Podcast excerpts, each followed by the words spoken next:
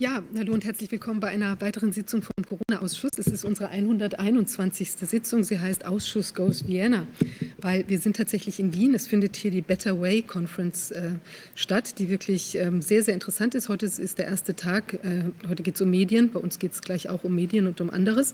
Und man muss sagen, also insbesondere äh, Maria Hubmar-Moog, die auch ähm, federführend bei der ähm, äh, äh, Konferenz äh, im Gange ist, hat wirklich einen ganz tollen Job gemacht. Es sind tolle Leute da. Wir haben auch vorhin schon sehr interessante Beiträge äh, gehört. Ja, wir sind ja alle auf einer Reise in den letzten zwei Jahren gewesen, im Außen und im Innen.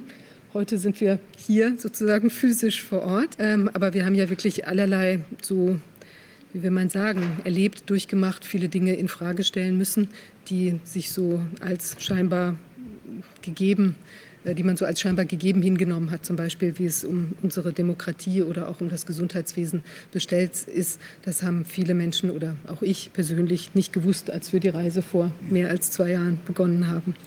Ja, ähm, ich würde ganz gerne auch, ich bin äh, ja jetzt live, live hier. Ja, live finde ich auch ganz toll, Und, auch eine äh, Reise hinter sich extra, gebracht. Extra angereist. Normalerweise sitze ich irgendwo hinter meinem oder vor meinem grünen Vorhang, den habe ich heute angezogen. Und äh, die ich finde es mal schön, hier zu sein. Ich bin hergekommen nach Wien, weil hier so viele ja, interessante Leute sind und weil es vor allen Dingen auch ein interessantes Thema ist. Das ist das Thema der Medien.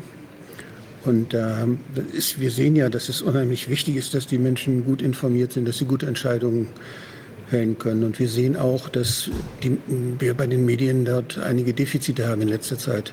Dass Journalisten, die früher mal ja, sich gestritten haben, kritisch waren, in Konkurrenz waren miteinander, die Dinge von verschiedenen Seiten beleuchtet haben, auch immer die, gerade die divergierenden Meinungen besonders interessant fanden, weil das ist wichtig für die Medien. Das hören alle.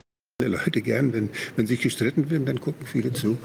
Und das war eigentlich immer attraktiv für Medien. Da findet jetzt kaum noch Streit statt. Das heißt, da wird äh, sieht so aus, als wenn die sich alle einig sind bei wichtigen Themen, die uns alle betreffen. Und deshalb ist das Medienthema, dass, die, dass wir wieder Medien ermutigen und Journalisten ermutigen, es zu wagen, andere Meinungen zu Wort zu bringen.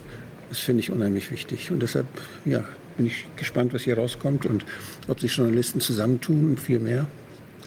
Und äh, wir dann in Zukunft so eine Art Parallelmedienwelt haben. Und dann gibt es richtig schöne Konkurrenz, wie es ja sein soll. Ja, man sieht ja auch, dass die öffentlich-rechtlichen noch immer mehr in Bedrängnis kommen, auch in Erklärungsnot. Und was wir ja auch hinter den Kulissen sehen, dass da unheimlich viel entsteht an, ähm, an Plattformen, die sich finden, an Mediennetzwerken, sogar an Agenturen, äh, die eben auch die Medienmacht unter anderem zum Beispiel von Reuters und den anderen daran hängenden Agenturen auch, äh, ich denke, bald in, in der Lage sein werden, zumindest erheblich diesen Alleinführungsanspruch auch in Frage zu stellen. Ja, wir haben jetzt hier, ähm, das finde ich sehr schön, live, also live gab es ja Farblich passen wir alle sehr gut um diesen Tisch heute. Ja. ähm, genau, wir haben hier Reinhard äh, Jesionek äh, und Sie sind ein ehemaliger ORF äh, Mitarbeiter. Vielleicht können Sie uns einfach mal den Werdegang beschreiben, dass wir sehen können, was so alles passiert ist. Also ich äh, bin einer der letzten von den Alten, wie es so schön heißt. Ich habe irgendwie 1983 als Volontär gleich unmittelbar nach der Schule begonnen und habe das Fernsehen noch als Handwerk gelernt. Also wie das damals so war. Da musste man sich relativ früh entscheiden, wenn man überhaupt mal reingekommen ist. Es war ja eine ähnliche Situation wie in Deutschland. In Österreich gab es zwei Kanäle, FS1 und FS2, ORF und in Deutschland halt die drei. Äh, das heißt, es war eine unheimliche Schwierigkeit, da überhaupt irgendwie Fuß zu fassen. Das habe ich damals irgendwie als, als 19-, 20-Jähriger geschafft, indem ich halt da volontiert habe und immer auch positiv aufgefallen bin, bis halt irgendwie die, die Chance kam und habe mich dann relativ rasch etabliert. Also die Entscheidung früher war so, man ging entweder in die Technik oder in die redaktionelle Seite. Äh, es war aber auch der Beruf des Moderators damals kein ausgewiesener Job. Also moderiert hat damals der, der es wollte, konnte, Chef war oder irgendwie halt irgendwie sich da äh, vorgetan hat. Äh, ich bin in der, also ich habe angefangen in einer Jugendredaktion, so klassisch, da gab es ja so diese Ausbildungsfelder, das hat okay geheißen damals und da wurde so einmal die Woche halt von, von Michael Jackson bis, bis soziale Themen, aber alles ein bisschen eher unterhaltend äh, gebracht, lange bevor es also Musikkanäle wie MTV, Viva und so weiter gab. Äh, bin dann irgendwie in ein äh, Nachmittagsprogramm gerutscht, gerutscht, das Wurlitzer hieß. Das war also auch damals so die erste Musikvideosendung im ORF. Eine Stunde am Tag gab es Musikvideos von, äh, wie gesagt, wieder Michael Jackson bis Volksmusik. Also unvorstellbar. Das ist so, wie wenn es einen einzigen Radiosender gäbe, der das gesamte Musikspektrum abdeckt. Und wenn man Glück hat, hört man in der einen Stunde sein Lied oder seine, sein Genre. Völlig unmöglich heutzutage. Das habe ich fast zehn Jahre gemacht und dann kam 95 meine Etablierung, also Willkommen Österreich. Das war ein, ein Riesenflaggschiff, der berühmte Gerhard Zeiler, der dann RTL-Chef wurde und heute ja Warner Holding Chef ist, also mehr oder weniger CNN, also ganz, ganz oben, vom, vom, vom herkömmlichen, herkömmlichen Sicht, äh, der hatte damals die Idee, Frühstücksfernsehen am Abend zu probieren. Ähm, das hat wahnsinnig gut funktioniert. Also Österreich hat 8 Millionen Einwohner, wir hatten eine Million Durchschnittszuschauer mit 70 Prozent Marktanteil, also um die Größenordnung. Und ich war damals als 30-Jähriger einer der zwei männlichen Moderatoren. Und das war natürlich die wirkliche Etablierung. Also das heißt, äh, für die, die mich nicht kennen, ich habe ungefähr in einem Zeitraum von 36 Jahren, 25 Jahre lang für den ORF moderiert. Das mussten ungefähr 10.000 Stunden live sein. Das heißt, ich habe halt so ein ein Stellenwert wie halt ein bekannter Mensch jetzt in Deutschland. Also die, die Menschen ab 40 oder 35 kennen den Herrn Jesi quasi, also ist mein, mein Spitzname. Mhm. Äh, dadurch hat sich eine unheimliche Popularität natürlich, eher eine unterhaltende äh, aufgetan. Äh, wir hatten schon in den Sendungen auch Thema des Tages. Also es war diese Sendung, die Sendung Willkommen Österreich war wie die, wie die Bildzeitung im Fernsehen. Also mit einer Schlagzeile, Thema des Tages und aber auch Wettersport, aktueller Stargast. Das Ganze relativ hochkarätig, also halt alles im urbanen Raum Wien äh, äh, zustande gekommen und eben diesen Stellenwert. Das habe ich äh, doch fast bis äh, letzt, vorletztes Jahr gemacht. Allerdings hat sich die Sendung massiv verändert, ging dann in mehrere Relaunches. Ich war dann eine Zeit lang weg, war dann kurz bei Servus wieder da. Das heißt, ich habe, also, wie gesagt, in einem Zeitraum von 36 Jahren, 25 Jahre lang für den ORF gearbeitet und eben diese Entwicklungen von, von, von diesem wirklichen Medienflaggschiff, das in den 80ern war, bis zu heute natürlich hautnah miterlebt. Und es war letztes Jahr im, also eigentlich war es im November 2020. Äh, ich war dann nicht mehr äh, Hauptmoderator. Das hat auch ein bisschen, wird auch ein Thema der nächsten Stunde sein. Ich habe dann nur mehr Beiträge zugeliefert, äh, weil der Spagat mit meiner inneren Entwicklung sich irgendwann nicht mehr ausgegangen ist in diesen Sendungsformaten. Es ist so, wenn man halt wie soll man sagen, gebrandet ist als, als, als, als Schlagerstar und in Wahrheit eigentlich beim Monikern spielen will, innerlich, dann gehen die Füße irgendwann auseinander, bis es nicht mehr geht. Und somit war äh, die, die Corona-Geschichte eigentlich für mich jetzt nur mehr so das, das i-Tüpfelchen oder die Kirsche, wo ich gewusst habe, jetzt geht's nicht mehr. Und da ist vielleicht auch wichtig, jetzt schon zu betonen, äh, dass das, was wir gerade erleben, eigentlich meiner Erfahrung nach äh, nur ein Symptom steht. Also die, die Medien, auch die öffentlich-rechtlichen Medien, sind mittlerweile Werberahmenprodukte. Das hat sich ungefähr so vor 20 Jahren hat das begonnen durch die extreme Konkurrenz. Äh, Sendungen, also Sender auch wie ORF und ZDF, also ich kann natürlich jetzt nur für den ORF sprechen, das sind auch alles meine persönlichen Erfahrungen natürlich, äh, sind massiv unter Druck heute finanziell. Also früher hatten sie ja ein Monopol, konnten ja aus dem Vollen schöpfen und hatten auch diesen, diesen äh, inhaltlichen journalistischen Anspruch, weil es ja auch finanziell gedeckt war. Jetzt ist halt so, dass im Laufe der letzten 20 Jahre, und das ist, es ist nicht genau auszumachen, wo, aber so grundlegend kann man sagen, es ist krank gespart. Und es geht natürlich in erster Linie um Geld und um Quote.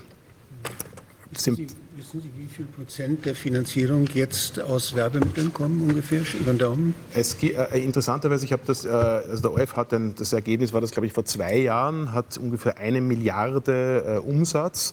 Das, das lukriert sich aus ungefähr einem, einem Drittel, äh, hätte ich hätte die Zahl jetzt parat gehabt, das habe ich gerade nicht, nicht, nicht 100 Prozent, aber es ist, es ist im, im, Leistungsbericht im Internet nachzulesen. Im ORF-Leistungsbericht ist das nachzulesen. Und äh, also ungefähr ein, ein, großer Kuchen sind, sind die sogenannten GIS-Gebühren, wie es in Österreich heißt, also die, die, die, die Steuern, also die, die, die, Zwangsgebühren, wie sie auch polemisch genannt werden. Also man kann sich ja nicht frei entscheiden, ob man will oder nicht. Äh, dann äh, ein ziemlich großer Teil an klassischer Werbung und ein relativ großer Teil sind andere Werbeformen. Und das ist die Werbung, also wenn man ungefähr von, von äh, ich glaube, es sind 400 Millionen, also genau, 623, 623 Millionen lukrieren sich aus äh, den Gebühren und die restlichen 400 Millionen sind 200 Millionen ganz klassische Werbung, also Werbespots, mhm. äh, was wir alles kennen, und 200 Millionen andere Werbeformen, das sind sogenannte Sonderwerbeformen, wie es heißt. Und da gibt es zum Beispiel in einem Haus wie dem ORF eine eigene Vermarktungsagentur, die heißt ORF Enterprise und die vermarktet halt sozusagen sozusagen alles, was geht. Äh, was sind Sonderwerbeformen? Da sind wir genauso beim Thema meiner Kritik. Das habe ich schon mehrfach in, in, in Talkrunden auch gesagt. Es wird einfach alles verkauft, was nicht nied- und nagelfest ist. Also es ist zum Beispiel, äh, vor allem bei den Unterhaltungsprogrammen, natürlich vom Gewand, von Autos, von Locations, äh, ausgewiesene äh, Werbung, die eben nicht ausgewiesen ist, ganz klassisch, aber durchaus auch inhaltlich. Also es ist, äh, es gibt natürlich in den, in den leichteren Kostsendungen, wenn also irgendwie die Weinlese stattfindet, dann findet äh, der Bericht über die Weinlese statt in der Region, die halt am meisten einfach äh, Produktionskostenzuschuss liefert. Man könnte jetzt gleich sofort sagen, das sind interne Betriebsgeheimnisse, die ich da verrate. Ich bin der Meinung, es ist ein öffentlich-rechtlicher Betrieb und das sind keine Betriebsgeheimnisse. Also man, man, man kommt mir nämlich so als Nest, Nestbeschmutzer und so weiter, also man kommt mir nicht rechtlich so interessanterweise. Also Sie wissen ganz genau, dass Sie mich nicht klagen können, weil diese Sachen belegbar sind. Also man versucht das eher, meine Aussagen eher unter den Teppich zu kehren.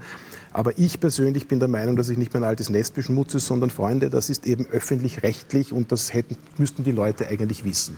Und das sogenannte Ungeimpfte auf, äh, in Österreich sagt man, es stößt einem das Geimpfte auf. Das ist ein, ein, ein Ausdruck, wenn einem, wenn es einem reicht. Das ist ein Wiener Ausdruck. Generell schon Der, ja, ja, das hat interessanterweise mit Faschingskrapfen zu tun, die ja mit Marillmarmelade und die werden sozusagen im Konditorfachjargon geimpft. Und die Marmelade rein. Die Marmelade rein. Genau, und deswegen, wenn einem sozusagen der, der, der Faschingskrapfen platzt, dann geht einem in Österreich das Gimpfte auf. Also mir ging sozusagen das Ungeimpfte auf, äh, als ich mitbekommen habe, dass also da ein, äh, die Zahlen, die sind natürlich jetzt offiziell nicht wirklich greifbar, aber man spricht von 39 Millionen offiziell Werbe, also Kostenzuschuss von der Regierung für die Impfkampagne. Offiziell ist es wahrscheinlich weitaus mehr. Und äh, der Grund, warum ich das auch so salopp sage, ich habe schon mehrere, mehrere Nebelgranaten gehabt bei Demonstrationen, wo ich vor 40.000 Leuten das Gleiche gesagt habe wie jetzt und habe also schon auch gewartet, welche Klagen jetzt kommen. Es kamen keine und ich habe mich mit zwei Anwälten und einem politischen Berater beraten, die gesagt haben, ja, da kann nichts kommen, weil es ja so ist. Äh, es gab im Juli letzten Jahres, 2021, eine Redakteursratssitzung im ORF, wo also der Redakteursrat die interne Revision des Inhalts sich also bei der bei der, äh, äh, äh bei der Bundesregierung, bei der Geschäftsführung, ja stimmt eh quasi, bei der Geschäftsführung äh, beschwert hat, dass also Österreich impft die Kampagne ein bisschen zu weit geht. Weil Österreich impft eben eine reine PR-Kampagne ist, die auch abgewickelt wird wie eine PR-Kampagne und man intern von Seiten des Redakteursrats Angst hatte, dass das auf das Image geht und auf, auf Imageverlust. Äh, ich weiß, dass ich war nicht in dieser Sitzung persönlich drinnen, das durfte ich ja damals schon nicht mehr, aber ich weiß eben aus erster Hand von Leuten, die da drinnen waren, weil groteskerweise es immer wieder Menschen gibt aus dem ORF, die sich bei mir melden, um ein bisschen ihr Gewissen auch zu befreien. Und ich meine, ich habe das sechs, in einem Zeitraum von 36 Jahren gearbeitet, also allem in der Information, also da kriegt man schon einiges mit. Und äh, diese diese Anfrage eben des Redakteursrats äh, wurde, wurde beantwortet von der Geschäftsführung nach dem Motto, naja, ja, natürlich schon, aber wir brauchen das Geld. Ähm, die Redakteure werden jetzt nicht angewiesen darauf, nicht kritisch zu berichten, aber bitte es ist schon auf die eigene Existenz auch zu schauen. Ne? Ich sage es jetzt einmal kurz salopp, das wird ja mehrere Stunden gedauert haben. Ja, und das muss man halt einem Fernsehredakteur nicht zweimal sagen, was das heißt. Also wenn man in so einem Betrieb wie dem ORF, und ich nehme an, es wird in Deutschland nicht viel anders sein, aufwächst, dann weiß man ja, wie die Spielregeln funktionieren. Also die Entpolitisierung des öffentlich-rechtlichen ist in Österreich zum Beispiel völlig absurd, weil ja der Stiftungsrat des ORF ja von der Regierung entsandt wird. Also der momentane Stiftungsratvorsitzende ist der ehemalige Spin-Doktor, Werbeagentur und Wahlkampfleiter des grünen Kandidaten van der Bellen. Also der sagt natürlich, er ist überparteiisch, aber das ist ja irgendwo, äh, das ist ja allein schon, also wie soll ich sagen, wenn ich jetzt, wenn ich jetzt Fleischhauer bin und einen veganen Kongress äh, ausrichten soll, ist auch die Frage, ob das wirklich glaubwürdig ist. Ne? Ja die politische Drehtür. Natürlich. Ne? Und äh, in der Vorbereitung für das heutige Gespräch haben wir auch gedacht, das ist äh, das, was momentan passiert am Inhalt muss man vielleicht ein bisschen historisch auch verstehen. Also wenn man so reinkommt als junger Mensch in dieses, ich damals in den 80er Jahren war das ja noch wirklich so richtig ein Ministerium. Es gab allerdings mit dem Gerd Bacher einen Generalintendanten damals, der natürlich in erster Linie auf seinen Betrieb geschaut hat und auf den Inhalt. Also dritte, vierte Fallfehler waren in den 80er Jahren im Wiederholungsfall ein Kündigungsgrund. Also es ging wirklich um den Inhalt. Es musste berühmte Hugo Portisch in Österreich, der Journalist der Nation, alles dreimal gebackupt werden. Also es, musste, es durfte nichts über den Sender, was nicht definitiv mehrfachst verifiziert ist. Und aus dieser Grundkonditionierung sehen die Leute heute noch immer fern. Also auch in meinem Bekanntenkreis, die Menschen in familiären über 70, 80, sehen fern, wie in der Kirche. Also das ist also vor 20 das Jahren ist- Vertrauen aufgebaut worden. da ist Vertrauen, dass das praktisch seit 20 Jahren massiv verspielt wird. Das ist ungefähr wie ein Produkt, das einfach immer schlechter Die wird. Leute merken es noch Und nicht. die Leute merken es nicht, weil sie, ja- weil, weil sie, weil sie ja nicht wissen. Sie wissen es ja nicht. Also es ist natürlich, man, man könnte schon selber draufkommen. Also das ist ja gerade der einzig positive Fall dieser Zeit, dass man ja die Möglichkeit hätte, jetzt sich dies und jenes aus unterschiedlichen Blickpunkten anzuschauen.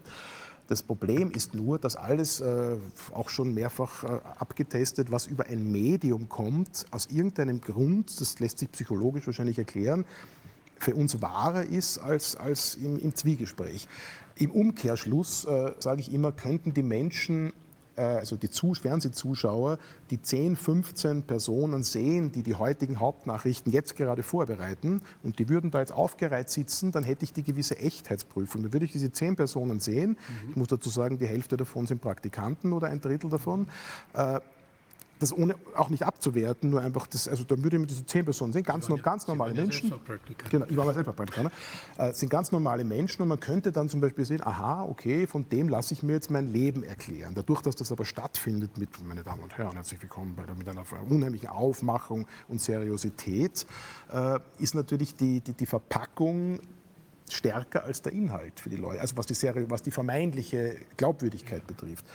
Und jetzt muss man natürlich auch aufpassen, es ist ja nie, also so wie ich es zum Beispiel erlebe in den letzten zwei Jahren, ich bin relativ überzeugt davon, dass keiner meiner Ex-Kollegen in derselben Range Geld von der Pharma oder von irgendjemandem bekommt. Das läuft nämlich viel einfacher. Das läuft über Identität, das läuft über sozialen Status und das läuft natürlich über die Überlegung, also ich persönlich, äh, für mich war irgendwann der interne Spagat einfach zu groß, wo ich gesagt habe, ich möchte mich auch die nächsten zehn Jahre in den Spiegel schauen. Geht nicht mehr, beziehungsweise ich hätte es auch nicht mehr geschafft. Also ich hätte letzte, das letzte Jahr als Moderator mit irgendwelchen impffanatischen Ärzten, ich hätte es nicht mehr geschafft, äh, einfach diese, diese, diese, diese, diese Einseitigkeit durchzuführen. Aber ich, ich habe viele Gespräche geführt mit Kollegen, die sagen, ja, du rätst ja so leicht, ich habe ja noch einen Kredit offen auf mein Haus und ich bin jetzt Ende 50 und in, in fünf Jahren Pension, ja, wo soll ich denn hin? Und, und die Kinder gehen in die Schule und, und du kannst dir das ja leisten, also ich habe jetzt keine Kinder und, und hast halt angespart, aber also das heißt, es, ist immer, es reduziert sich immer wieder at the end of the day auf die Existenz und oder die Zugehörigkeit. Also ich hatte zum Beispiel auch äh, viele groteske Situationen. Das letzte, also mein Outing quasi war ja im Dezember letzten Jahres und die letzten, also einfach durch ein, ein ich war so ziemlich genau vor einem Jahr in dieser Situation. Ich war schon draußen aus dem System, schaffe ich nicht mehr, geht nicht mehr, war in einem Vakuum, habe täglich die Nachrichten beobachtet, habe also täglich gesehen, wie äh, positiv getestete Erkrankungen, Neuinfektionen waren, diese ganze Geschichte, die wir natürlich eh alle kennen und, und ein, ein, so eine Hauptgeschichte war, wie irgendwann in den Nachrichten ein, ein, ein Bild, war allerdings in den niederösterreichischen Hauptnachrichten, also nur in einer Region, der Moderator mit todernster Miene, Hintergrund war ein riesen, äh, ein, ein Bild füllend, eine Greenbox von einem intubierten Menschen am Bauch liegend auf der Intensivstation und darüber die Zahl 1578 in der Region Niederösterreich. Die Region Niederösterreich ist jetzt vergleichbar mit wahrscheinlich Berlin und um, schon ein großes Bundesland, aber nachdem ja ganz Österreich so groß wie Bayern ist, kann man das jetzt nochmal runterrechnen. Äh, Das heißt, es wurde ganz klar suggeriert, 1578 Menschen liegen in einer Region in der Intensivstation intubiert. Und das war für mich wirklich, wo ich gesagt habe, also sowas, sowas kann nicht passieren. Das, also das weiß man ja, was man da tut. Und das war wirklich, wo es mit, also das war richtig so. Dann Schlag auf Schlag kam die Geschichte, mit, die ich gerade erwähnt habe, mit der, mit der äh, Sitzung, also mit dieser Redakteursratssitzung. Und dann bin ich über den Sommer so, so beobachtet und habe mir gedacht, und gebe zu, hatte also massive Angst vor dem Shitstorm, habe ja viele deutsche Kollegen beobachtet, haben mir gedacht, schaffe ich das, Haus durchsuchen und so weiter und hin und her. Und dann war eigentlich eine Sophie Scholl-Doku zum 100-jährigen Ge Ge Todestag oder Geburtstag im November. Und dann war irgendwann mal gedacht habe, so scheiße, auf die Guillotine will ich nicht, aber was sage ich mir selber in fünf Jahren, wenn ich nichts gesagt hätte? Ich, habe mein, ich bin ja eh schon draußen, also im Gegensatz zur Kollegin Seibold, die ja wirklich on air ihren Job verloren hat, bin ich ja vorher schon ausgestiegen. Also ich wurde ja nicht rausgeschmissen wegen meinem Engagement, sondern ich habe bemerkt, geht nicht mehr. Habe allerdings schon relativ wenig gemacht, muss ich, muss ich fairerweise auch dazu sagen. Also war nicht mehr der tägliche. Und dann war irgendwann der Punkt, wo es dann einfach nicht mehr viel brauchte und es einfach am 14. Dezember war eine, eine Demonstration vor der Wiener Ärztekammer mit, mit auch einer Bekannten von mir, die als Ärztin dort demonstriert hat und äh, war halt dort, es hat geregnet, es war kalt, es war schier, es waren 800 Ärzte, Ärztinnen in, in weißen äh, Arbeitsgewand, wirklich sehr toll, gute Stimmung auch. Und dann komme ich heim und lese die Zeile illegale Schwurbler-Demo vor der Ärztekammer von der Polizei aufgelöst. Und das war dann das, was mir sozusagen, wo ich nicht mehr konnte, ich jetzt rechts und habe also einfach, einfach nur ein Facebook-Posting abgelassen auf meinem beruflichen Account, wo eh gerade nichts los war seit einem halben Jahr, haben wir gedacht, das sind jetzt 248 Leute und die Sache ist erledigt. So geniere mich für die Berichterstattung, distanziere mich davon und das hatte dann 1,2 Millionen Zugriffe in einem Land von 8 Millionen Einwohnern und war dann doch durchaus plötzlich, also ich war selber, selber relativ baff, also ich wurde mit meinen eigenen, eigenen Möglichkeiten, war ich doch durchaus überrascht und dann, ja, dann war es ja sozusagen schon passiert. Ne? Das haben Sie also, auch gemerkt und gespürt wahrscheinlich, wie wichtig das für Menschen ist, dass andere Menschen ja, sich also, trauen, etwas auszusprechen. Es war, das muss man vielleicht an dieser Stelle auch, auch, auch, rausgeben. Also ich habe wirklich ein halbes Jahr lang wirkliche Angst gehabt vor diesem Schritt, weil ich gedacht habe, wie ist das? Ich bin ein empathischer Mensch okay, Job bin ich eh schon los, aber fallen die jetzt über mich her? Also ich habe wirklich, also ich habe vor diesem, vor allem diesem massiven Shitstorm in den Boulevardmedien, hatte ich schon große Sorge. Wie das dann passiert ist, ist eigentlich äh, das passiert, was mir Kollegen vorab schon gesagt haben. Die gesagt, du wirst sehen, es ist eine unheimliche Solidaritätswelle und du bekommst sehr viel. Das wusste ich vorher nicht. Also ich habe vorher nur das Negative Vermeintliche gesehen und wusste nicht, was aber Positives auch kommt. Und diese, diese, diese unheimliche Welle an, also, also mega Welle an positiven Reaktionen. Ich bin sicher wochenlang gesessen und habe versucht, zumindest mit einem Zwinkersmiley jedem zu beantworten äh, war schon gigantisch und das, das hat auch bis heute nicht aufgehört und ist auch eine gewisse Triebfeder, weil ich bin auch jetzt beim Herfahren mir gedacht, wieso mache ich das eigentlich? Also sozusagen, also jetzt, ich, ich kann jetzt heute für mich keinen direkten Benefit sehen. Also äh, ich kriege deswegen erst recht keinen Job-Einladungen. Also in dem, was ich gerne machen würde oder wollte. Äh, mir persönlich äh, bringt es jetzt irgendwie nichts. Man kann sagen, ja, vielleicht Investitionen in die Zukunft, vielleicht erinnert man sich in fünf Jahren an uns oder wir sind schon, keine Ahnung. Also das heißt, ich habe nichts davon, außer dass ich weiß, dass es sehr, sehr vielen Leuten hilft. Ja. Das, das ist eigentlich die einzige Triebfeder, hier zu sitzen und so frei zu sprechen, wie ich es tue. Das ja, das ist auch irgendwie sehr befreiend, gebe ich zu, weil das konnte ich ja bis zum also bis vor einem halben Jahr nicht. Ne? Also das ist, wenn Sie live moderieren, dann Sie können nicht irgendwie, ihr ist wie Hammerkammer mal zu einem oder anderen Thema, wenn man gefragt wird in einer, äh, in einer Talkshow seine Meinung sagen, aber man kann natürlich nicht seine Meinung sagen, ist mir auch, ist auch nicht die Aufgabe. Moderare heißt ja auch verbinden und nicht, und nicht so, wie es momentan passiert, dass Moderatoren Stellung beziehen. Nämlich mittlerweile ist das irgendwie, ich wundere mich ja über, über Lanz und Konsorten, die einfach ihren eigenen Beruf nicht mehr verstehen. Moderare, moderieren heißt verbinden und nicht Position beziehen und die äh, vertreten. Das ist eigentlich, ja. Und ist das jetzt aber so eine einfach eine Einstellung? Also haben die das so verinnerlicht, dass sie da jetzt im Prinzip diese Stellung beziehen müssen? Also ein also Beispiel, es gibt eine sehr namhafte mhm. weibliche Moderatorin, deren Name ich natürlich jetzt nicht nenne. Mit der hatte ich vor ein paar Monaten einen, Lust, einen witzigen Chat. Der Chat ging, äh, sie hat irgendwie gemeint, also an, an, uns, an Leute wie uns gerichtet. Wir leben in einer Welt der Wissenschaft und man überlegt sich ja auch nicht bei jeder Brücke, über die man fährt und bei jedem Flugzeug, das man einsteigt, ob das abstürzt, sondern man verlässt sich an die Wissenschaft. Ich habe dann irgendwie mich eingemischt in den Chat und habe gesagt, ja, Bar, äh, XY, das stimmt schon, aber äh, die Überlebenden der 737 MAX-Katastrophen, ein Flugzeug, das von Technikern gebaut wurde und von Behörden abgenommen wurde, ist halt doch zweimal abgestürzt und es gibt auch eben technisch in der Technik Fehler. Daraufhin zurück äh, ging das dann irgendwie weiter und geendet hat das mit einem Einwurf von mir, wo ich gesagt habe, glaubst du nicht, also Frage von mir an Sie, glaubst du nicht, dass es langsam auch Zeit wäre, äh, ein bisschen objektiver, breiter beide Seiten zu betrachten und dann kam wirklich original zurück, lieber Reinhard, wenn Leute wie du mit Neonazis demonstrieren, ist das ein No-Go. Bedeutet, dass diese Personen völlig selbstverständlich sich damit rühmen, noch nie auf einer Neonazi-Demonstration gewesen zu sein. Und ich rede von einer ganz normalen Demonstration, wie sie in allen europäischen und deutschen. Also man rühmt sich als Journalist damit, natürlich dort nie vor Ort gewesen zu sein, weil dort sind ja die Neonazis. Es gibt schon immer wieder einige, auch in meiner Familie, Menschen, die dann auf einer Demo waren und dann völlig entgeistert, weil ich sie dazu auffordere, sagen, aha, jetzt habe ich mir das angeschaut und da war ich aber sehr baff, weil da waren ja 99 Prozent normale Menschen. Das ist ja ganz anders, wie mir berichtet wird. Also das heißt, es, ist, es gehört zum guten Ton eines, eines eher links Mitte eingestellten äh, äh, Fernsehmachers, einfach natürlich nicht vor Ort gewesen zu sein oder wenn mit einer negativen Grundeinstellung. Das habe ich natürlich mehrfach bei Großdemonstrationen in Wien beobachtet. Ich bin alle Demonstrationen wie Harry Hirsch rumgewieselt und habe immer Anfang, Ende und habe natürlich Kamerateams gesehen, die sich die komischen Figuren rausgepickt haben. Ja klar, wenn ich 27 Jahre alt bin und äh, Redakteurin der Hauptnachrichten und ich werde dorthin geschickt, weiß ich ja ungefähr, was von mir erwartet wird. Und wenn ich jetzt an Straßen zehn Interviews mache und das ist eigentlich durchaus positiv, dann schmeißt mir das der Chefredakteur um die Ohren. Es geht ja auch um Quote. Also muss ich mir die zehn Verrückten holen.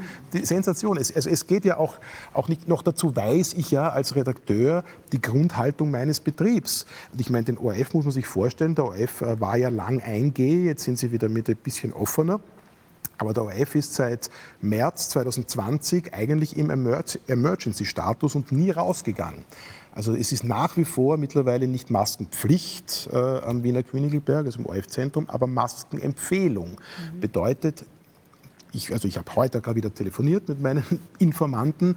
Neun von zehn ORF-Mitarbeitern tragen heute jetzt gerade am Arbeitsplatz brav ihre Maske, weil die Chefetage das empfiehlt. Äh, wenn man sich jetzt vorstellt, dass man zweieinhalb Jahre lang in einem Atomkraftwerk arbeitet, also da gibt es ja noch immer diese strikten Regeln, überall die Desinfektionsspender ausweichen, auf, den, auf Kantinentischen darf man nur, das ist nach wie vor, ist, die haben das nie aufgegeben. Das heißt, die sind, die, die, die leben das wirklich. Und das ist, das ist also ich, ich habe sogar Verständnis dafür, also, also, beziehungsweise ich, ich verstehe es oder habe kein Verständnis. Also ich, ich kann mir das schon vorstellen, wenn ich da tagtäglich so drin bin. Und da muss man sich im, im, in den großen Anstalten wie öffentlich-rechtlich vorstellen, da gibt es ja grundsätzlich zwei Typen von Mitarbeitern. Da gibt es die, die Altgestandenen, also die, die halt jetzt, sage ich jetzt mal, 50 aufwärts sind, die halt gute alte Verträge haben, die auch unkündbar sind im weitesten Sinn und, sage ich mal, zwischen, je nach Position zwischen 5 und, und 15.000 Euro 14 Mal verdienen, also schön abgesichert. Natürlich geht Ausreißer nach oben, nach unten. Und dann gibt es die andere Hälfte, die Jungen, die nachgekommen sind, die All-In-Verträge haben, die nicht pragmatisiert sind, die mit 3.000 Euro brutto All-In äh, mehr oder weniger, also habe ich immer mal Ausschreibung mal gehört, 27.000 Euro äh, brutto Jahresgehalt für Nachrichtenredakteure All-In.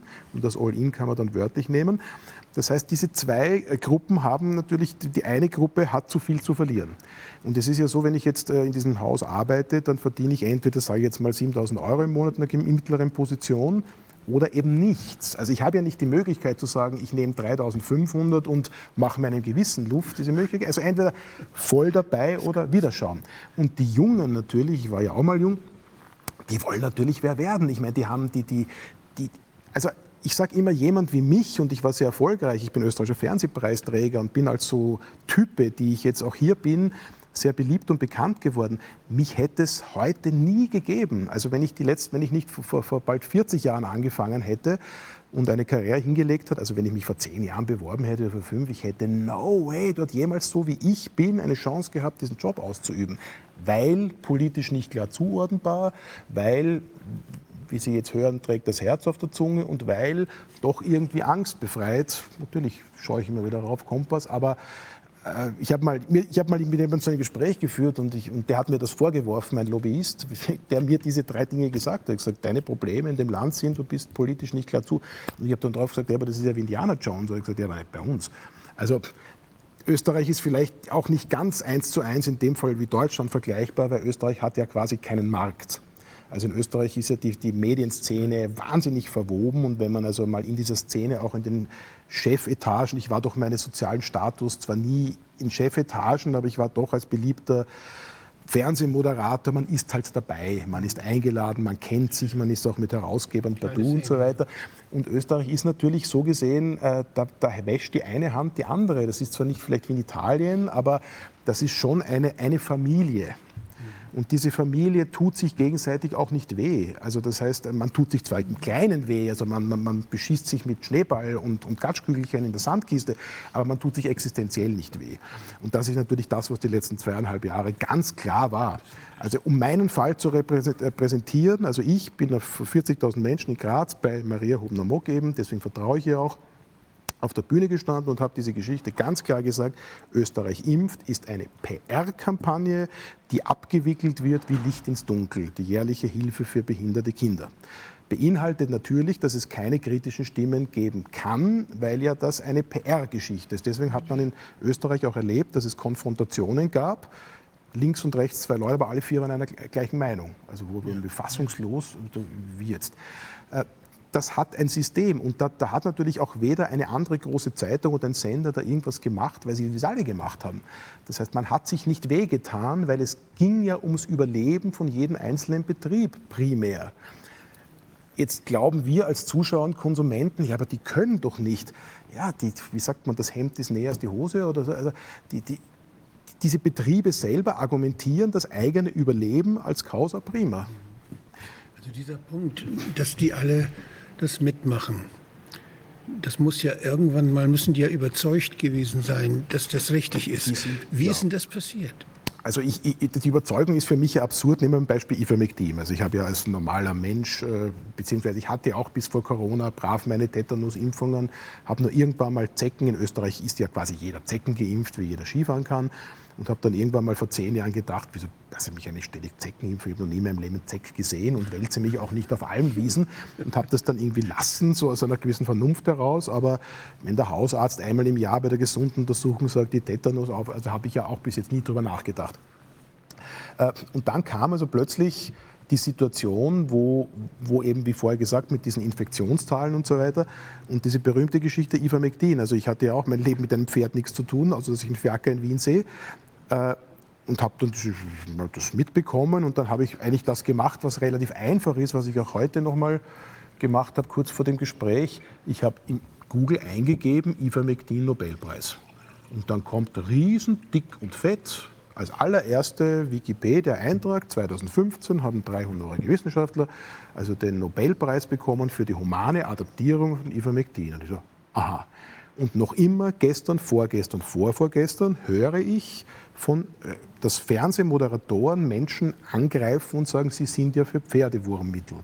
Und ich irgendwie, dann habe ich eine Bekannte, die lebt in Mexiko, Mexiko und zwei Freunde, die haben die Lockdowns in Indien verbracht, die mir erzählt haben, sowohl Indien, das bevölkerungsdichteste Land der Welt, äh, als auch, ich glaube 1,4 Milliarden Menschen, als auch Mexiko, haben mit Ivermectin aus Mangel an anderen Möglichkeiten und Impfungen unheimlich gute Erfolge. Und das war ja dort sogar, wurde ja von der Regierung sogar verteilt. Und dann sehe ich äh, politische Diskussionen, wo so in dem Fall FPÖ halt der einzige, der das im Prinzip versucht irgendwie zu sagen, also ständig runtergemacht wird, ein Parteiführer, der ernsthaft äh, Wurmmittel. Also das, das, ich verstehe es nicht. Also ich, ich, ich versuche es zu verstehen, wieso ein Fernsehmoderator einfach das entweder nicht glauben kann, nicht glauben will oder nicht tut. Also wir haben vor, diesen, vor der Sitzung mit dem Kollegen Robert diskutiert. Äh, ich bin ja nach wie vor der Meinung, es passiert aus Dummheit. Äh, Macht es unterm Strich nicht besser. Ich persönlich glaube eben nicht an die, Versch also nach meiner Erfahrung, nicht an die Verschwörung, dass die alle wissen, was sie tun und so weiter. Ich glaube, diese Ivermectin-Geschichte, die wurde einmal gedroppt und das ist so. Das ist Pferdemurmittel und jeder, der irgendwie damit herkommt, ist ein Idiot. Punkt. Weshalb fragt man da nicht, holt man nicht als Journalist jetzt die Ärzte zusammen, die sich da streiten? Warum wird das auf dieser Ebene? Das ist ja idiotisch. Das handelt sich ja um medizinische Abwägungen, Schaden, Nutzen und. Ich, ich glaube, da denken wir vernünftig so, zu weit. Ich habe ein anderes groteskes Erlebnis gehabt, heuer im, im Frühjahr. Na, es war schon ziemlich genau ein Jahr her. Äh, eine, eine äh, Wissenschaftsredakteurin, Kollegin von mir, mit der ich also wirklich jahrzehntelang gearbeitet habe, die ich in einem Lokal äh, treffe und sie war schon ein bisschen bedudelt und, und fällt mir um den Hals und sagt, Servus, wie geht's da, bist eh geimpft? Ja? Und ich so, nein. Und sie springt wirklich zurück, zwei Meter, bist du verrückt, du kannst mich doch nicht gefährden.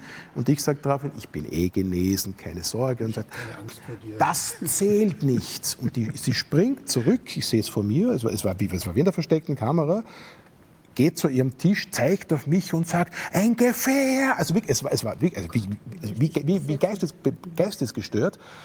Und äh, die ist eine relativ hohe Position in der Wissenschaftsredaktion. Das ist, das, ist, das ist die Grundhaltung. Also das sind natürlich jetzt Extremausreißer, die ich hier erzähle und so weiter. Und das ist jeder, jeder ORF-Redakteur, der jetzt zuschaut, der normal ist äh, oder zumindest fair ist in seinem Job, bitte soll sich nicht angesprochen fühlen. Aber diese Dinge, die passieren und diese Menschen, die in diesen äh, Jobs sitzen, die sitzen dort seit 20, 30 Jahren. Es gibt ja im Endeffekt, wenn man da mal drin ist und pragmatisiert ist, da gibt es ja keinen Austausch. Das ist ja nicht wie in einem Geschäft, einer Firma, dass man sich immer wieder beweisen muss und so weiter, sondern wer in diesem Posten mal sitzt, ist zementiert.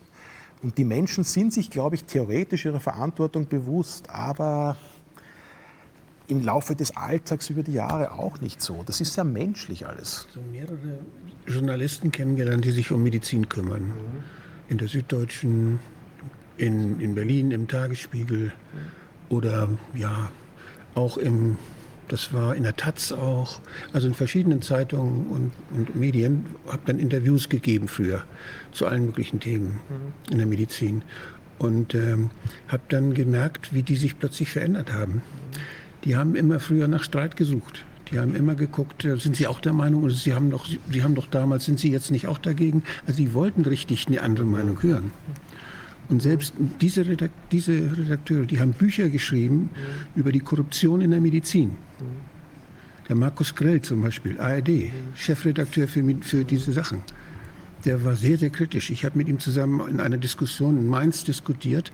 Da haben wir Staatsanwälten und Kriminalbeamten, die spezialisiert sind auf Korruption im Gesundheitswesen, haben wir Vorträge gehalten, beide. Ja, genau wie ich, beide haben gegen die Korruption gekämpft. Und äh, wir haben uns auch vorher ab und zu mal gesprochen, wenn es um irgendwelche Themen geht. Und der ist jetzt voll auf der Kante und redet nicht mehr über Korruption. Wenn, dann höchstens nur noch, dass der Wettbewerb bei dem, beim Kaufen dieser Spritzen vielleicht nicht ganz fair ist oder sowas. Aber das Große, die, das ist völlig aus dem Blick.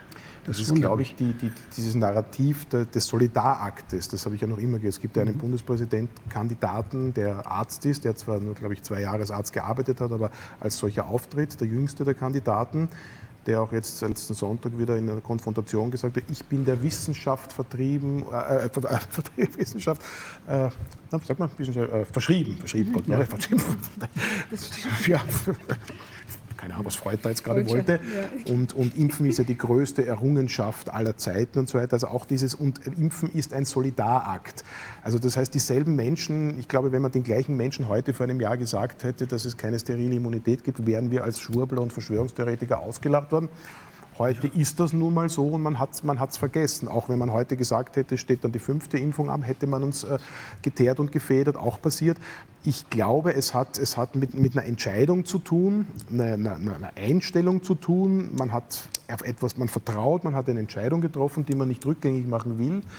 Und äh, fairerweise vielleicht sogar, es gibt im Widerstand natürlich auch, äh, ist nicht auch alles Gold, was glänzt jetzt, was ich erlebt habe die letzten Monate, auch viel Egos.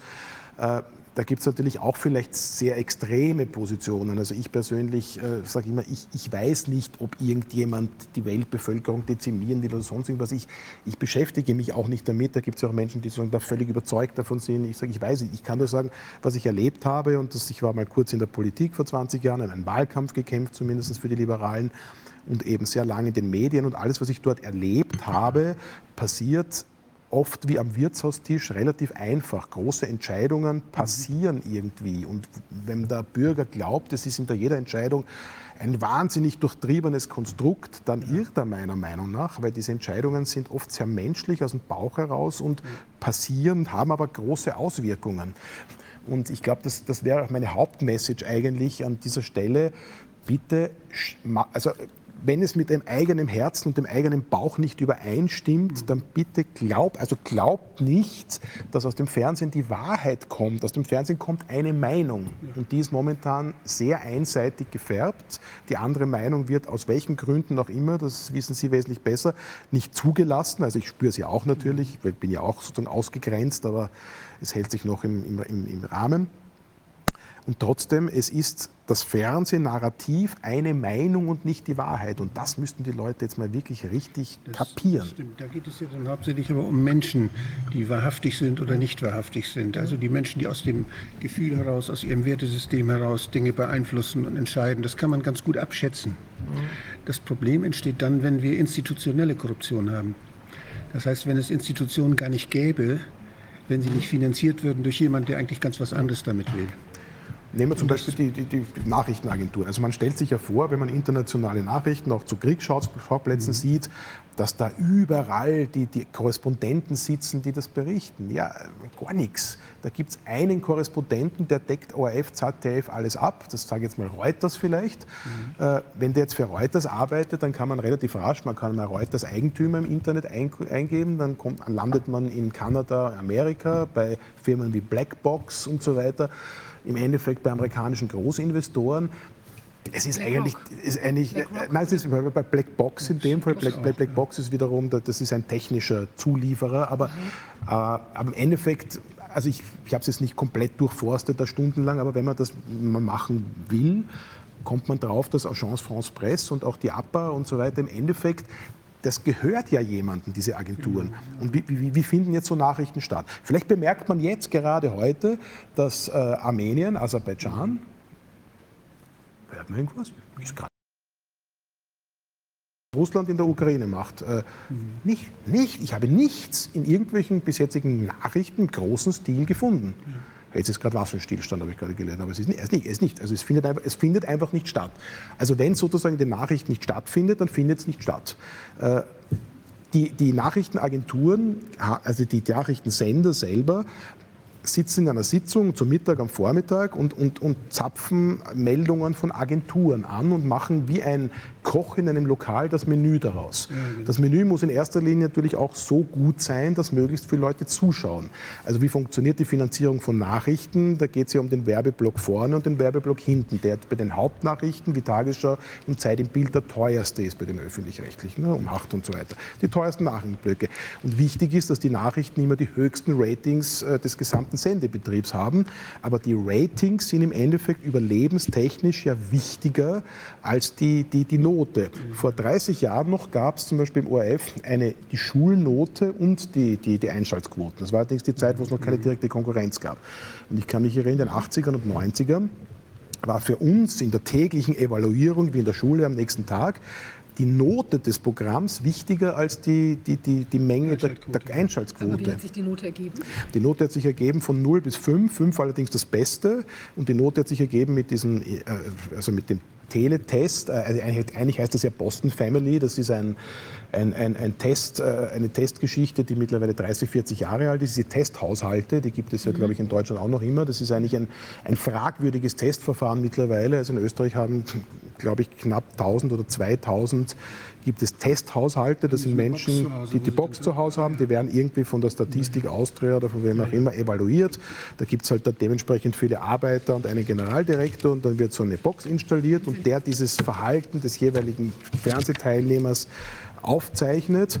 Und da kann man auch Schulnoten eben geben und das wird hochgerechnet sozusagen auf die Gesamtbevölkerung. Das ist ein, ein System, das eigentlich völlig überholt ist, weil man könnte heute in Echtzeit natürlich äh, die Quoten ganz anders bestimmen. Das wollen interessanterweise die Sender aber nicht äh, und berufen sich auf Datenschutz. Ne? Also das ist recht, inter- ist recht interessant. Also in dem Fall zum Beispiel bleibt man beim altbewährten System, weil das im Endeffekt die etablierten Medien noch immer am besten ausweist. Wer allerdings natürlich die Vergabe, das würde ich jetzt nicht, keine Ahnung, ich weiß es nicht, also wer die Vergabe genau steuert und ob das wirklich nur Computer macht und so weiter, pf, keine Ahnung. Ich kenne zwei, in meinem ganzen Leben zwei Testhaushalte kennengelernt, also so, aber nicht, nicht direkt, sondern kennt jemanden, der wen kennt.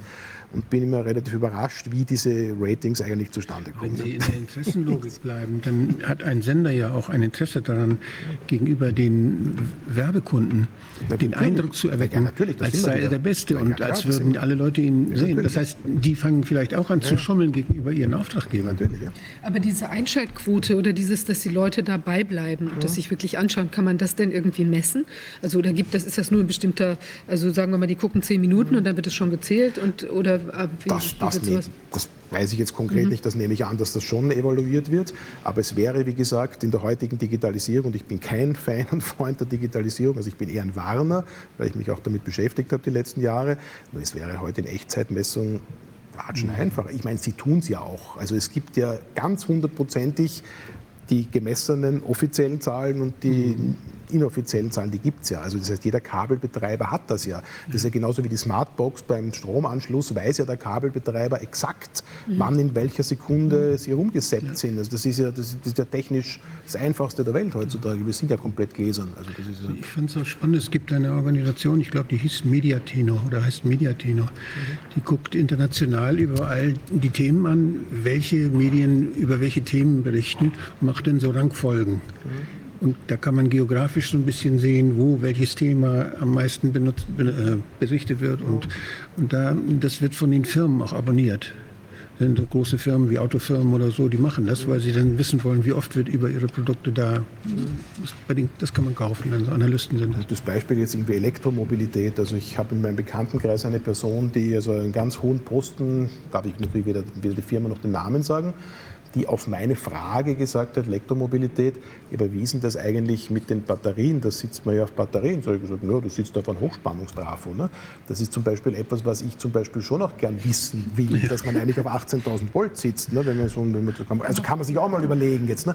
Natürlich, pff, also das, es, es wird unheimlich viel uns, oder Coca-Cola, man weiß ja auch nicht, man nimmt an, es ist nicht das gesündeste der Welt, aber man darf nicht wissen, was drin ist. Also das ist ja, glaube ich, ich glaube, wir leben ja in dieser Welt, in der uns eigentlich über Marketing alles verkauft wird. Und dann glauben wir ernsthaft, dass das Fernsehen uns die Wahrheit sagt, weil es vielleicht mal in einem wirklichen Ansatz so war in den 80ern. Also ich habe es in den 80ern noch erlebt, ja. Wo wirklich, wirklich journalistisch, es musste dreimal gebackupt sein. Also es war ein absolutes No-Go, wenn da irgendwas über den Sender ging. Wenn so ein Produkt, ein Medienprodukt bekannt wird, das gilt zum Beispiel, wenn ich jetzt an den Corona-Ausschuss denke, wenn wir jetzt bekannter werden, ja, dann haben da Leute Interesse dran, den Corona-Ausschuss für ihre Zwecke zu benutzen zum Beispiel. Dann werden wir wahrscheinlich Angebote kriegen.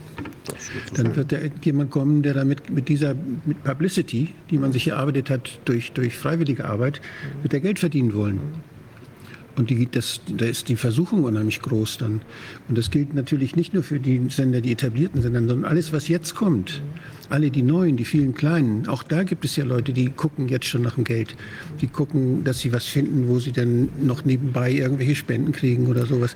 Also das ist diese Sekundärinteressen, die da sofort auftauchen. Ich finde es so wichtig, ich habe das schon mal erzählt, das ist so etwas, was, worüber man reden muss. Und wenn man das klar haben will, dann muss das zur Sprache kommen. Das ist, glaube ich, jetzt auch eine ganz große Gefahr. Also man darf auch jetzt äh, im Widerstand nicht glauben, der Mainstream lügt und alles andere ist Ja, die Wahrheit. ja. Man muss extrem aufpassen. Vor Corona, also ich, ich war Gastdozent auf der Uni Wien, auf der Publizistik, durfte dort meine Erfahrungen mit jungen Studenten teilen.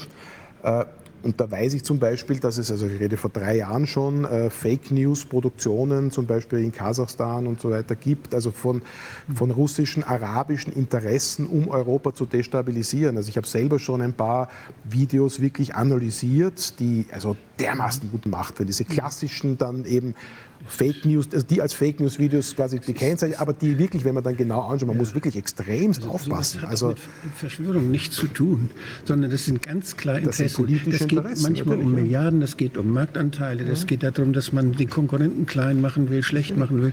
Wenn ich sehe, was die Agrarindustrie, wie die Forscher bezahlt haben, wir haben da mal ein Seminar drüber gemacht, die haben Professoren angeheuert, die Professoren wussten, wussten nicht mal von ihrer eigenen Veröffentlichung. Das hat alles die Firma geschrieben und das waren Kaufmäuler. Die haben einfach das dann unter ihrem Namen veröffentlicht. Also das wird, sowas wird gemacht, um, um bestimmte Meinungen zu erzeugen, um bestimmte Meinungen gar nicht erst hochkommen zu lassen.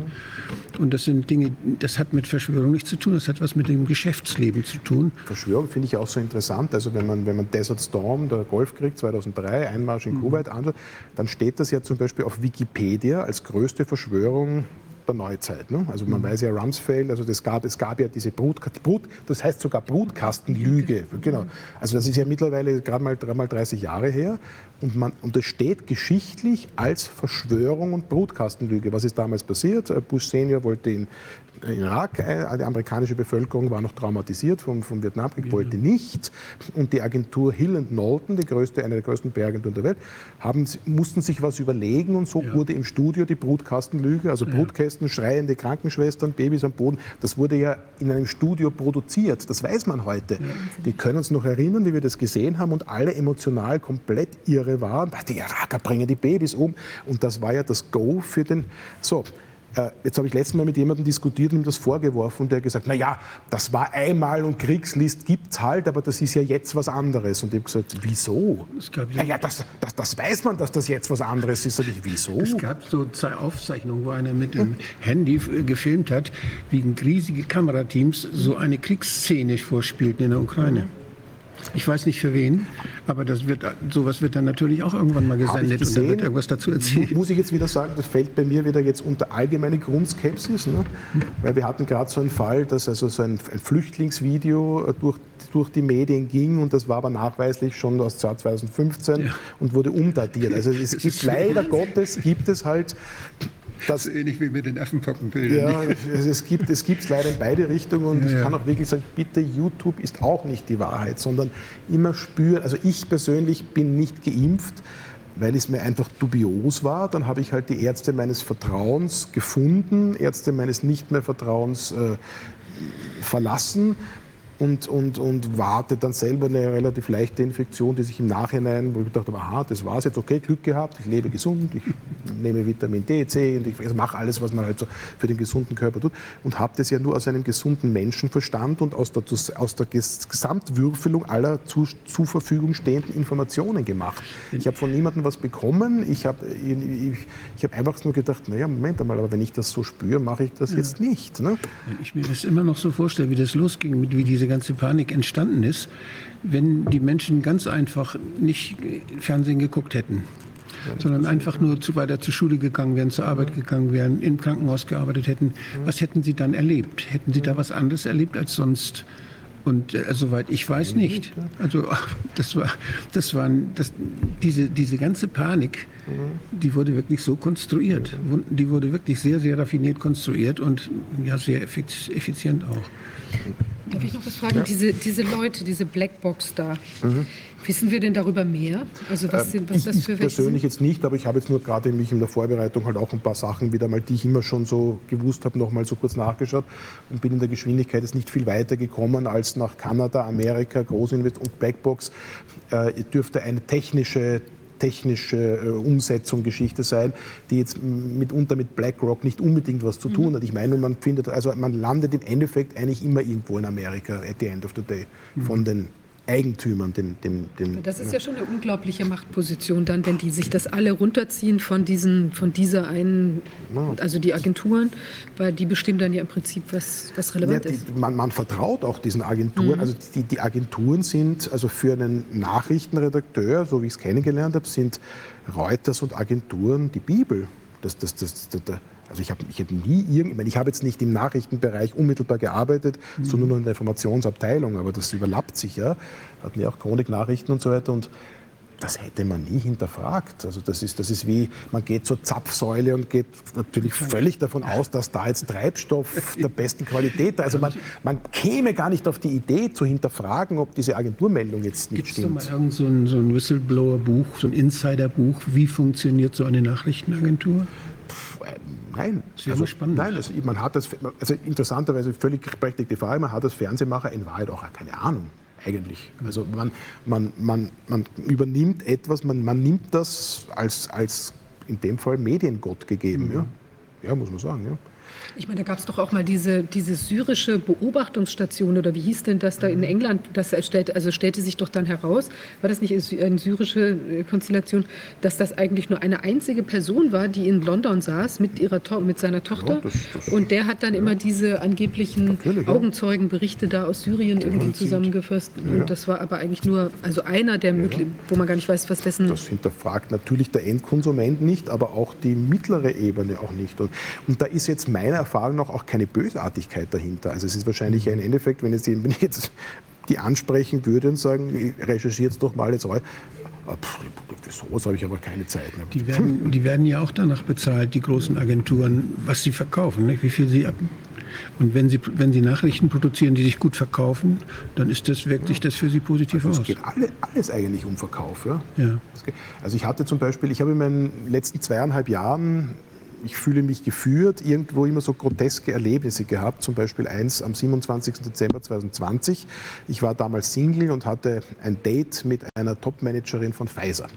Äh, Es war damals die, ja, ja, es war ganz, ich habe wirklich, ich ich habe dann, wie, dann, wie wir dann hin und her geschrieben haben und das Pfizer war gedacht so, ja. und dann war ich aber sehr interessiert inhaltlich und wir haben uns getroffen und lang geplaudert. Und das war so ein unheimlich interessantes Gespräch. Also war lang bevor das be- be- begann. Ich rede vom Dezember 2020. Und ich habe natürlich höchst interessiert auch gefragt, und ist das so mit der Impfung? Und die hat sehr lapidar, äh, wie gesagt, wir haben eigentlich keine Ahnung, äh, die Regierungen setzen uns unter Druck, es geht um viel Geld, wir gehen davon aus, dass es nichts macht. Meine Gegenfragen, ja, aber wenn was passiert, ja, das ist ja dann nicht rückführbar und so weiter.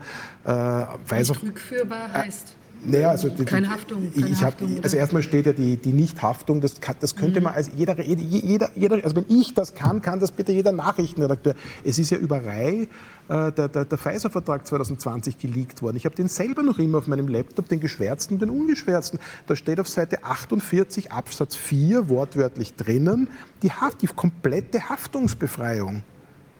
Also das ist, das kann ich doch, das kann ja jeder nachschauen. Das war ja bei der Schweinegrippe auch schon. Ja, ich, und, und das wurde mir bestätigt, aus erster Hand. Ich habe gesagt, ja, Haftung. Und ich habe dann gesagt, nee, was, was, und was sind mögliche Impfschäden? Ich habe gesagt, ja, pff, möglich ist alles. Ich habe gesagt, nee, aber das ist ja dann, das wird, fliegt ja auf euch zurück. Nein, das ist ja in dem Fall ja irgendwann einmal ja auch nicht mehr nachvollziehbar. Also das war jetzt nicht Ja, so, ich, ich, ich, nein, ich, kann, ich kann jetzt nicht diese Verschwörung, Gott bewahre da jetzt, sondern, sondern die hat einfach, es war eher so lapidar, es geht um unheimlich viel Geld.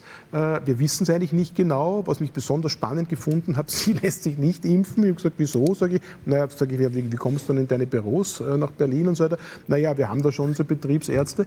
Und äh, im Endeffekt war, natürlich, war ich dann ein bisschen grantig. Ich habe gesagt, ja, moralisch ist das auch nicht in Ordnung. Ich habe gesagt, was ist moralisch in Ordnung? Ich habe einen interessanten Job und wir verdienen Milliarden. Ja, diese Welt ist nun mal so. Wahnsinn. Und das, also ich schwöre jetzt bei meinem, meiner Nicht-Haarpracht, dass das so stattgefunden hat. Ich habe die Geschichte witzigerweise vor ein paar Monaten als Urban Legend gehört, dass das jemand angeblich passiert. Ich habe gesagt, das war ich. Ich habe gesagt, nein, nein, das habe ich dann jemand anderem. Nein, das. Also es gibt schon wahnsinnig groteske Sachen, die, die, die, die pff, ich glaube, die Dinge sind, sind viel einfacher. Also es ist, es ist diese Existenzkeule, ist, glaube ich, das Hauptthema, warum wir so da sind, wie wir da sind. Äh, Ich hatte letztens einen, einen äh, Internetmonteur bei mir in der Sendung, äh, in der Sendung in dem, zu Hause. Und äh, der hat halt da bei den Dosen rumgeschraubt und so weiter. Und dann war ganz interessant, weil er sich dann bemerkt, irgendwie, er will, will gern kommunizieren und hat mich also dann auch erkannt und eben gemeint, ja, so, äh, toll, was Sie da machen an der Öffentlichkeit und so. Er, er ist auch dieser Meinung und dann sind wir irgendwie ins Gespräch gekommen. Und habe ich ihn dann gefragt, ja, wie ist es Ihnen da so ergangen die letzten zweieinhalb Jahre, wenn Sie da jeden Tag in zehn Haushalte gehen müssen mit Maske und Test und so, hat er gesagt, hat nicht stattgefunden. Ne? Sag ich, wieso hat nicht stattgefunden? Gesagt, ja, die ersten zwei Monate hat man ja auch nicht gewusst und da hat er selber und so weiter. Er hat mir wortwörtlich gesagt, seit über zwei Jahren und er geht in, in zehn Wohnungen jeden Tag. Er hat gesagt, das findet nicht statt. Er hat gesagt, in 95 von 100 Haushalten gibt einem, seit zwei Jahren geben die Leute die Hand, wollen sie was trinken, sitzen zu sieben irgendwo. Und, und meine Frage dann, ja, aber Wieso ist das dann so? Er hat gesagt, ja, es, will, es traut sich niemand was zu sagen, weil niemand will Probleme haben. Und er, er, er, also der Monteur selber gesagt, es ist 95 zu 5. Fünf sind verrückt, also verrückt in, jetzt in unserem, sind, sind Ganzkörperkondom und, und haben panische Todesangst. Und 95 Haushalte von 100 ist ni- in den letzten zwei Jahren. Das ist unheimlich spannend gewesen. Die Zahlen vom Robert-Koch-Institut über die Arztbesuche, die registrieren ja immer in denselben Arztpraxen. 600 Pilotpraxen haben wir da. Gucken Sie, wie viel, in welcher Altersgruppe gehen da zur Behandlung. Und da ist zu sehen, dass in dem, im Jahr 2020 äh, und 2021 auch viel die, die Mütter mit den Kindern nicht mehr zum Arzt gegangen sind. Das war, das war vorher in der Grippesaison eine schöne breite Welle. Und als das dann losging mit der Angstmache 2020, da war die Welle zu Ende. Die sind, die sind ja nicht mehr nicht krank gewesen, die Kinder sind weiter erkältet, aber die sind alle nicht mehr zum Arzt gegangen, weil sie Angst hatten, da müssen sie dann diese ganzen die, Regulatorien. Haben wir in Wien ja noch immer. Also Wien ist ja sozusagen momentan das Epizentrum des, des Teilwahnsinns. Ne? Also wenn Sie, Mhm. ich bin sehr viel in Niederösterreich, wenn Sie die Wiener Stadtgrenze überfahren, muss man ja plötzlich dann Maske tragen. Und das, das ist dann recht lustig, wenn man sieht, wie die Leute quasi dann irgendwie an der Stadtgrenze sich das Ding Nehmen Sie das aufsetzen Ding und wieder so ab. und wieder abnehmen.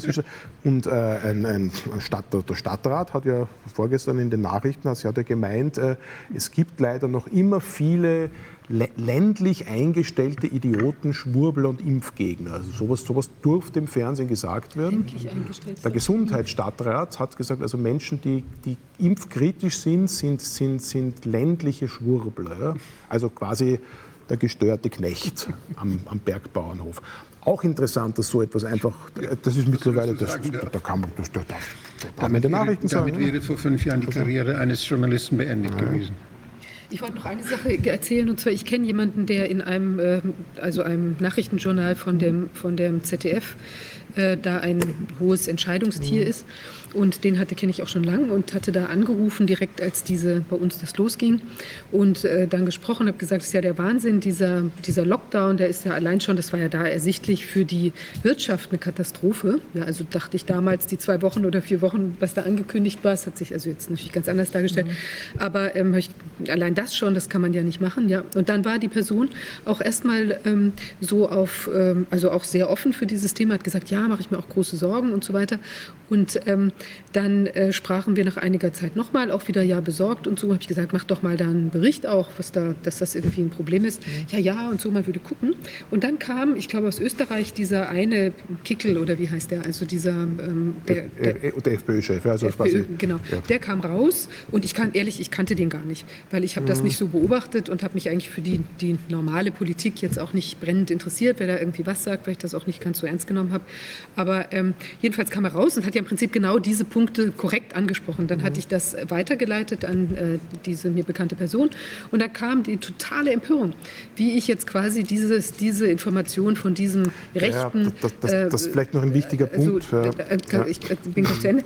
Also wie das, also es sei ja so unverschämt und damit sozusagen hätte ich mich total unglaublich, wie ich ihn damit behelligen könne. Und dann sprachen wir nochmal zu irgendeinem anderen Zeitpunkt und dann war es so, hatte ich das Gefühl, der, der, die Person hat sich so ins Privatleben zurückgezogen. Ach, man sei jetzt irgendwie auf Reisen und es sei so schön in der Natur.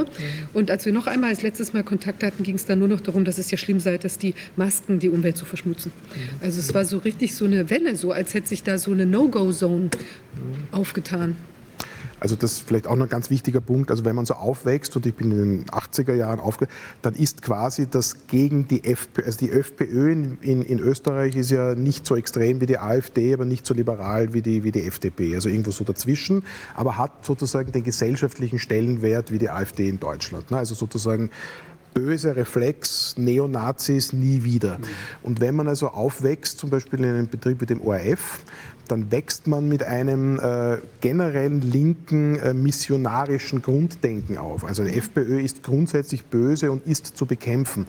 Was recht interessant ist, dass in einem öffentlich-rechtlichen Betrieb es eigentlich vom Personal fast keine FPÖ zugeordneten Mitarbeiter gibt, obwohl sie ja zwischen 20 und 30 Prozent der Bevölkerung abdecken. Also eine Großpartei ist in Österreich.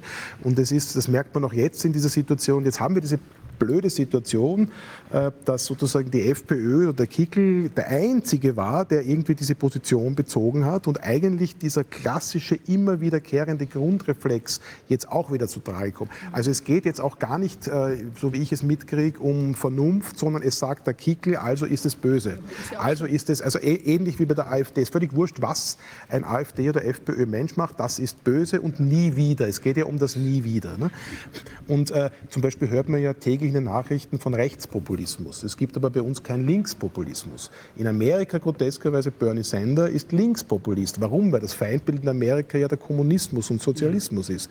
Bei uns ist das Feindbild der Nationalsozialismus. Also es gibt, ich habe noch nie in Österreich die letzte, ich habe auch mit einem politischen Berater mich äh, vor drei Tagen haben das gefragt, er hat gesagt, wieso gibt es eigentlich keinen Linkspopulismus? Ich gesagt, ja, den gibt es schon, aber links ist ja die Wahrheit. Ne? Als jemand, der 32 Jahre lang SPD-Mitglied war mhm. und der für die SPD 15 Jahre lang im Bundestag war, mhm äh, muss ich sagen, dass ich den Eindruck gewonnen habe, dass alle Parteien populistisch aktiv, weil sie nämlich Stimmen sammeln wollen. Die haben unterschiedliche Strategien. Und bei der, bei der AfD habe ich wirklich so den Eindruck gewonnen, dass die großen Parteien oder die Regierungsparteien äh, auch auf Bande spielen. Dass sie zum Beispiel, wenn sie nicht wollen, dass ein bestimmtes Thema im Parlament ernsthaft diskutiert wird, dass sie sich dann darüber freuen, wenn die AfD das zu ihrem Thema macht. Dann haben sie es leicht, so das, das Thema von der Tagesordnung so zu stellen. Das sagt der Kegel was, buff, und das, das ist also, Man könnte als Partei davon leben, ja. dass man als Entsorger ja. für unerwünschte politische Parteien diese Funktion erfüllt. Ja, das ist sicher so. Und so musste ich auch letztens mal, irgendwann habe ich gelesen, weil ich eben bei einer Demonstration von Maria Hubner-Mock, und da hätte ja auch äh, Sucharit Bhakti kommen sollen, äh, der dann nicht gekommen ist und ich, ich, ich konnte auch nicht aus, aus, aus, Omikron-Gründen. Äh, also mir, mir rann die Nase ein bisschen, das war dann Omikron. Auf jeden Fall musste ich dann nachlesen, dass ich jetzt äh, mit, mit rechtsextremen, äh, israelfeindlichen äh, Menschen sympathisiere, weil ich eben angesagt war, auf diese Veranstaltung zu gehen. Ne? Mhm. Also das heißt, die, diese Grundkeule ist immer die gleiche. Ja, Neonazis, dumm, äh, Wissenschaftsleugner, also immer das ganze Programm. Man stellt in Frage, dürfte ich mal bitte beide Seiten wissen, rums. Ne?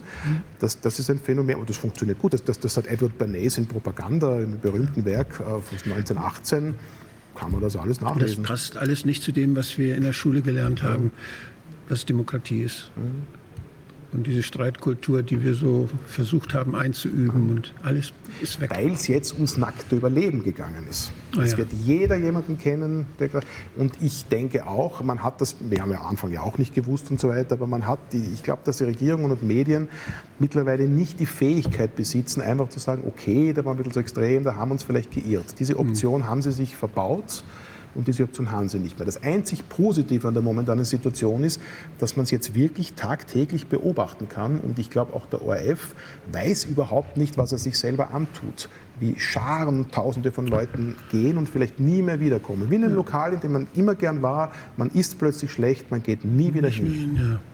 Ja. Zehn, hunderttausende Menschen werden nie wieder auftreten. Mhm. Ist ja vielleicht dann auch in Ordnung. Vielleicht eröffnen sich neue Chancen, die dann möglichst solche Fehler wieder vermeiden. Wir machen die Restaurants direkt daneben auf. Und dann hat man es auch nicht so weit. Hat, der, Havel hat das, der Havel hat das in, in, in Tschechien äh, gemacht, dass er eine Parallelgesellschaft, eine Parallelkultur weitergemacht hat, wo man sich in, in Wohnzimmern traf, wo man Vorlesungen gemacht hat in privaten Räumen, wo sich ein Netzwerk von, von Menschen getroffen hat mit hohem Standard, kulturellem Standard, intellektuellem Standard und wo die dann in dieser Welt, in dieser feindlichen Welt versucht haben, trotzdem ihre Werte zu pflegen, weiterzuentwickeln. Die haben also kulturelles Leben entfaltet als Parallelstruktur. Und das, finde ich, ist eine, ist eine Chance, die wir haben. Und wenn die dann so präsent ist, dass die Menschen sagen, oh, das ist ja viel interessanter, was die da machen, da habe ich ja viel mehr von, wenn ich dazu höre, als wenn ich mir dieses vorgekaute Zeug anhöre, dann haben wir gewonnen. Da fällt mir eine Geschichte noch ganz kurz ein. Ich habe einen lieben Freund, der äh, lebt seit 30 Jahren in Wien und war äh, Luftwaffen, also Pilot bei der, bei der DDR-Luftwaffe und hat also den Mauerfall als äh, ja, 20, 30-Jähriger, ich glaube, ja, 30-Jähriger miterlebt. Und ich habe ihn erst letzte Woche wieder getroffen, der hat gesagt, weißt du, was so absurd ist? Wie in der DDR wussten, dass wir einen Staatsfunk haben. Ja. Ihr wisst das nicht. Hm. Das war wirklich das, so, das, wow. Ja. Das ist mir neulich wie, wie auch so vor den Augen gefallen, dass bei uns heißt es ja äh, Verfassungsschutz. Mhm. Die Verfassungsschützer. In der DDR hieß es Staatssicherheit. Mhm. Die haben also die Regierung verteidigt. Mhm was die jetzt bei uns machen, wo, wo die Verfassung so massiv in Frage gestellt wird, ist eigentlich nichts weiter als Staatssicherheit. Natürlich. Ja. Der Apparat, der, der, der jetzt, die, die, die, schützen diese suppressive Regierungspolitik und nicht mehr die Verfassung. Wahnsinn. Tja, also Ich denke, man muss da noch näher hingucken. Ich bin sehr interessiert, nochmal diese Geschichte auch mit den Agenturen näher anzuschauen, mhm. wer da wohl hinter sitzt. Das muss man auf jeden Fall mal aufklären, mhm. äh, weil das ja eine wahnsinnige Machtposition ist. Ja, wer weiß, wer da beteiligt ist. Ähm, ja, also ich denke, Voll wir. Oder Money.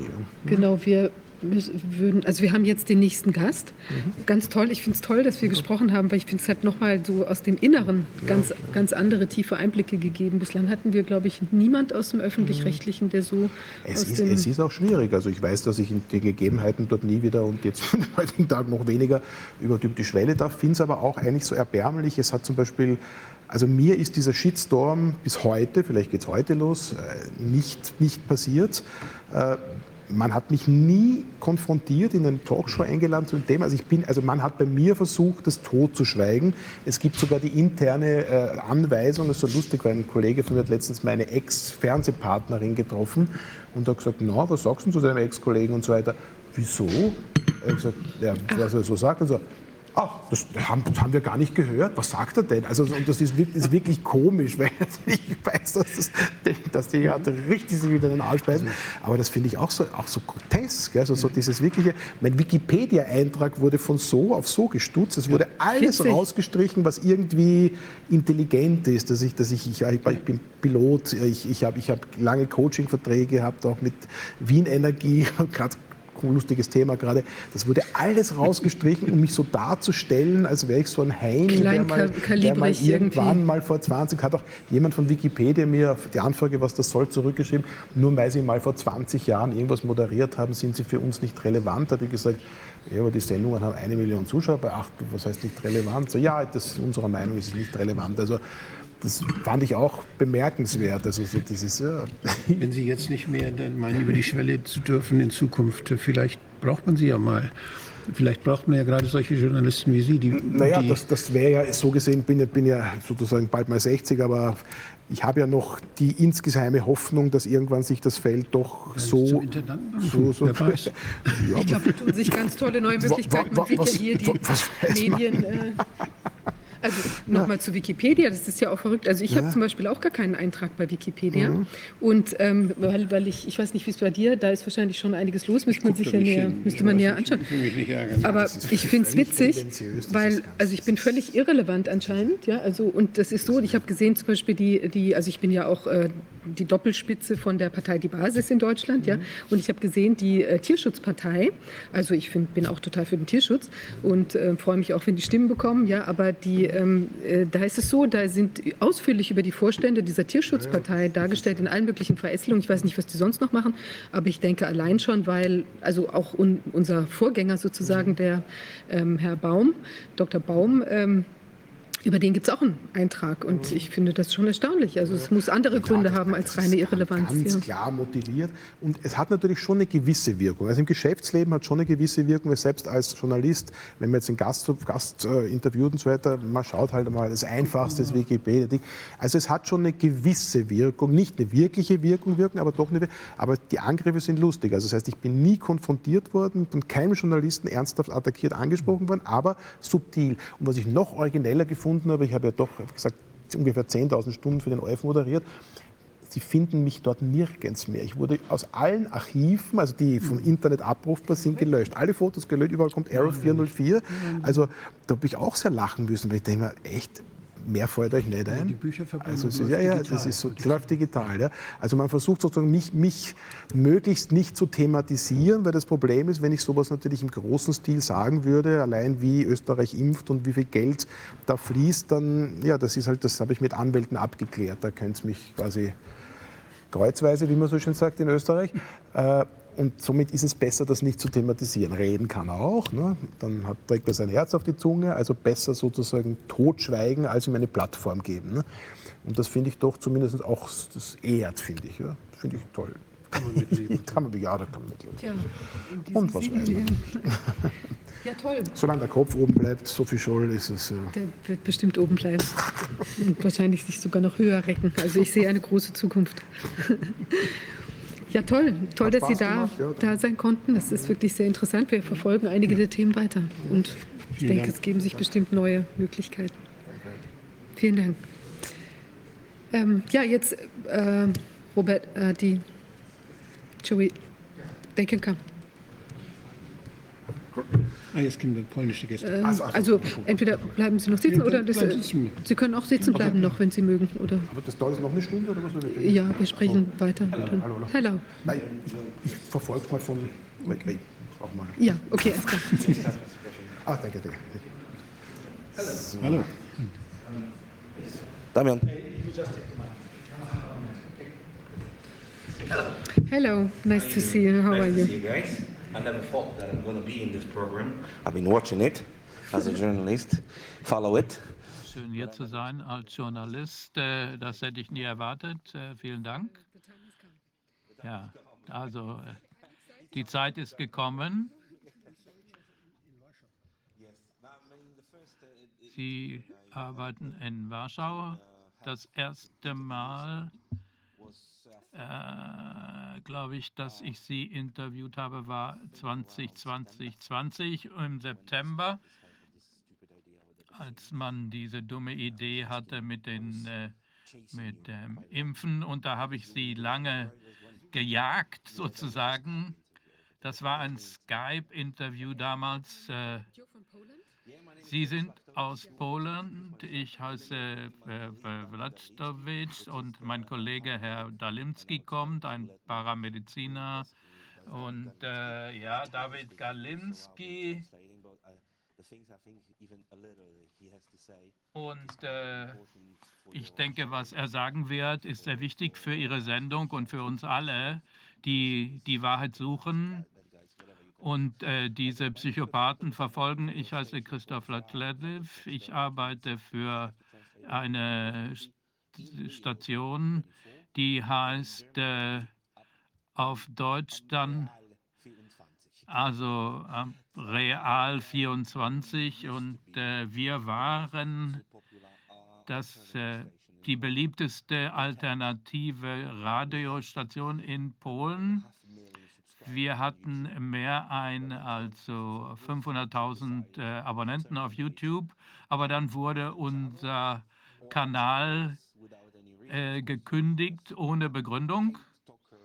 Es wurde uns gesagt, wir machen Fake News und, äh, und verbreiten Hassnachrichten. Und äh, ja, also seitdem bin ich jetzt äh, auf der Suche nach der Wahrheit.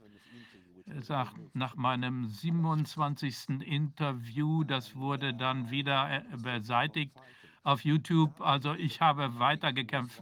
Damian ist Paramedic. Er war einer der ersten Whistleblower in Polen. Der hat wirklich gesagt, was da passiert und äh, hat der Öffentlichkeit äh, gesagt, dass es alle eine große Lüge äh, äh, sei und äh, er arbeitet in ähm, Krankenwagen. Er ist der erste Kontaktmediziner sozusagen. Wie ist das also als Sanitäter sozusagen, ja? Wie ist das organisiert? Wie funktioniert das? Ihr System? Ist das nur für Notfälle oder Pracujesz jako w- wiesz, w karetce pogotowie, czy też w innych miejscach? Po- Powoli, za dużo nie może wymienić to. Pracuję w zespołach ratownictwa medycznego i w szpitalu. I polski system ratownictwa medycznego uznawany jest za jeden z najbardziej rozwiniętych pod względem kompetencji na świecie. Uh, he works in a hospital. also er, and er others arbeitet as well. im Krankenhaus And und in in many Krankenwagen countries, I mean, those who are not und äh, das polnische System ist eines der uh, fortgeschrittensten. it, Und wie kann man das sagen auf Englisch? Also uh, es äh, gibt dort sehr viele Dinge, äh, die dazugehören, wenn man das vergleicht mit anderen Systemen. Also bei diesen Erste-Fallmedizinern, die müssen sehr viel abdenken. Sie sind der erste Kontakt sozusagen.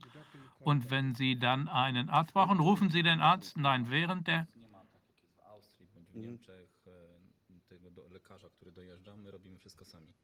äh, sagt er, das ist nicht so wie in Deutschland oder Österreich, äh, dass man den Arzt ruft und der kommt dann.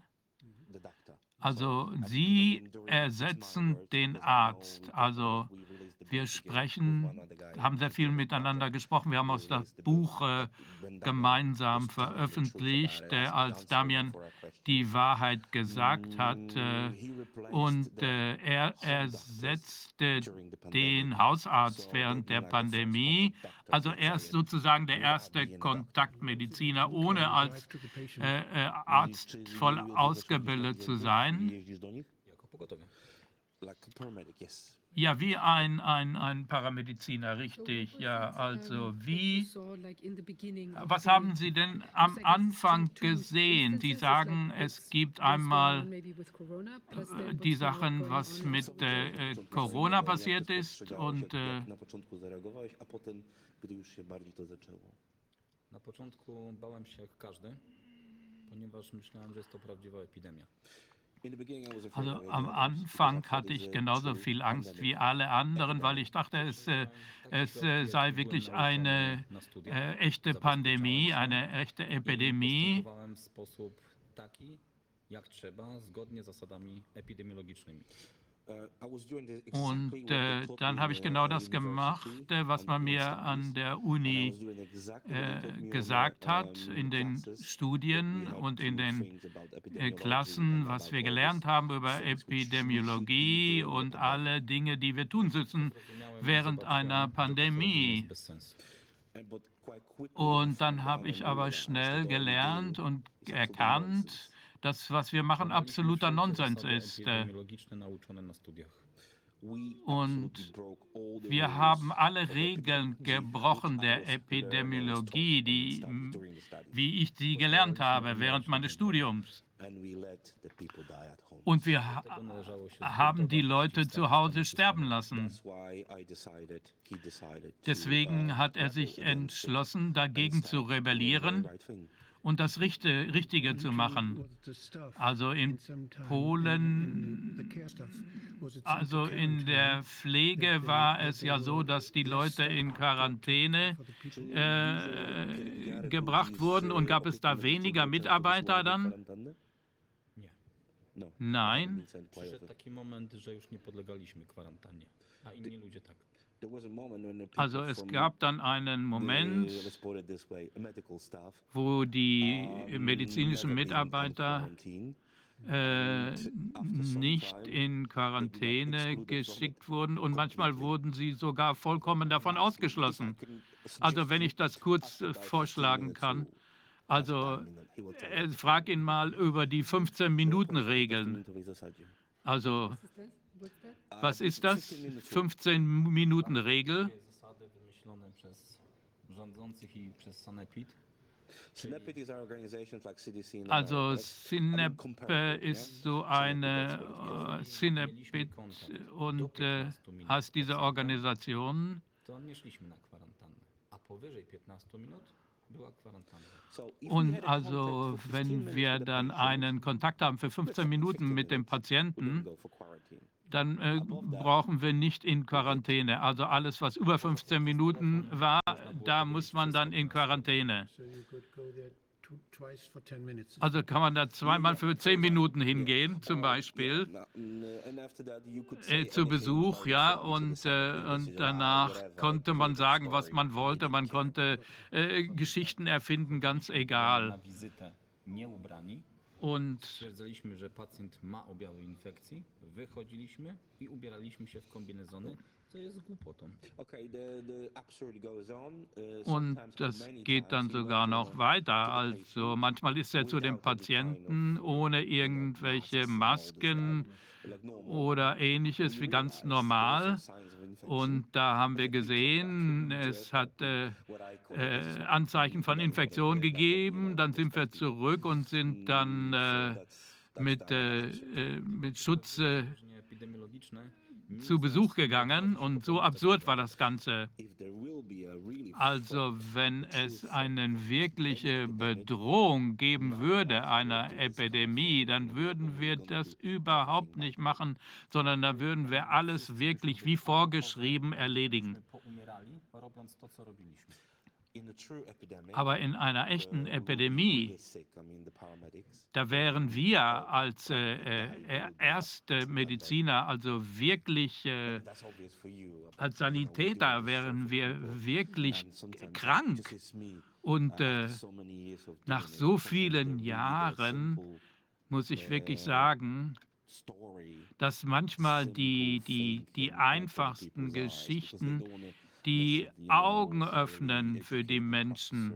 Also da braucht man gar keine äh, äh, äh, hoch ausgebildeten äh, Professoren, aber wenn äh, jemand wie äh, Damian als Sanitäter aus der Erfahrung spricht, äh, wenn man sich äh, die Fälle anschaut, also die, die, die Infektionen mit, ähm, äh, mit Krankenschwestern und Ärzten vor der ganzen Geschichte und mit Lehrern, die all diese Studenten haben mit Infektionen, mit laufenden Nasen, die haben das ja viermal pro Jahr auch äh, äh, eine ganze Klasse voll damit. und äh, auch die Erzieher in den Kindergärten, die haben so viele Kontakte, die sind auch nicht häufiger krank und haben auch nicht häufiger äh, Infektionen. Bei den meisten ist es sogar im, der, das Gegenteil der Fall, weil sie ein gutes Immunsystem haben.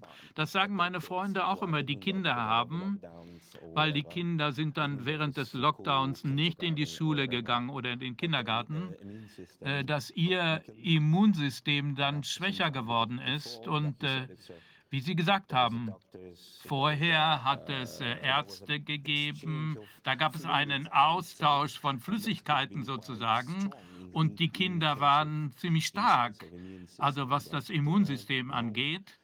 Und äh, also man kann das wirklich sehen. Normale Menschen, die nie mit Medizin zu tun hatten, ähm, die haben das gemerkt. Also da ist was dran. Also es gibt eine, eine Schulung, ein Training des Immunsystems. Was man hier macht mit den Impfungen, das ist künstliches Training, aber das normale Training war vor, ist vor tausend Jahren etabliert worden und ist noch im Gange.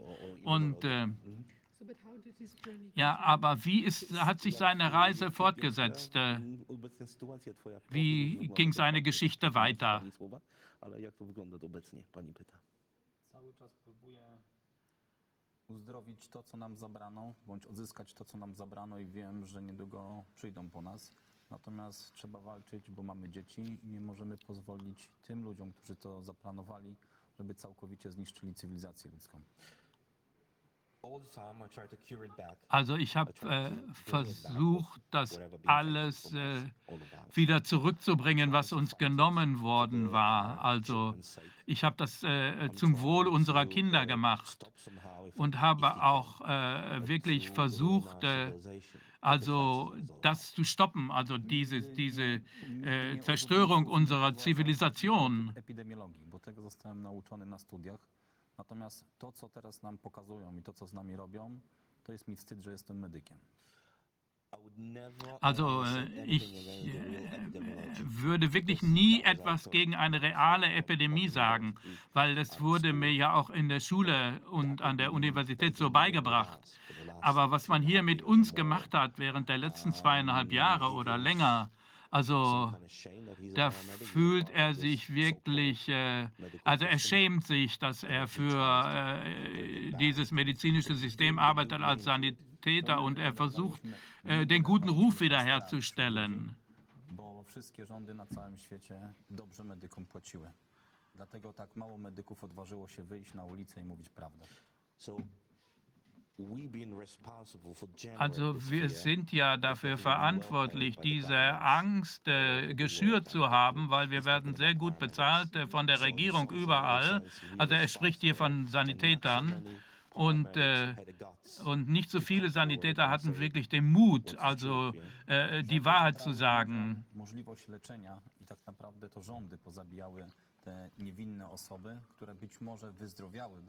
Uh,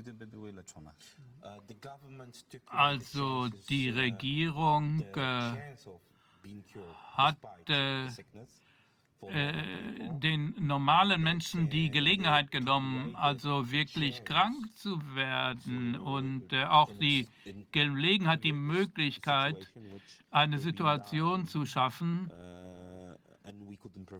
äh, wo die Menschen sterben mussten und wir konnten das nicht verhindern. Also wie viele Tote können Sie Zahlen nennen? Also wenn man sich die offiziellen Zahlen anschaut der polnischen Regierung, während in den letzten drei Monaten waren es 165.000 Tote, weil sie keinen Arzt äh, bekommen konnten während des Lockdowns. Also äh, meine Arbeit äh, zeigt, dass mehr als 220.000 Tote stattgefunden haben aufgrund des Lockdowns, aufgrund des Fehlens medizinischer Pflege, äh, verschobener äh, äh, Krankenhausaufenthalte für Krebskranke. Und äh, also ich kann eine Geschichte erzählen aus Schlesien in einer Stadt, da gab es eine Frau, 32 Jahre alt, die hatte einen Herzschlag, hatte acht Stunden gewartet, also im Krankenhaus äh, Wartezimmer. Und, äh, und als ein äh, Parlamentarier in Polen äh, herausfinden wollte, was da wirklich passiert ist, hat er mit dem Arzt gesprochen der die Leitung hatte zu der Zeit. Und er sagte, ich hab, wir haben diese Regel, die harten Fälle müssen zwischen vier und sechs Stunden arbeiten. Also man kann sich vorstellen, der, jemand, der, der blutet oder oh, ja, und also ziemlich schwer blutet. Also äh, ja, wie lange soll der denn warten? 15 Minuten, 20 Minuten? Also, und hier waren es vier bis sechs Stunden. Also das.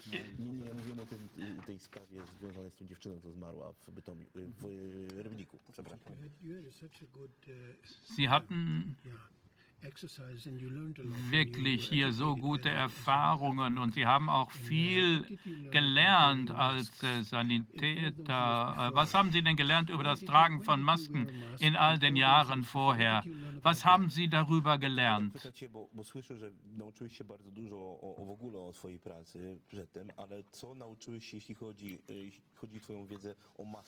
na długo przed to, tym, co się działo przez ostatnie 2,5 roku. Maskę używałem w pracy tylko wtedy, kiedy intubowałem pacjenta, bo mógł zwymiotować bądź opluć mnie krwią. Natomiast wiem, że szczeliny w tej masce są zbyt wielkie, żeby zatrzymać wirusa. Powiedz. Also ich habe Masken vorher nur genutzt, wenn ich Menschen intubiert habe oder jemanden, der wirklich Blut gespritzt hat, also nur um dann wirklich da akute Probleme zu verhindern. Aber was ich weiß, also, also er weiß, dass ins, in, im Innern dieser Maske, also diese, diese Löcher in der Maske sind viel größer als irgendein Virus, was da vielleicht durchkommen könnte. To świadomie godzę się na osłabianie swojego układu odpornościowego, bo oddycham 16% tlenu z mojego powietrza wydechowego. Also wenn ich so eine Maske tragen muss, dann weiß ich dann auch, dass ich automatisch mein Immunsystem damit schwäche. Das heißt, mir geht es dann letzten Endes schlechter. Und also das äh, macht dann meine Gesundheit um 15 bis 20 Prozent schlechter oder mehr. Also 14 Prozent, 15 Prozent, also wie jetzt. Jest, gdy oddychamy, a Ale czego? 16? tlenu. Powiedz Aha, procent it's tlenu. about the Also es geht um den Sauerstoff, also Entschuldigung.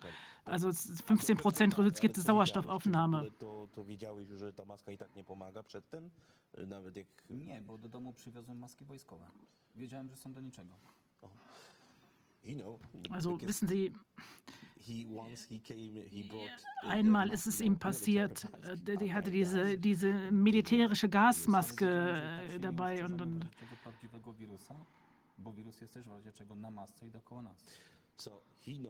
Und die äh, wusste, dass wenn da wirklich ein echtes Virus unter wäre, das würde solche Matzen uns nicht schützen, weil das Virus ist überall und kommt da ohne weiteres durch. Also sie wusste vom Anfang an aus den Studien, dass diese Masken,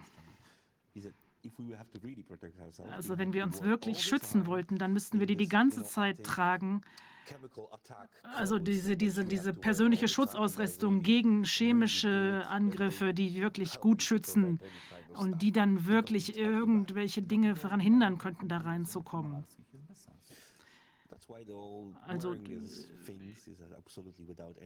des, also deswegen, wie er sagt, sind diese Dinge, das zu tragen, macht überhaupt keinen Sinn.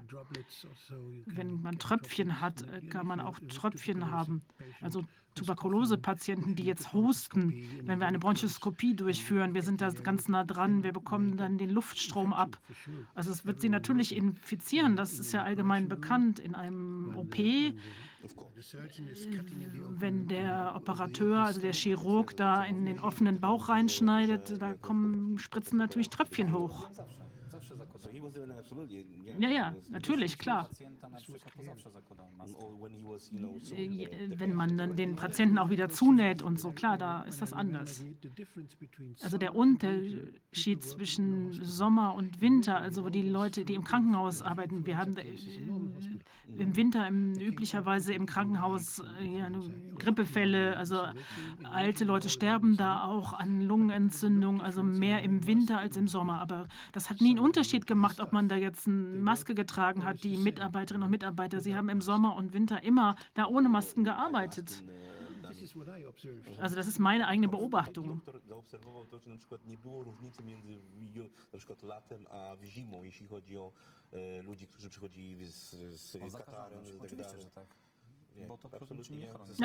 Ja, ja, genau.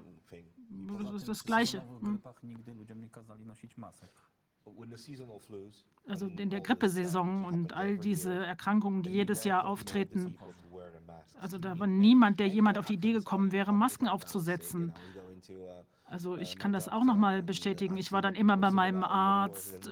Also ich habe Leute gesehen, denen es schlechter ging als mir. Niemand hat das irgendwie interessiert. Äh, niemand hat irgend sowas aufgesetzt. Also niemand hat da Alarm geschlagen. Also also, also was man das dann, wenn man da wirklich was hat, dann versucht man eben Kontakte zu vermeiden, Hände zu waschen und solche Dinge. Also das ist natürlich völlig in Ordnung, ja. Ja.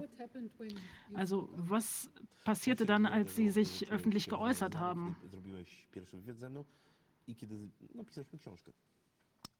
Chciano mnie zwolnić z pracy i nadal utrudnia mi się tą pracę coraz bardziej, ponieważ mówię prawdę i nauczyłem moich kolegów ratować ludzi. Die haben versucht, mich äh, zu feuern und verschiedene Dinge oder alles mir schwer zu machen, weil ich den Kollegen gesagt hatte, das war der Grund, für, dass ich gesagt habe, wir müssen für die Gesundheit der Menschen uns einsetzen und für ihr Wohlergehen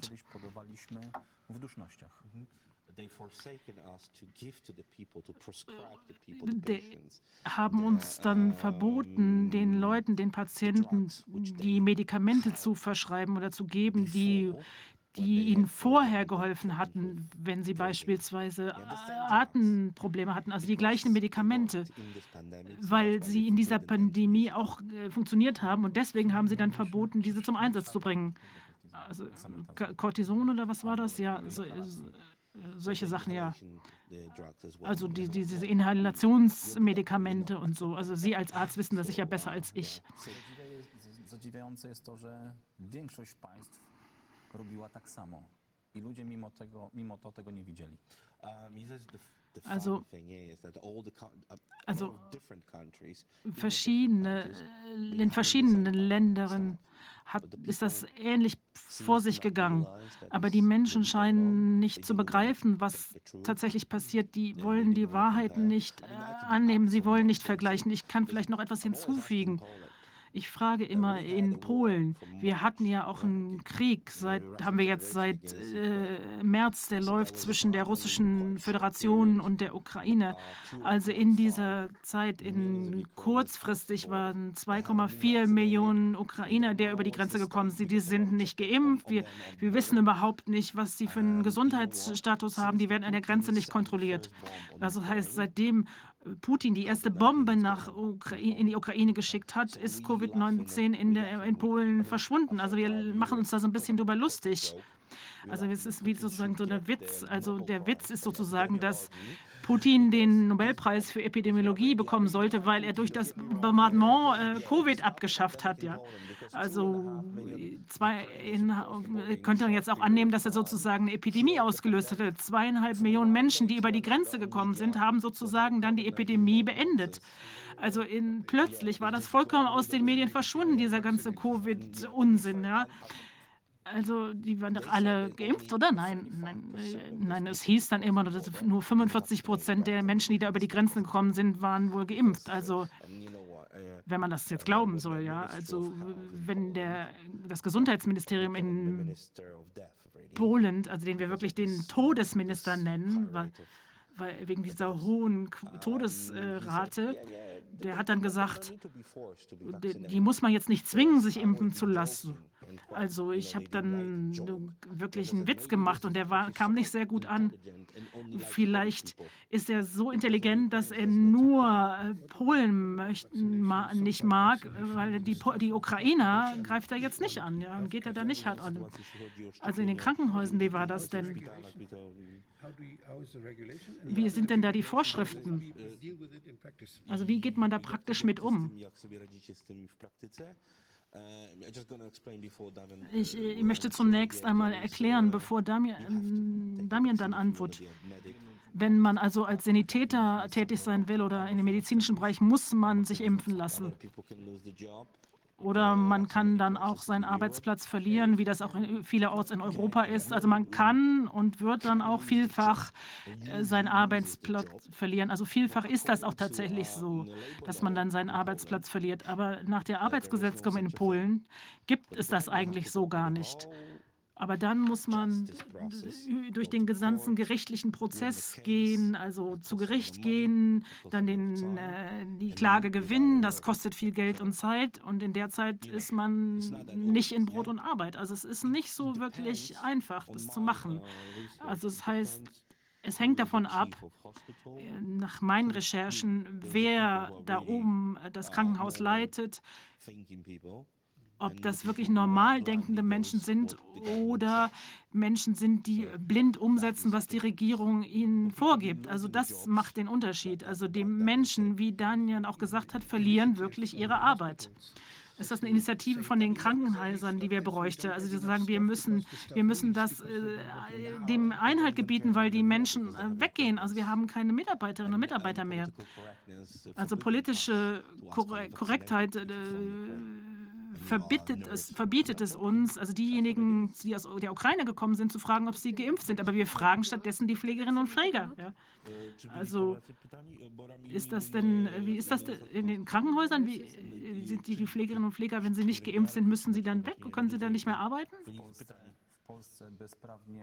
odmawiało się ludziom operacji nawet, zwykłym obywatelom, jeżeli nie byli zaszczepieni, mimo że nie ma obowiązku szczepień.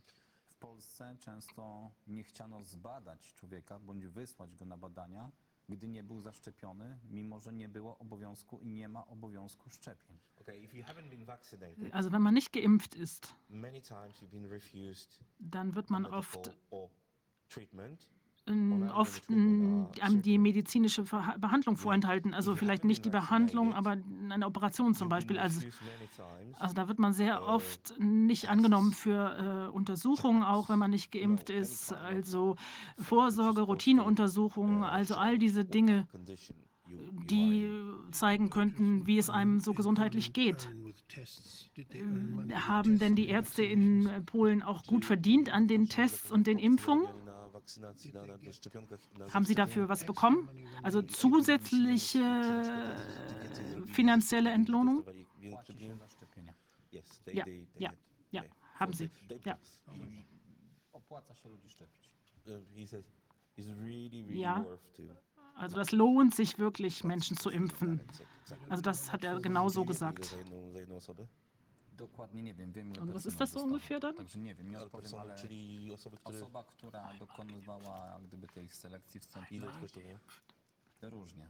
No, ale Naprawdę tak mniej ciężko więcej widełki powiedzieć. możesz powiedzieć? O, około 50-60 zł za osobę. Okay. Uh, the person who was va vaccinating people. Also der, der, der Menschen geimpft hat, Because we need to Also was Damien jetzt gesagt hat, also wer, wer jetzt Menschen geimpft hat, also der jetzt in Impfzentren oder wie man das auch immer nennen mag, äh, gearbeitet hat, der hatte 50, 60 Slotti bekommen. Also das macht so ungefähr, also das hat, das war variabel, aber darüber hinaus haben die Ärzte noch viel, viel mehr bekommen. Also es gibt einen Ausschuss im polnischen Parlament, so ähnlich wie dieser Ausschuss hier, aber, aber wo Menschen also versucht haben, die Wahrheit herauszufinden. Also, also wo man festgestellt hat, dass da enorme Summen Geld an die Ärzte geflossen sind, nicht nur für die Impfung. Also es war wirklich unglaubliche Summen an Geld. Und something, äh, irgendwas, was man noch nicht mal aus Deutschland sich vorstellen kann.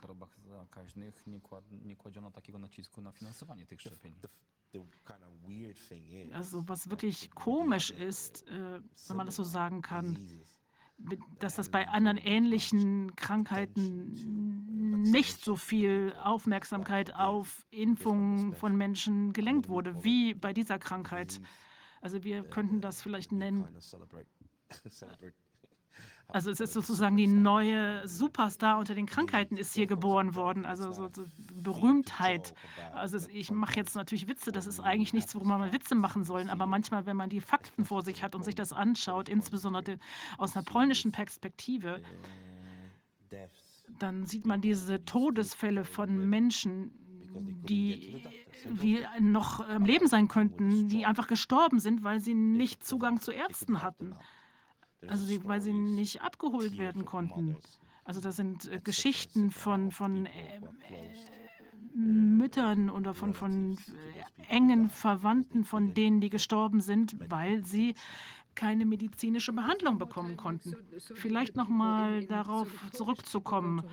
Also die Polinnen und Polen kommen ins Krankenhaus und werden dann nicht behandelt, weil sie nicht geimpft sind. Und wenn dann eine Ukrainer oder eine Ukrainerin kommt, die würden dann aber behandelt, weil ihr Status nicht überprüft werden kann. Also wenn ich aus Deutschland komme aus, oder aus Südafrika, würde, wäre das dann auch so? Oder wenn ich einen anderen Flüchtlingshintergrund hätte, würde dann auch die gleiche politische Korrektheit auf mich angewendet werden? Wiadomo, bo już ustaliliśmy to, powiedziałeś to, że Polacy byli odmawiani leczenia, ponieważ nie byli zaszczepieni. Czy to samo dotyczyło Ukraińców i czy to samo, jak, na przykład gdyby pani pochodziła z pół, południowej Afryki, czy pochodziła z jakiegoś innego kraju, który by na przykład był dotknięty wojną, czy to samo by ją spotkało, czy miałoby takie przywileje? Żaden kraj w Europie nie współczuł gdy Amerykanie zrzucali bomby na Syrię i ginęły dzieci. Na tle Ukraińców cała Europa oszalała. Mnie za te poglądy w Polsce nazywa się faszystą, natomiast powiedzmy prawdę, jest to grupa uprzywilejowana ludzi, którzy nie muszą być zaszczepieni, nie musieli mieć testów i zawsze są przyjęci. Okay, nobody Ja, also shed tear niemand hat auch nur eine Träne vergossen, wenn also in Syrien die Kinder bombardiert wurden von Russland. Aber die ukrainischen Flüchtlinge wurden von der ganzen Welt also wirklich wie verrückt behandelt und, und die ganze Welt war da in einem Hype. Und was Damian ganz klar sagt, ganz, ganz eindeutig, die Ukrainerinnen und Ukrainer mussten sich nicht impfen lassen, sie mussten sich nicht testen lassen, nichts dergleichen. Sie wurden, wie sagt man das, sie wurden von Anfang an einfach so aufgenommen, wenn da insbesondere zu Beginn des Krieges ein Ukrainer kam, ja, das war's dann. Also, also vom A bis Z haben sie alles bekommen. Jednych wyróżniać kosztem innych ludzi, tak jak się robi w naszym kraju. Najbardziej cierpią Polacy, e, a ludzie, którzy zwracają na to uwagę, są karceni w naszym kraju.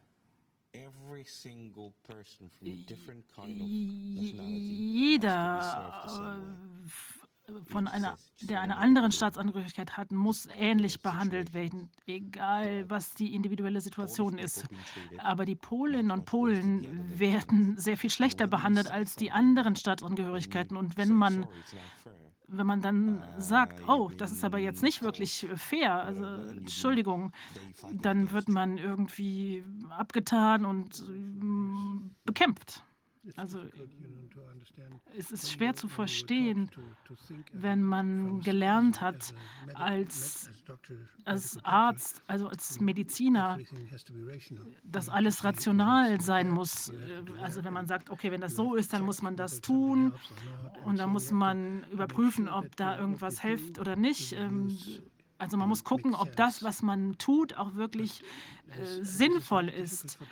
Und das ist sehr, sehr schwierig für Ärztinnen und Ärzte, für Menschen, die jetzt in Krankenhäusern tätig sind, so zu denken. Wenn sie so weiter wirklich denken, dann bekommen sie richtig große Probleme. Mm, Gdy on na przykład studiował, to wszyscy, wiesz, nauczono go, żeby wszystkich traktować tak samo. Mnie też tego nauczono. He said he, he been taught the same way as you Ja, er hat das genauso gelernt, hat er gesagt, wie Sie das jetzt gerade beschrieben haben. A nie zwraca na inne narody na świecie, które też cierpią. And he said, "'Cause that's Ja, und äh, deshalb schaue ich da auch so kritisch hin.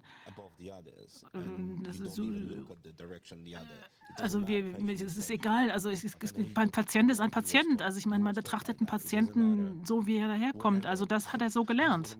Egal, egal was für eine Hautfarbe der hat oder wie der aussieht oder er, der braucht Hilfe, ja. Und man muss die gleiche Hilfe äh, einer Person mit A, B, C äh, leisten, ja, egal.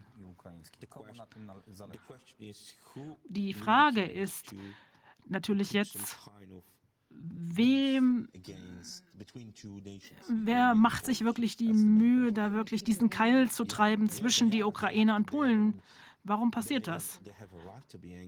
Also die, die haben natürlich auch das Recht, wütend zu sein, weil die zwei Jahre, ähm, die letzten zwei Jahre wurde uns ja vorenthalten, ganz normale, grundlegende äh, Ge- Gesundheitsversorgung zu haben. Und ganz plötzlich, auf einmal, die Ukrainerinnen bekommen das alle? Für, von, von aus unserem Geld noch, ja. Also da kann man schon mal wütend werden. Also ich meine, das ist wie, wie, wie beim Fußballspiel, ja, oder? Gdybyśmy tak zmienili zasady, zmieniono zasady. Gdybyśmy tak zmienili zasady w futbolu, to by było to wtedy, nie? Um, And you're still working? Arbeiten Sie noch? Sind Sie noch tätig? Ja. Und was beobachten Sie jetzt bezüglich der äh, Auswirkungen der Impfung? Wielu z nas medyków, którzy przyjęli pierwszą, drugą, niektórzy trzecią, obawiają się czwartej, bo wielu ma problemy neurologiczne. Są to osoby młode i kardiologiczne. Udar, zawał. Yy, Wielu z nas, którzy przyjęli te preparaty, mają duże problemy z krążeniem żylnym kończyn dolnych. Viele der Sanitäterinnen und Sanitäter, die jetzt die erste und zweite Impfung bekommen haben und die dritte vielleicht auch noch, machen sich große Sorgen die, über die vierte Dosis. Weil sie jetzt schon neurologische Probleme haben. Und was Damian auch sagt, sie haben wirkliche Probleme mit, mit, den, mit den Venen hier unten, also den Beinvenen, also wirklich große Probleme. Also äh, phlebologische Probleme. Mój kolega, który pracuje w szpitalu, powiedział, i bardzo długo pracuje w szpitalu, ma duże doświadczenie, powiedział, że nigdy nie spotkał się z tak dużą ilością nagłych zgonów w grupie osób od 30 do 40 roku życia, jak w ostatnim roku. Mein Freund, der schon sehr lange im Krankenhaus tätig ist, der hat eine enorme Erfahrung als. Sanitäter. Also ist jemand, der wirklich Hilfe leistet. Der hat das in seinem Leben noch nie erlebt, dass so eine in hohe Sterbequote between 30 and 40 years in der Gruppe zwischen 30 und 40-jährigen Menschen auftritt. Also unerwartete, plötzliche Todesfälle. Uh, there was a term in the short term in Polish. Und Da war also sozusagen ein Begriff äh, in der polnischen Medizin, der jetzt aufgekommen ist, der jetzt in Mode gekommen ist, also plötzlicher Todesfall ohne Diagnose. Ja, wie sieht es denn aus mit äh? Blinddarmfällen? Sind die jetzt äh, häufiger anzufinden oder Blinddarm? Operation for appendix, acute appendix. Woreczek. Let's have a look, sorry, because now, you know, Äh, I'm not a Also Entschuldigung, da muss ich nachschauen selbst, weil ich bin kein Mediziner. Wie sagt man das äh, auf Polnisch? yeah. So the last part of the Also der Endteil vom Darm, ja, also Znam osobiście, ale to jest kilka osób, które w ostatnim okresie faktycznie ma problemy z niedrożnością, problemy z trawieniem, ale nie odniosę się do tego tematu. Nie mam takiej wiedzy, żeby powiedzieć, że czegoś jest więcej. Mhm.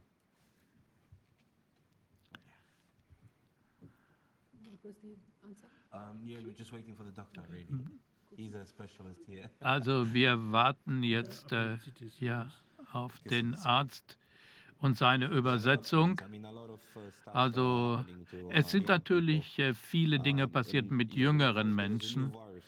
Es gibt jetzt einen sogenannten neuen, neuen Virus in Polen, der heißt plötzlicher Tod. Und das betrifft nicht nur junge Menschen, between das äh, sind,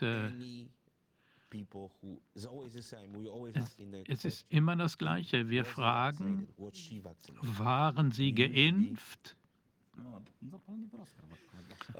Ja, also man, wie sieht es aus mit Blinddarmentzündungen? Da gibt es nicht so viel mehr. Also, wie gesagt, es gibt diesen neuen Virus, das heißt äh, plötzlicher Tod. Und wie ist die Stimmung jetzt in Polen?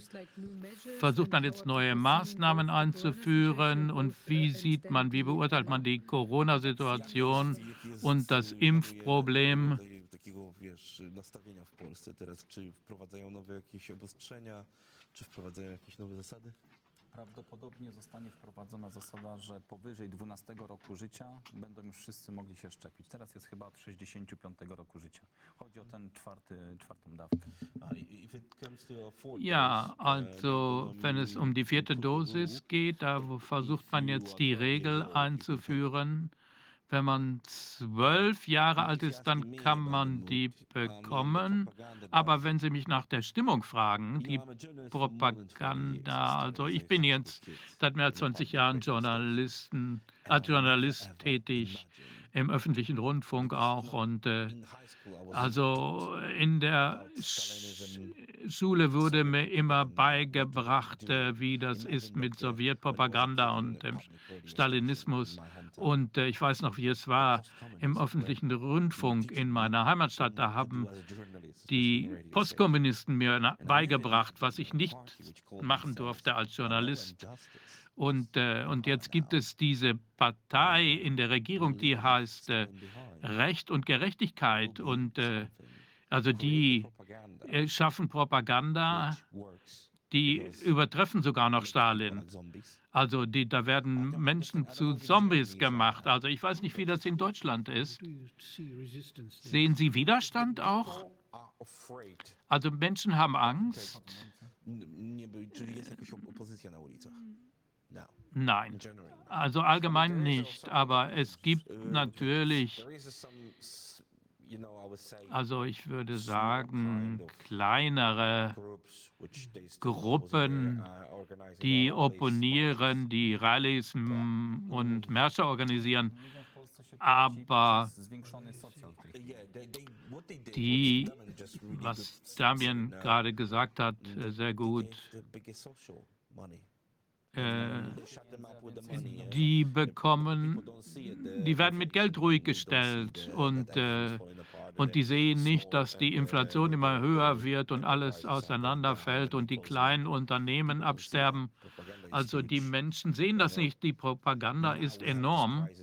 Und jetzt haben wir die Krise mit der Energie, mit Öl, also und im Fernsehen, da sieht man auch keine äh, Bilder von Protestmärschen äh, Märschen in anderen Ländern. Ja, das machen wir, das wird gezeigt. Also meine Korrespondentin aus Amsterdam, Eva, berichtet aus den Niederlanden.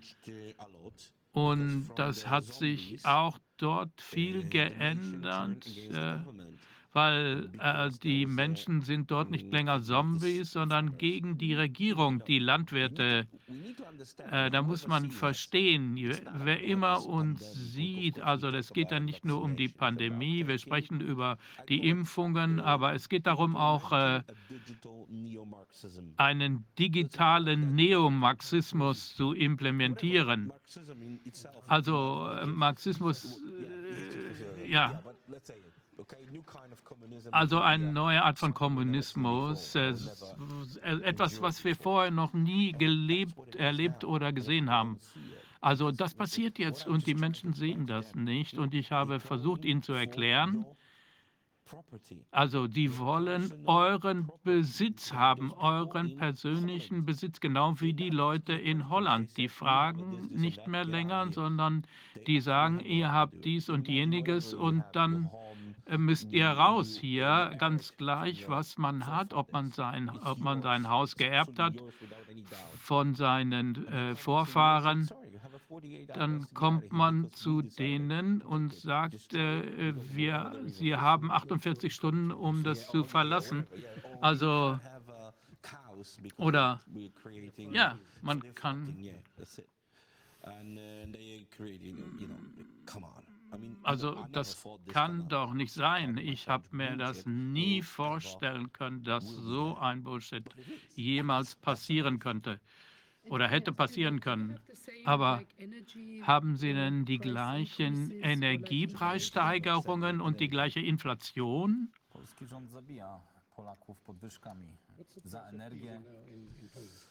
Wie sieht es aus in Polen jetzt? Wie ist die Inflation? Also man muss sich vorstellen, dass die Menschen in Polen ja weniger verdienen als in Deutschland. Wie sieht es aus, Dieselpreise?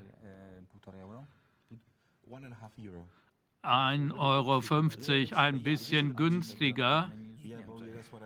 Ja, also wie gesagt, wir verdienen ja auch weniger, also äh, und äh, das muss ja äh, in Verhältnis gesehen werden. Also die Löhne sind geringer. Also die Energiepreise, da hat es einige Bäckereien, Familienbäckereien ge gegeben, die geschlossen haben von einem Monat auf den anderen, hat sich der Energiepreis um 800 Prozent erhöht. Wymawia nam się, że niczego nie mamy, że trzeba to eksportować, natomiast nie korzysta się z tego, co mamy, a naszym złotem jest węgiel. Also in die Menschen in Polen, ähm, den werden, also äh, dem wird das Holz weggenommen und äh, er hat es nicht gesagt, aber ich will das nochmal hinzufügen. Also selbst unser Präsident hat das gesagt. Wir haben ja Kohle noch Vorräte für 200 Jahre. Die meisten äh, Bergwerke sind geschlossen worden.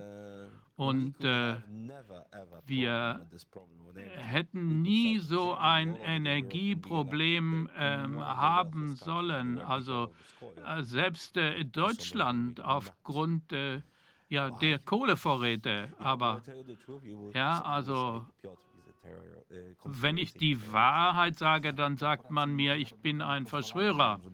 Also chcą, żebyśmy byli biedni i posłuszni i robią to od wielu lat z tym narodem. Also was äh, Polen angeht, da machen ja die globalen Konzerne alles, um äh, zu verhindern, dass die Menschen in Polen äh, wohlhabender werden. Und die versuchen alles zu verhindern, dass wir äh, zu einer normalen Macht werden. Also, also teilen und herrschen. Ja, so wird das gemacht, damit die Menschen gegeneinander kämpfen. Man versucht auch Europa zu teilen und man wird sehen, dass die Polen gegen die Deutschen kämpfen und so weiter, die Franzosen gegen die Deutschen. Ja. Und äh, das macht man auch schon zwischen uns und der Ukraine. Man sollte Freunde bleiben und das nicht mitmachen, selbst mit den Russen. Aber ja, Also ich war im Europarat und Russland ist ein europäisches Land und die waren auch Mitglied im Europarat. Und es gab da viele Kämpfe gegen Erdogan, gegen Putin und auch gegen die ukrainische Frau, diese korrupte Politikerin. Und äh, äh,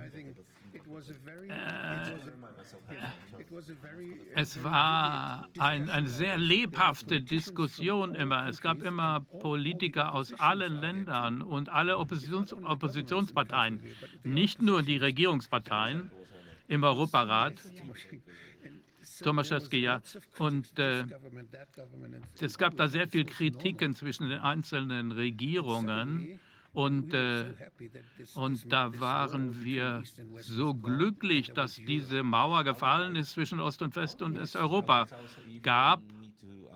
Und äh, jetzt äh, werde ich Ihnen was ganz Neues sagen. Also was alles sagt über Polen. Also in Polen darf man gar nichts mehr mit Russen, Russland zu tun haben. Also es gab ein äh, sehr prestigeträchtiges äh, Magazin im Internet und die haben gesagt, dass äh, Russland den ukrainischen Unternehmen Geld gegeben hat, um das Gas äh, zu transferieren, also durch die Ukraine, durch die Ukraine, durch ukrainisches Territorium hin in die Tschechische Republik. Also, und die haben das Geld genommen. Erst dachte ich, es wäre eine Art Witz, aber äh, wie gesagt, es gibt so viele Lügen auch. Mein Lehrer hat mir immer eine Sache beigebracht, und zwar am Anfang meines Studiums. Du musst dich immer daran erinnern, die Politik, die ist heute so, wie es passiert, es ist ein Dschungel voller Spiegel. Man kann nie genau sehen, wer was mit wem macht, wer wegen wen kämpft. Und äh, momentan ist es so. Und ja, wie gesagt, so etwas Ähnliches passiert auch gerade in Aserbaidschan. Also äh, ganz gleich, was man glaubt und welche Hautfarbe man hat, egal. Was ich glaube, ich denke, wir müssen uns zusammenschließen, sonst werden wir Sklaven sein oder nicht länger existieren. Also die Menschen, die existieren auf einer Seite der Grenze, auf die, die arbeiten ja nach wie vor auf ihren Feldern und die wollen keinen Krieg. Es gibt keine normalen Ukrainer oder Russen, die den Krieg wollen. Äh, das ist nicht ihre Sache. Es sind Menschen, die daran interessiert sind, die Geld damit verdienen, die große Geschäfte machen und die missbrauchen die Menschen. Und äh, die Menschen wären so früh, wenn diese äh, Führer miteinander verhandeln würden und selbst wenn sie in den Boxring gehen würden und kämpfen würden, da ja, aber das äh, sollten sie machen und dann hätten wir wieder Frieden. Also, aber die, die, ähm, äh, die Menschen müssen leiden, die werden gefoltert, die sind nicht äh, interessiert an den Menschen. Ale to politykom zależy na tym, żebyśmy się zawsze między sobą kłócili. I to oni generują wojnę, a skoro chcą tej wojny, to tak jak pan powiedział, to niech idą i między sobą się zabijają. So the Polish, with, also Pole with Polish always get to find a reason to get at. Pole with Ukrainian will find a reason to get at. Pole with German will find a reason to get at. The politicians are the one who are forcing us to war. So like you just said, and that's what he said. zwingen uns dazu, uns, uns auseinander zu dividieren. Also, das ist, also wenn die Krieg wollen, dann nehmt euch doch selber Politiker und beschießt euch gegenseitig. Wir wollen diese Konflikte nicht mehr. Also diese, diese Neid und Hass zwischen Nachbarn, ja, die versuchen das immer anzustoßen. Wir wissen, dass sie Macht über uns haben, weil sie die Polizei haben und die Armee. Ja. Aber die Polizei sind natürlich grundlegend auch Menschen aus unserer Mitte. Also die, die sind natürlich, das kommt auf deren Einstellung an. Also Sie werden auch manchmal manipuliert. Also zumindest, wenn wir jetzt von der polnischen Polizei äh, sprechen. Wir haben auch äh, mit Angehörigen des polnischen Militärs gesprochen. bis man ihnen nicht ihre Familie wegnimmt, werden die nicht wirklich verstehen, was passiert. Also die Menschen werden schön den Mund halten. Ne? Also wir, wir haben auch mit denen in Polen gesprochen und sie haben festgestellt, dass es dieses bescheuerte Gesetz letztes Jahr gab, wenn man keine Maske Maske trägt, dann musste man 50, 100, 200 Slotty bezahlen. Das sind so 100, 105 äh, Euros wert. Also bei den Lebenshaltungskosten in Polen ist das ganz schön viel Geld. Also nur dafür, dass man keine Maske trägt. Also nach, also nachdem ich da ziemlich oft Auseinandersetzungen mit der Polizei gehabt habe, bin ich dann mal zum Arzt gegangen und habe gesagt, okay, Entschuldigung, ich habe da Probleme, ich kann da nicht richtig drunter atmen und habe dann also eine Attest dafür bekommen ja, hm. also viele Menschen haben das nicht gemacht und haben dann schließlich äh, eine Klage gegen sie anhängig gehabt äh, im Gericht, also standen dann vor Gericht, weil sie das nicht gemacht haben. Also die Polizei bei uns in Polen wie kann ich das jetzt sagen? Also die, die, die genießen vielleicht nicht so große Glaubwürdigkeit.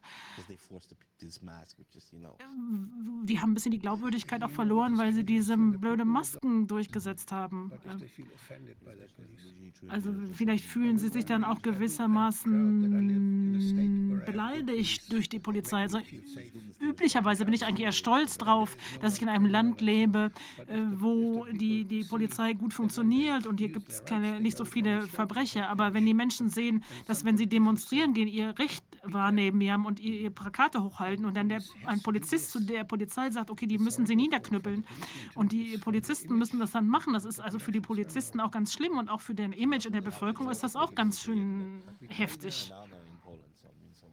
Also das ist äh, ja auch in, in Polen so. Ja. Uh, ja, das wäre sehr, sehr interessant. Wow. Gibt es noch etwas, was Sie zum Abschluss unseres Gesprächs anmerken möchten? Niech media przestaną pokazywać medialną epidemię i może ktoś zajmie się tymi, którzy to zaplanowali. Also die Medien, die Medien, die Mainstream-Medien sollen mal anfangen, äh, die, die, die, die sollen eigentlich mal aufhören sollten zu lösen. Das ist ziemlich einfach. Anstelle diese Lügen zu verbreiten, sollten sie den, die Leute verfolgen, die dafür verantwortlich sind.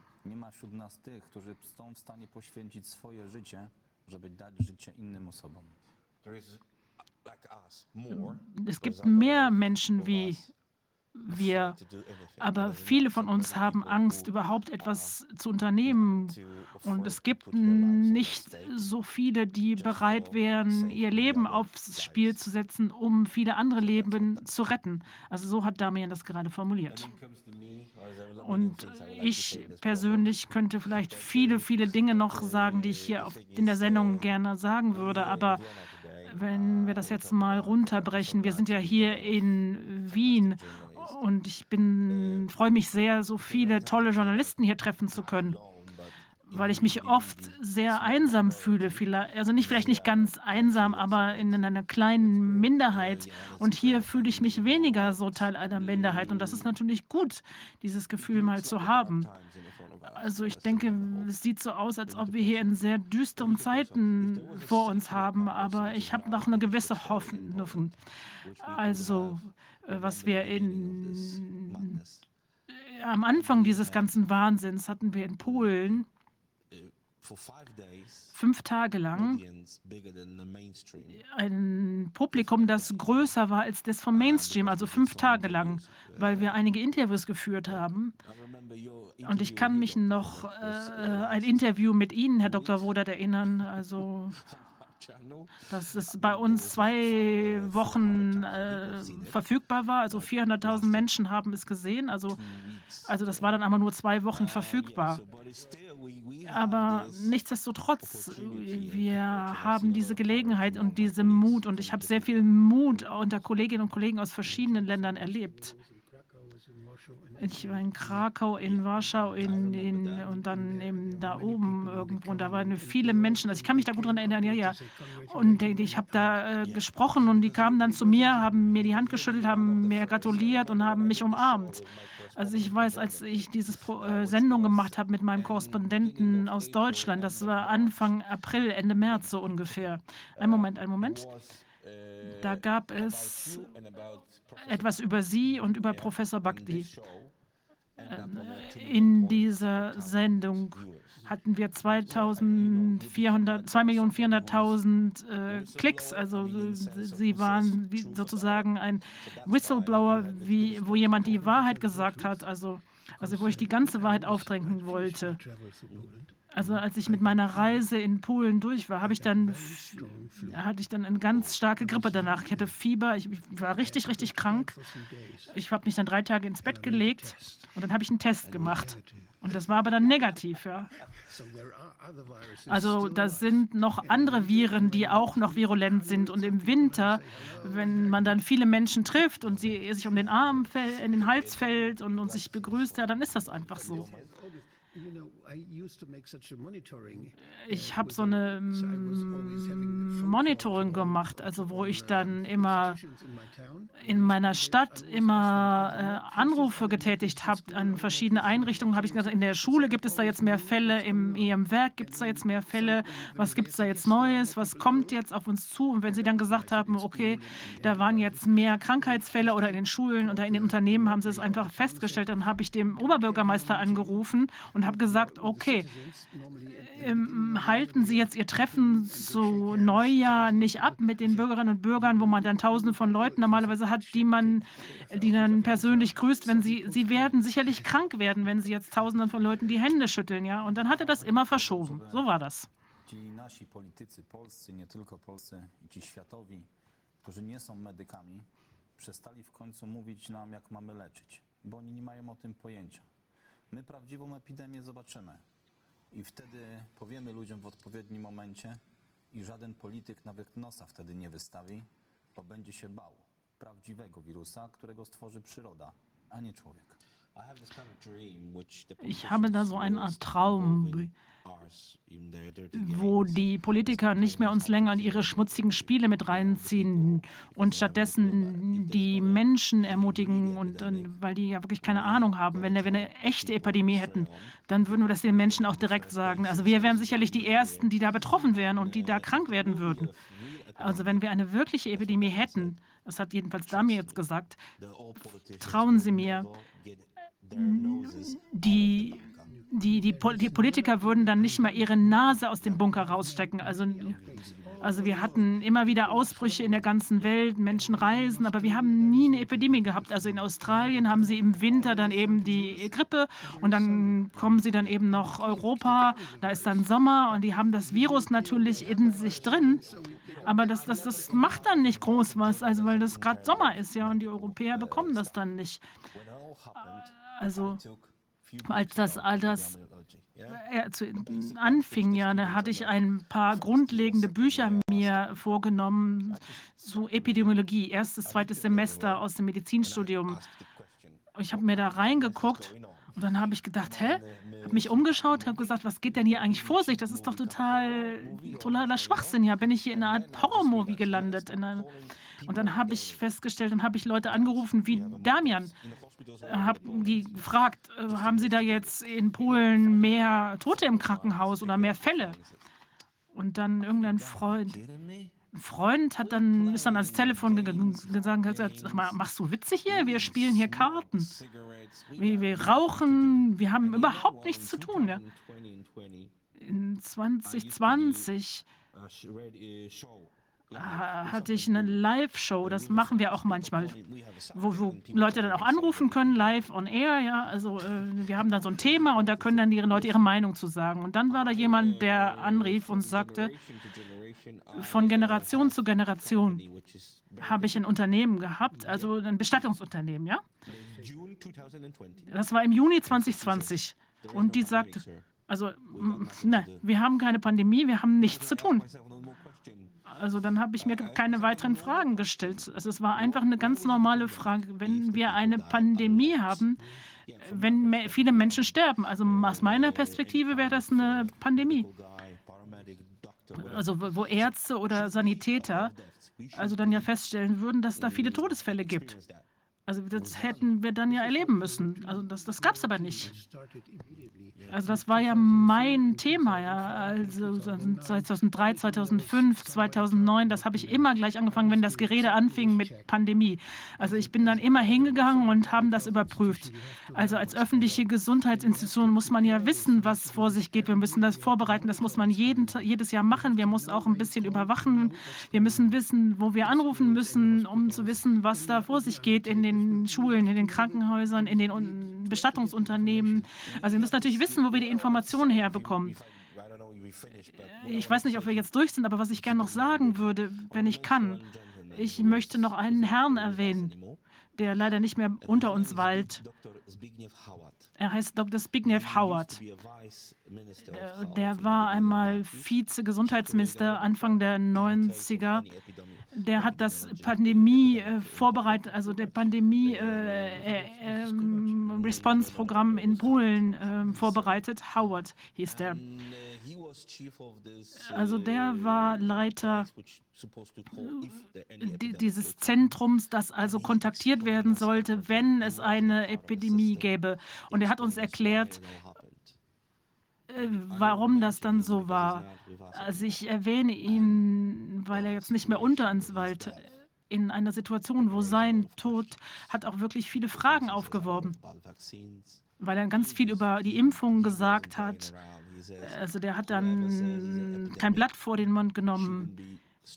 Also, also er hat ganz klar gesagt, äh, wer jetzt behauptet, dass es hier eine Epidemie äh, stattfindet, der sollte seiner medizinischen Titel äh, enthoben werden. Ja, Habe ich ihn auch mal getroffen? Ja, ich glaube schon. Also er war wirklich sehr äh, erfahren. Er war in Afrika gewesen und hat da eine richtige Epidemie bekämpft. Und er hatte wirklich enorme Erfahrungen mit dieser Art von Geschichten und Vorfällen. Also, ich habe ihn jetzt nur erwähnt, weil es wirklich wichtig für Menschen wie mich oder Damian ist, die für die Wahrheit sich einsetzen. Also wir vermissen ihn wirklich, weil sein, sein Wissen wirklich sehr wichtig war für uns und seine Unterstützung.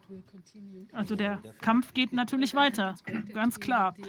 Und es war wirklich toll, dass wir mit Ihnen heute sprechen konnten. Ja, wirklich, das war mir eine große Freude.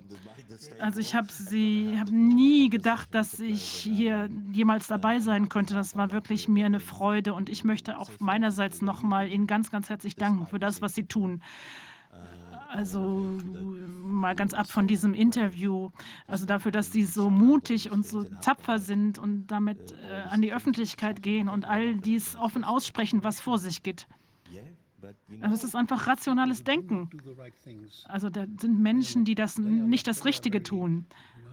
Der, die, der, der, die sind wirklich diejenigen, die in Gefahr sind. Also wir, wir versuchen sicher zu sein, indem wir das Richtige tun.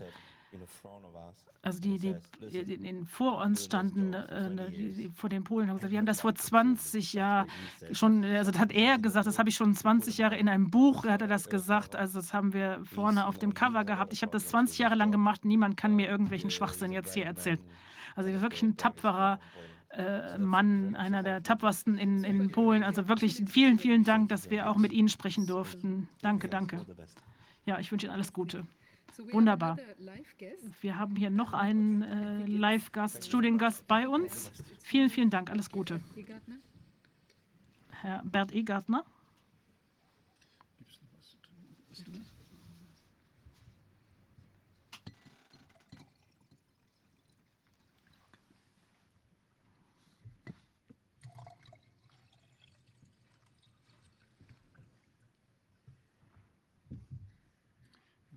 für die, für die Gäste. Do you have any glasses for the guests? Would you like another coffee? No, thanks.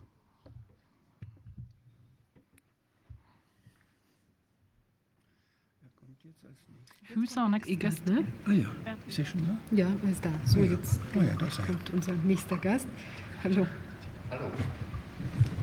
Hallo, es geht weiter auf Deutsch. Das ist gut. Das ist einfach. Was ich noch von vorhin, da war doch war eine Diskussion über die Pharmaunternehmen, die so die Strafe dann bezahlen, wenn sie, wenn sie irgendwie was Kriminelles gemacht haben, werden sie doch bestraft. In den USA vor allen Dingen, bei uns in Deutschland kaum. Und äh, da müssen sie auch Schadensersatz zahlen. Und da gibt es hier so eine schöne Grafik, die war mal im Spiegel. Das sind die großen Unternehmen.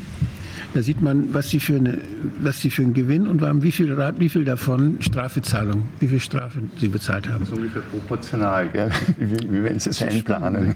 Also das sind, man spricht da ja von rational choices. Man spricht davon, dass sie eben sich ganz vernünftig verhalten. Die nehmen das einfach in Kauf und schlagen es auf den Preis drauf. Ja. Machen dann die nächste Schweinerei. Ja. Naja, bisher. Ich habe das nahe verfolgt bei Merck. Welches ist denn, Entschuldigung, welches ist denn der mit den größten Strafzahlungen da? hat hier Das, das ist GlaxoSmithKline, ja? ja, ja. Und wo ist Pfizer ist die nächste, ist die nächste. Also ist das Verhältnis zwischen Gewinn und, und Strafe ist bei Pfizer schlechter als bei Glaxo. Das ist also vom Aber Jahresumsatz. das war, das ist vom Spiegel von 2014. Wahnsinn. Das müsste man jetzt mal wieder erneuern. Ja. Ja, das ist später dann zum Beispiel bei Merck ist ja das noch dazugekommen mit dem, äh, mit dem Schmerzmittelskandal, das es damals gegeben hat, Vioxx. Ja, Ja, ja. Und da haben sie ja, also die, da habe ich einen Film drüber gemacht. Das war sehr, sehr spannend. Also es spielt ja vieles äh, in, die, in die Jetztzeit hinein und wir haben ja so viele Sachen erlebt schon vor Corona, die äh, dysfunktional waren. Ja. hab- ich habe mir meinen Rücken unheimlich mal verbogen und hat unheimlich weh. Bin ich zum Orthopäden gegangen. Und der hat mir da irgendwie versucht, was gerade zu renken, hat aber nicht geklappt. Und dann hat er mir Vioxx verschrieben. Ja. Ich kannte das Zeug nicht. Ich habe das selbst nie verordnet und hatte mich auch nicht darum gekümmert. Und habe dem vertraut und habe das auch geschluckt. Und habe dann das gemerkt, dass ich Herzrhythmusstörung kriegte. Mhm. Und habe das sofort abgesetzt. Ja, und da ist Das sind- dann hunderttausende Leute gestorben dran. Ja. ja. Ja. Ja, vielleicht, also genau, jetzt erstmal vielleicht, äh, wir, du oder sie, ich glaube, wir duzen uns, oder? Weil wir kennen uns schon.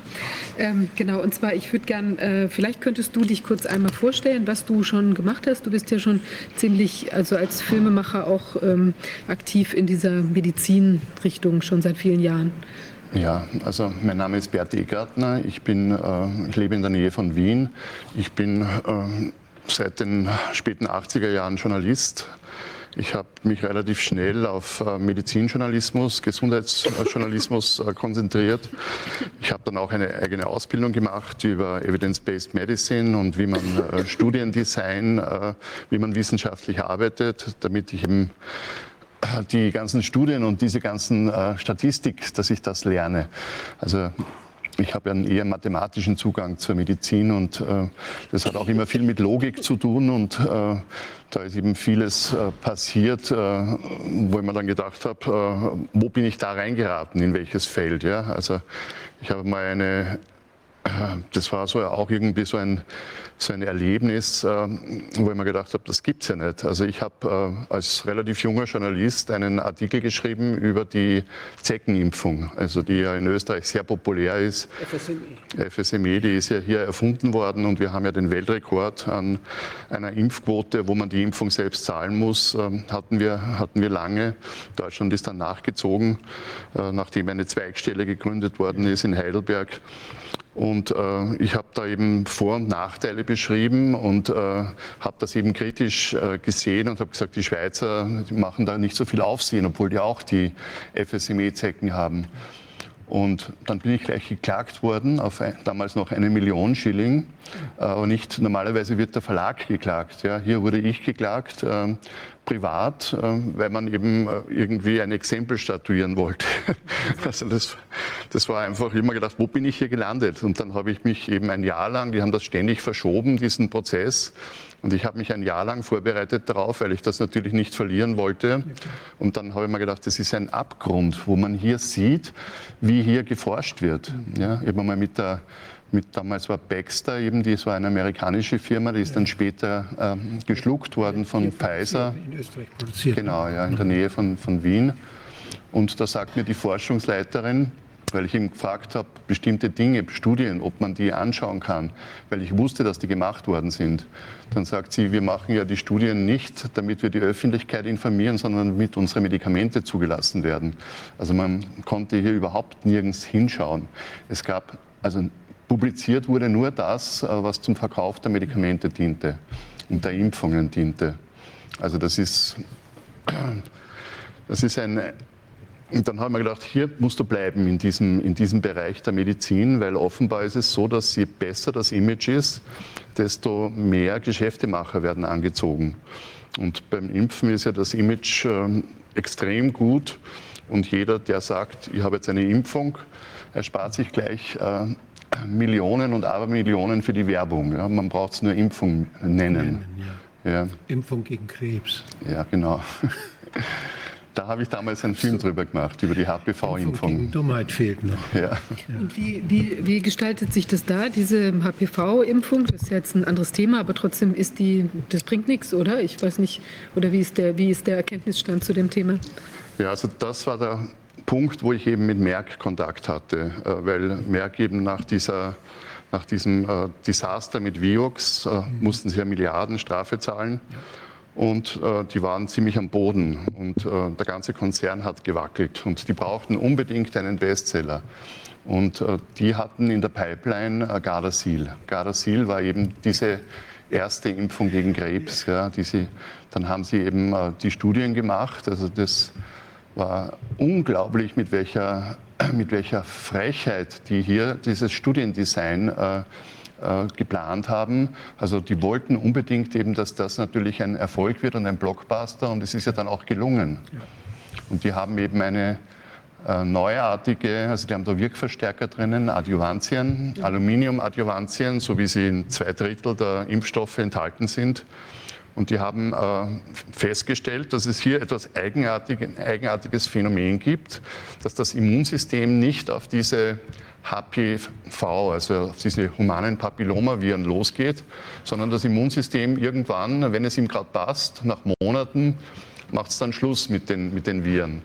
Und das hat den Entwicklern dieser Impfung nicht gepasst, weil die wollten, dass das sofort eben äh, scharf gestellt wird, dieser, dieser Mechanismus und haben dann eine neuartige Aluminiumverbindung entwickelt, wo sie noch äh, Phosphor und Schwefel äh, gemischt haben. Das ist eine viel instabilere Mischung mhm. und viel toxischer, weil sich eben daraus eben die Aluminiumionen äh, leichter lösen, mhm. die eben dann Zelltod verursachen und das Immunsystem alarmieren. Und das gaben sie eben in Gardasil in die, in die Impfung rein.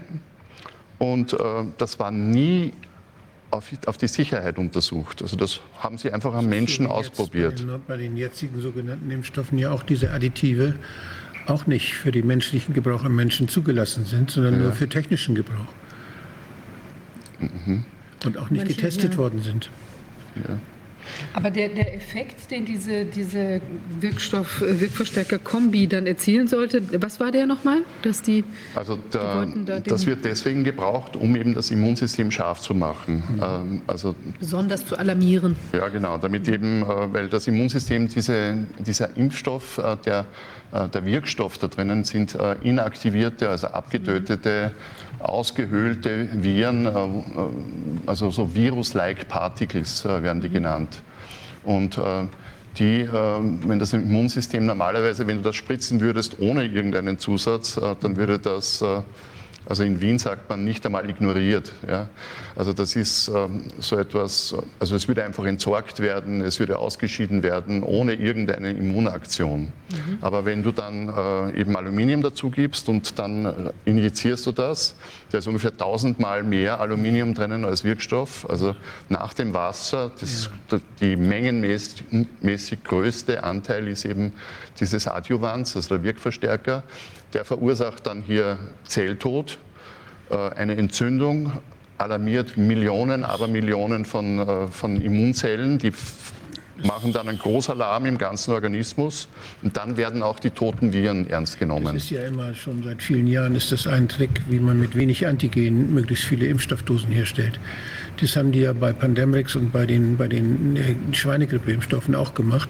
Da haben sie auch äh, Wirkverstärker genommen in viel höherer Dosis und brauchten dadurch nur ein Zehntel der Antigendosis, Ja. weil sie ja für viele, viele Menschen mit den paar Hühnereiern ganz viel Impfstoffe herstellen wollten bei Pandemrix. Und die Bioreaktorviren, die bei, bei Novartis, die haben sind ja dann zum Glück kaum zur Anwendung gekommen. Aber man versucht immer ja, die wollen ja dann, wenn die Leute Angst haben, dann wollen sie schnell ihren Kram verkaufen, weil dann ist die Pandemie und dann, wenn man nicht gleich aufs Geschäft reagieren kann, dann ist es weg, das Geschäft. Und das haben die vorbereitet. Dazu brauchen sie eine schnelle Produktion.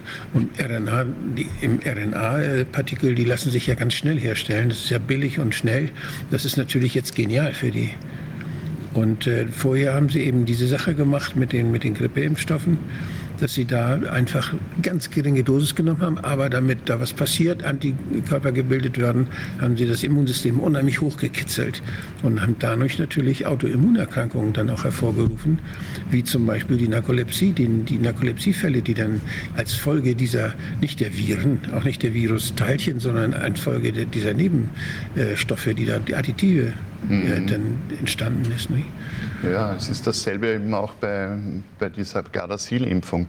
Gardasil, also Aluminium kostet ja nichts, ja, das kostet ja überhaupt nichts.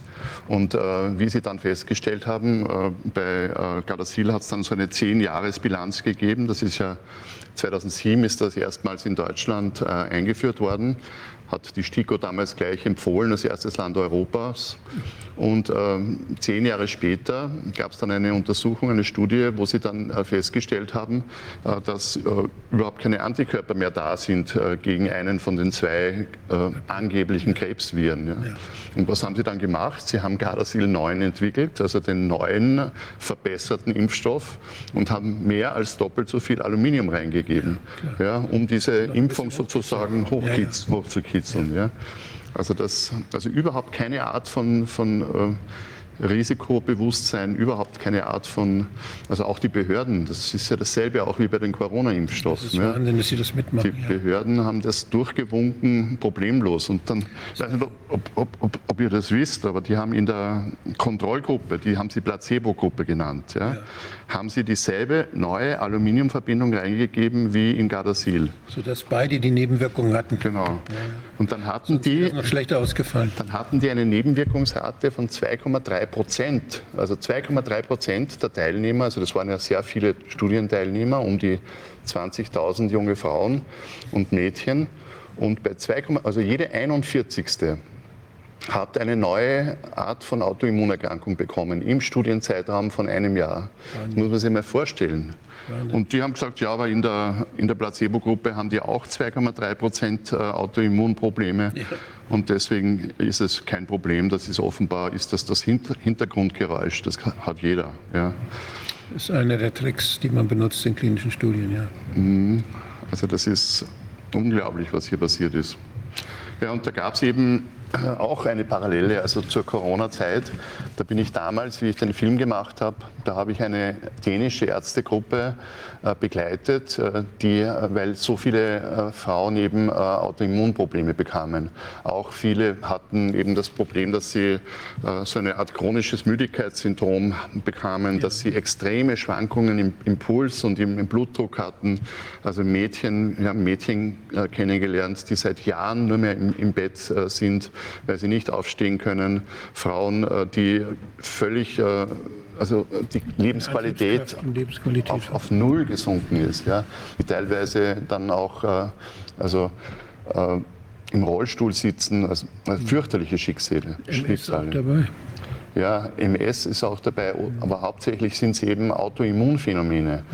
Und ähm, da ist eben dieser, dieser Wissenschaftler, der das untersucht hat in Dänemark, äh, der, der hat dann eben äh, gesucht, wie man das eben, also der hat sein Leben lang verbracht als Spezialist vom autonomen Nervensystem, äh, was es hier für Phänomene gibt und ist dann darauf gestoßen, dass es spezielle Art, Arten von Autoantikörpern gibt.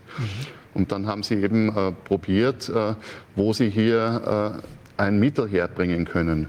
Weil es gibt ja diese Möglichkeit, äh, der Plasmapherese, also der Immunadsorption, wo man auf einen Schlag, äh, wo man das Blut wäscht und dann alles rausnimmt, praktisch alle Antikörper. Ja, gezielt auch rausnehmen kann. Ja. ja. Aber das ist eben relativ nebenwirkungsreich und auch nicht sehr... Sehr, auf, sehr aufwendig, sehr teuer. Ja, aufwendig teuer. Die Leute müssen das selber zahlen. Mhm. Das wird jetzt machen viele auch bei, bei Corona jetzt, die äh, Impfnebenwirkungen haben. Und äh, hier ist es eben äh, so, dass Sie dann gestoßen sind auf ein Mittel, äh, das Ihnen sehr interessant erschienen ist, weil man eben damit äh, diese äh, Autoantikörper neutralisieren kann. Mhm. Und äh, Jesper Melsen, so heißt der Wissenschaftler, der war ganz erstaunt darüber, weil er gesagt hat, er hat noch selten ein Medikament erlebt, äh, das kaum Nebenwirkungen hat oder gar keine Nebenwirkungen, zumindest keine erkennbaren bei den Heilversuchen, die er unternommen hat. Mhm. Bei den, und äh, das liegt wahrscheinlich daran, dass diese Autoantikörper niemand braucht. Ja, dass die mhm. offenbar, das ist anders, als wie wenn man ein Enzym blockiert. Die docken doch irgendwo an. Ja. Die Autoantikörper, die müssen doch irgendwo, dann haben die doch irgendwelche Rezeptoren, die denn, bei denen sie dann andocken. Und ist das, ist es ein Medikament, was dieses Andocken verhindert oder ist es wie, wie läuft es? Äh, sie, dieses Medikament dockt selber an den, an den Antikörpern an und äh, macht sie sozusagen, äh, neutralisiert sie. Ja. ja. Also das ja. sind diese, ähm, habe es da aufgeschrieben, um mich da nicht zu irren, das sind diese G Antikörper gegen den Beta-1-Rezeptor und äh, mhm. äh, gegen G-Protein gekoppelte Rezeptoren sind sie gerichtet.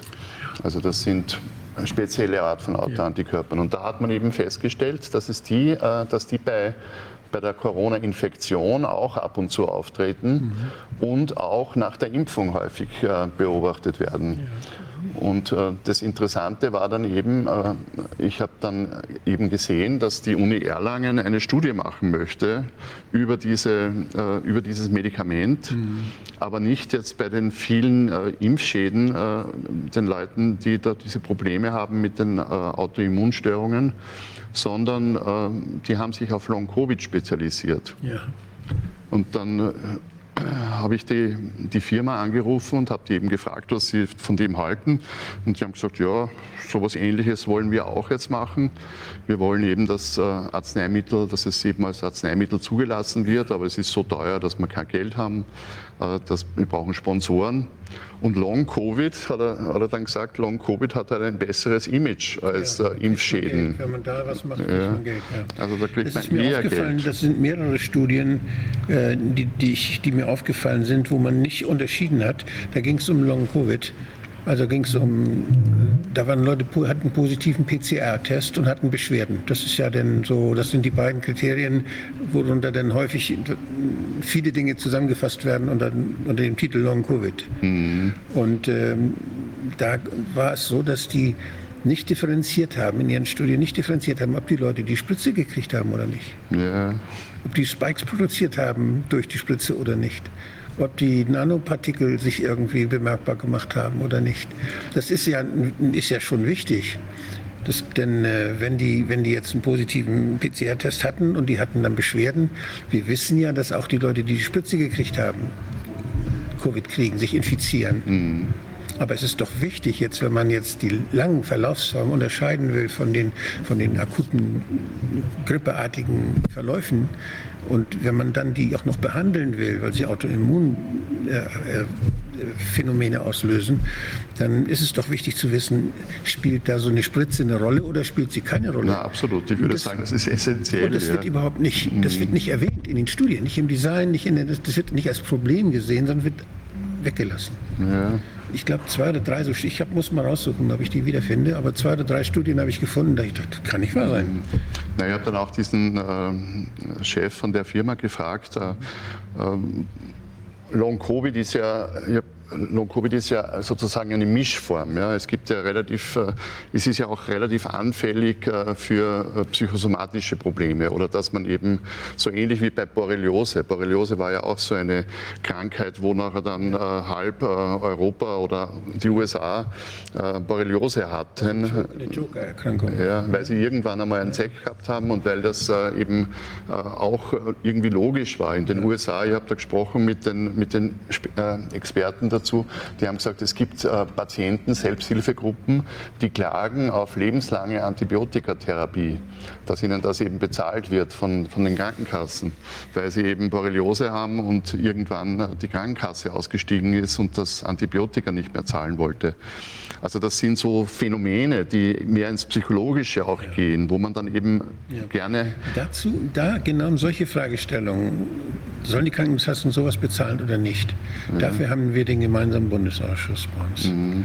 wo die Krankenkassen, die sagen, wir wollen wir nicht bezahlen, gibt es nicht genügend Evidenz. Und die Ärzte oder die Wissenschaftler, die hinter den Ärzten stehen, sagen, doch, das kann man doch machen, das muss man machen, muss den Leuten doch helfen. Und die beiden stehen sich gegenüber. Mhm. Und dann gibt es noch eine dritte Bank, Patientenbank. Die geben ihren Senf auch noch dazu und stellen Fragen. Und dann müssen beauftragen die ein Institut, den Stand der Wissenschaft zu erkunden. Das ist. IQWIC. Mhm. Und, äh, oder eventuell noch mögliche Fragen, die da noch sind, zu klären, klären zu lassen. Und das dauert dann manchmal ein paar Monate, aber wird sehr gründlich und nach bestem Wissen und Gewissen gemacht. Und das wird bei vielen Sachen eben nicht gemacht. Mhm. Und jetzt, wo seit wir diese Corona-Geschichte haben, ist das ECWIC außen vor. Ja. Die haben ja überhaupt keine Rolle gespielt. Also ich habe Interviews gesehen mit dem Professor Windeler, mit dem Chef vom IGWIC, der gesagt hat, äh, ja. es ist, spielt alles keine Rolle mehr offenbar. Evidenz ist, ja. völlig, ist jedem egal. Ja.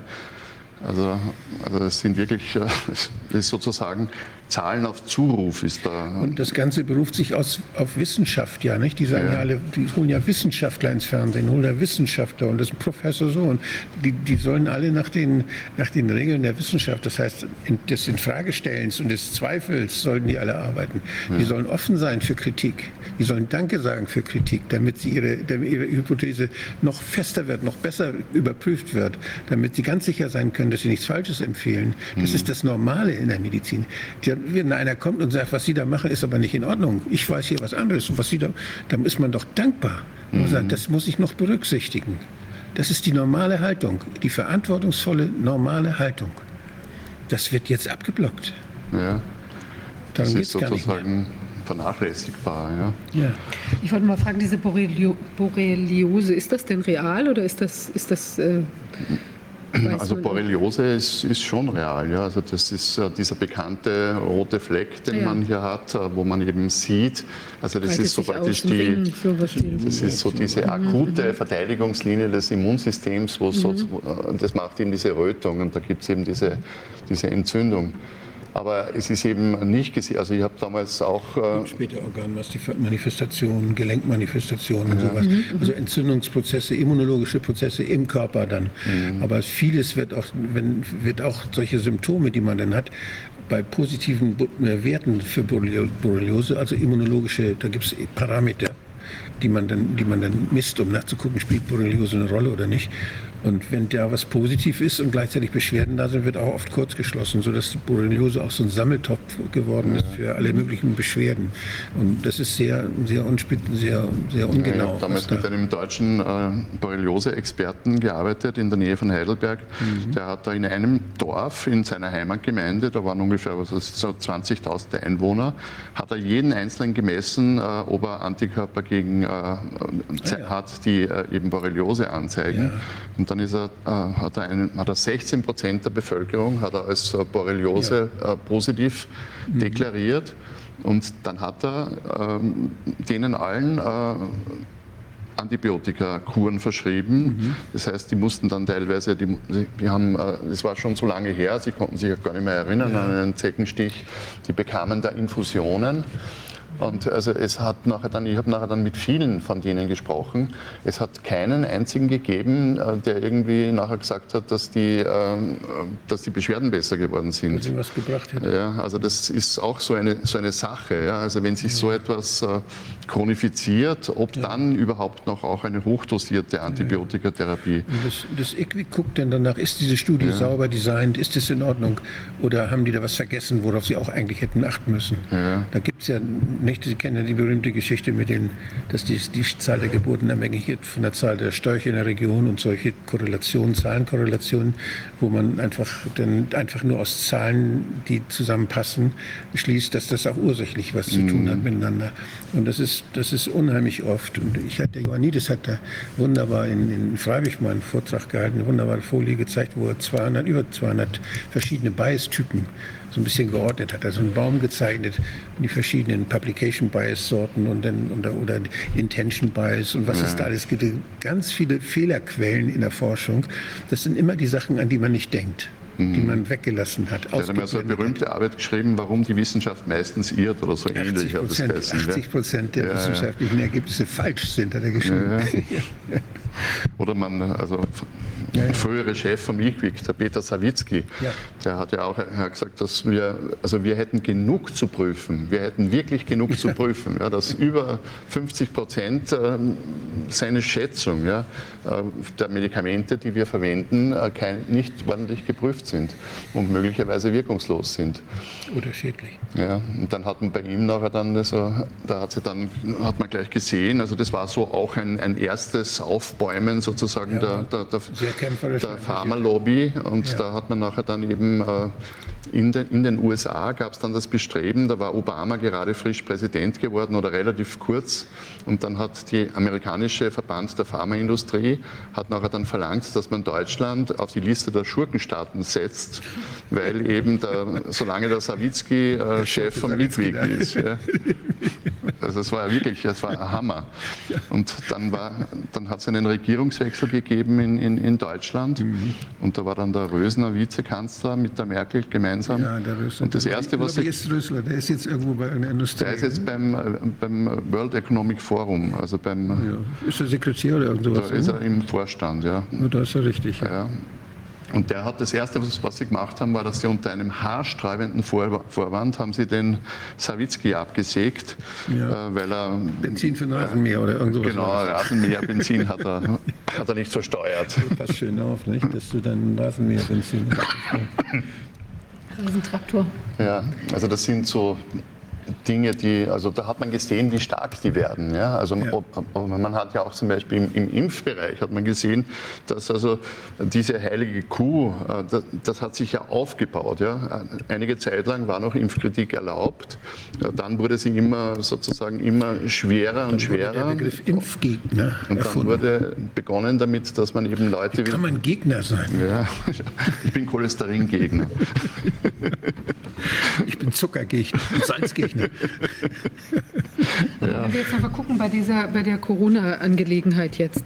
Ähm, also das klingt ja so, äh, also ich weiß nicht, ob das jetzt ein erfolgsversprechendes Ding ist oder nicht, aber äh, gibt es, wenn es da schwierig ist, jetzt Sponsoring zu finden, das könnte ja ein super Business sein.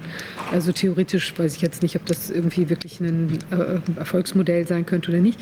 Es scheint nicht einfach zu sein, Förderung zu bekommen weil auch da vielleicht nicht äh, dem Thema Impfschaden so näher getreten werden will? Oder wie ist da deine Einschätzung?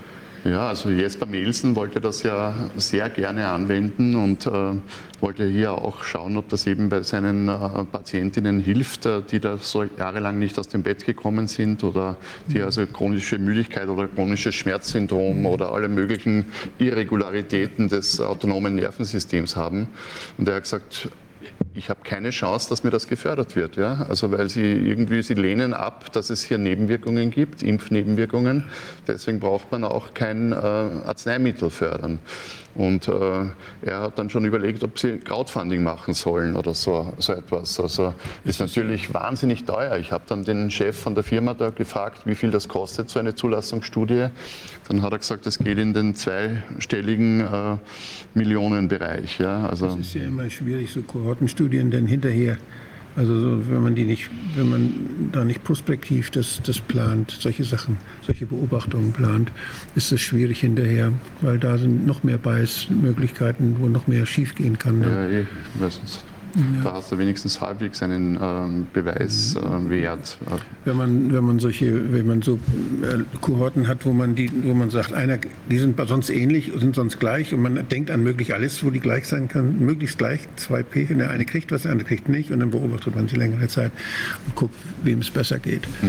Und das sind, das ist schon ziemlich und dann ist und, und der Doktor, der es gibt, weiß es nicht. Also ist noch verblindet dann auch noch und so weiter. Nicht? Also diese ganzen Das Tricks, die man machen muss, damit, da, damit ja. da keine, keine, keine Fehl. Äh, Und mir kommt auch vor, dass Sie das absichtlich auch so teuer machen. Also allein die Versicherung für, für jemand, der an einer Studie teilnimmt, ist so exorbitant, ja, dass äh, auch wenn hier nur Blut abgenommen wird, ja, aber du musst alle versichern und es soll eben auch eine gewisse Einstiegshürde geben. Ich glaube, wir müssen bestimmte- aufpassen bei den, bei den RNA-Studien, die jetzt gemacht werden, hinterher von Leuten, die es schon gekriegt haben, äh, dass da nicht äh, das Interesse, wie soll ich das sagen, die Arzneimittelhersteller, die experimentieren jetzt. Die wissen selber nicht genau, was in den Spritzen drin ist zum Teil, oder aber sie variieren den Inhalt der Spritzen. Das sieht alles danach aus. Und äh, da ist es für die natürlich unheimlich interessant, wie hat sich das ausgewirkt, wenn die die, wir die Lagerungstemperatur um 10 Grad erhöhen können? Wie wirkt sich das aus, wenn wir die Lagerstem Lagerungstemperatur ganz niedrig machen? Haben wir mehr Nebenwirkungen, haben wir nicht mehr Nebenwirkungen, haben wir mehr Wirkung und so? Und das, solche, das, solche Sachen, auch, das können auch fabrikationslogistische Sachen oder aber sogar in der Zusammensetzung Dinge sein. Oder es kann auch sein, dass Sie, wenn Sie, wenn Sie jetzt äh, wissen wollen, wie, weil die Viren sich ja dauernd ändern. Wenn Sie, wenn Sie wissen, Interaktionen zum Beispiel wissen wollen, die brauchen also ganz viel, wenn Sie ehrliches Interesse haben, Produkte zu entwickeln, dann würden Sie großes Interesse daran haben, an diesen Daten. Wie ist es denn den Leuten ergangen, die unsere Spritzen gekriegt haben? Wir wissen ja, was drin ist. Aber wir würden gerne auch wissen, was ist passiert. Und einer, der sich um die Nebenwirkungen von den Spritzen kümmert, der sammelt ja diese Fälle. Das sind für diese Firmen ganz wichtige Daten. Und ich glaube, dass jemand, der diese Daten sammelt, dass der sehr viel Geld kriegen kann von den Firmen, die, diese, der dieses, die dieses Feedback haben wollen, die die mRNA-Technologie weiterentwickeln wollen. Und die Angst haben davor, dass die Nanopartikel zum Beispiel zu gefährlich sind. Die wollen wissen, die wissen, welche, was mit den Nanopartikeln passieren könnte. Und die wollen gerne denn die, diese wissen, ob kommt das von der RNA, kommt das von Nanopartikeln. Die wollen Details wissen, damit sie in ihrer Entwicklung für neue Medikamente dann, ähm, ja, dass, die- dass sie die Informationen nutzen können. Ja, das ist so ähnlich wie bei der Rotavirus-Impfung. Ja, die Rotavirus-Impfung, die haben sie auch massenhaft ausgebracht in den USA. Mhm. Dann gab es diese Invaginationen, so schwere Darm-Einstülpungen bei den Babys. Es gab tote Kinder. Sie mussten den Impfstoff vom Markt nehmen. Und dann haben sie analysiert, wann das passiert ist und sind draufgekommen, die, die man zuerst geimpft hat, möglichst im Frühen, in wenigen Wochen, Ja.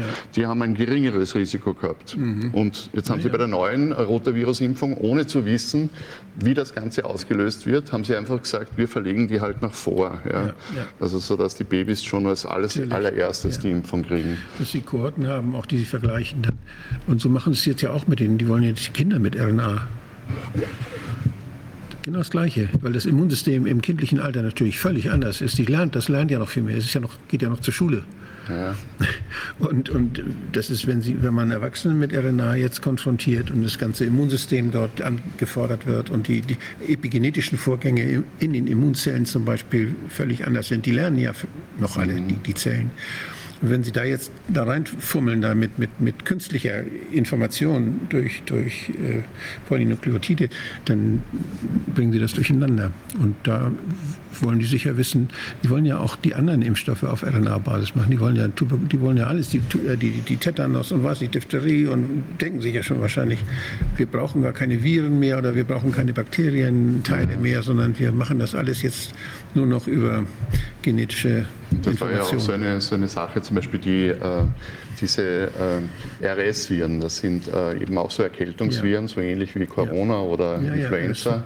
Und äh, da gibt es ja seit den 60er Jahren versuchen sie da eine, eine Impfung dagegen zu entwickeln. Weil die bei Kleinkindern doch ein größeres Risiko haben als die anderen. Ja. Das sind mit die gefährlichsten bei den Säuglingen, bei den Kleinen. Genau, und da gab es eben damals das Problem, da haben sie eben so eine äh, aluminiumverstärkte RS-Impfung gemacht und da gab es dann tote Kinder. Also da haben sie überhaupt noch arge äh, Methoden angewendet. Da haben sie die Kinder zuerst geimpft, dann haben sie sie mit den Viren äh, konfrontiert ja. und haben nachher dann geschaut, wie reagieren die und sie haben eine fulminante Lungenentzündung bekommen und sind gestorben. Das ist ja so ähnlich Das- wie bei den Corona-Impfungen, bei den, als die bei SARS, damals bei dem ersten SARS, als sie versucht haben, Impfstoffe zu machen, wo die Tiere alle gestorben sind, die haben sie auch, da haben sie auch so einen Impfstoff gemacht, dann haben sie die exponiert und die sind gestorben dann. Und das, äh, das hat man ja als ADS dann bezeichnet, ne? Als ah, Quatsch, ADE.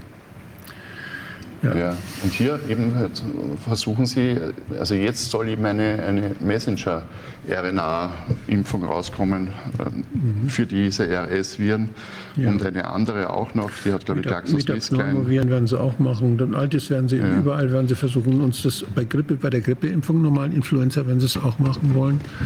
Weil da waren ja schon immer die Versuche, die Herstellung billiger zu machen. Und das waren die Additive, die man dann verdünnen, das Verdünnen oder der Bioreaktor, wo man die Viren dann anzüchtet, nicht mehr in Hühnereiern, sondern auf Tumorzellen. Oder also na, Tumorzellen, das sind ganz schnell wachsende menschliche Zellen, die dann da wachsen. So wie Tumorzellen, so schnell wachsen die. Und da kann man dann sehr schön die Viren reinimpfen und die vermehren sich und dann holt man sie wieder raus. Das, das Problem bei, diesen, äh, bei dieser Art der Impfstoffherstellung ist ja, dass die Verunreinigungen dabei sind. Bei Hühnereiern wissen wir das. Das Hühnereiweiß führt zu Allergien. Bei Menschen, die gegen, gegen Hühnereiweiß allergisch sind, wenn die diese Spritzen kriegen, haben die allergische Reaktionen, manchmal sogar Anaphylaxie. Das ist bekannt. Deshalb hieß es früher bei der Grippeimpfung, bitte nicht, wenn da eine Hühnereiweißallergie bekannt ist. Und dann nachher hat man diese anderen künstlichen Zellen aus dem Bioreaktor genommen, da hatte man solche Erfahrungen nicht. Aber da, das war damals meine, mein Einwand gegen diesen Novartis-Impfstoff bei der Schweinegrippe, dass ich gesagt habe, das ist nicht ausgetestet, das sind Proteine aus Tumorzellen, tumorartigen Zellen. Wenn diese Proteine jetzt Tumoren induzieren, wenn man sie spritzt beim Menschen, da braucht man fünf Jahre, um, um das überhaupt zu merken. Mindestens Beobachtungszeit. Und jetzt macht ihr plötzlich so, das gerade eine neue Technologie und haut das eben mal äh, an gesunde Menschen, Millionen von gesunden Menschen sollen das kriegen. Das habe ich damals geschrieben, 2009. Und ich habe den Herr Professor Löwer dann nochmal wieder getroffen in den, wann war das, vor, vor fünf Jahren oder so. Und da haben wir eine Veranstaltung gemacht mit Peter Doshi, da war er auch. Und da habe ich ihn gefragt, weshalb haben Sie denn damals den, haben Sie damals den Novartis-Impfstoff denn doch nicht gekauft? Haben Sie ja die Bestellung zurückgenommen? Na, da habe ich angelächelt und habe gesagt, das wissen Sie doch ganz genau. Sie hat das- Damals hat er es wahrscheinlich noch abgestritten. Aber er ist ja pensioniert und so. Ja, ja. Nein, wenn Sie nachher in Pension sind, dann sind Sie eh ganz. Das, das Risiko war einfach zu groß. Ja. Ja. Und übrigens der Herr Stör, der war damals, der war damals ja bei Novartis. Herr Stör, den habe ich das erste Mal erlebt äh, bei der, bei der Vogelgrippe. Da war er der verantwortliche Seuchenexperte der WHO und hat im Fernsehen erzählt, es gibt 30 Millionen Tote durch die Vogelgrippe. Dann habe ich ihn in Genf besucht. Und da hat er mir so eine CD für Tamiflu mitgegeben. Er konnte mir aber nicht erklären, wie er auf die 30 Millionen gekommen ist. Und, dann, und dann, dann nachher kriegte ich von ihm eine Karte zu Weihnachten, dass er bei Novartis jetzt neue Herausforderungen, neuen Herausforderungen entgegensieht. Und vielen Dank für die gute Zusammenarbeit. Und da dachte ich, scheiße, jetzt, jetzt ist er ja wieder im Expertenkomitee, jetzt ist er als Kritiker, taucht er jetzt auf. Jetzt ist er Kritiker, ja. So kann man sich, vielleicht ist er gescheiter worden, ja. Das kann ja auch sein. Vielleicht hat er ja auch zugehört. Eigenartige Karriere. Ja, das war ja auch etwas, äh, was ich als Journalist eigentlich, äh, ich meine, das war die, die jährliche Routine. Jetzt kommt Ja. die Grippezeit, jetzt müssen wir unsere Grippeartikel Ja. schreiben. Ja, und dann haben wir ein Bild des Immunsystems gezeichnet, Ja. katastrophal, ja, ein reiner Kampfapparat. Und dann haben wir immer gesagt, so, es gibt Ja. die echte Grippe und es Ja. gibt die weniger echte Grippe, Ja. die harmlosen, banalen Infekte. Und da hat eben dann Corona und so weiter auch dazu gezählt. Ja. Man hatte das überhaupt nie jemand überprüft. Ob das jetzt äh, die echte Grippe war oder ob das Corona das hat mich war. so interessiert, das war Ja. Grippe. Ja, es ging Also wenn jemand krank, schwer krank geworden ist, hat man immer gesagt, das ist die echte Grippe. Ja.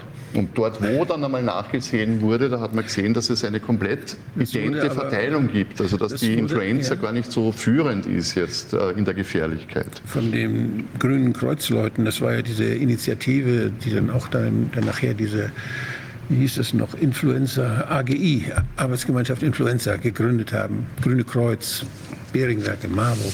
Genau.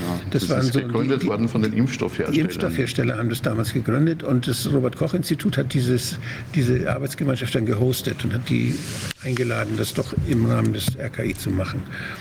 Und äh, das, ich fand das, finde das schon sehr, sehr spannend, wenn man die, die Influenza, die, hat man ja damals dann mit der echten Grippe gleichgesetzt. Das ist die Influenza, ist die echte Grippe. Ja, und ich glaube, dass damals auch äh, also einer der Hauptfehler gemacht worden ist, äh, wo man eben nachher dann später nachher dann der Bevölkerung das gar nicht mehr erklären konnte, dass jetzt plötzlich Corona, Corona war immer problematisch. Äh, für wenn wenn es ein, eine Corona-Welle gab, war das äh, immer schon ein, konnte das genauso gefährlich sein als Influenza Ja. oder RS oder was auch RS immer. Je nach Altern. Und das hat eine, gab es unterschiedliche, unterschiedliche Schwerpunkte dann auch, wenn man in den verschiedenen Altersstufen. Die Kinderärzte haben das am meisten untersucht. Die haben auch virologische Diagnostik gemacht. Aber die, bei den Erwachsenen, in der Erwachsenenmedizin hat man als Lungenarzt Pneumonie. Wir haben doch nicht geguckt, welche Viren das sind. Mhm. Das war eine Viruspneumonie. Ja. Und es gibt auch also eine Gemeinsamkeit auch noch vor Corona und äh, die also jetzt äh, herüberreicht, ist, dass die Pharmakonzerne überhaupt kaum noch, also Sie haben früher immer gesagt, die forschende Pharmaindustrie.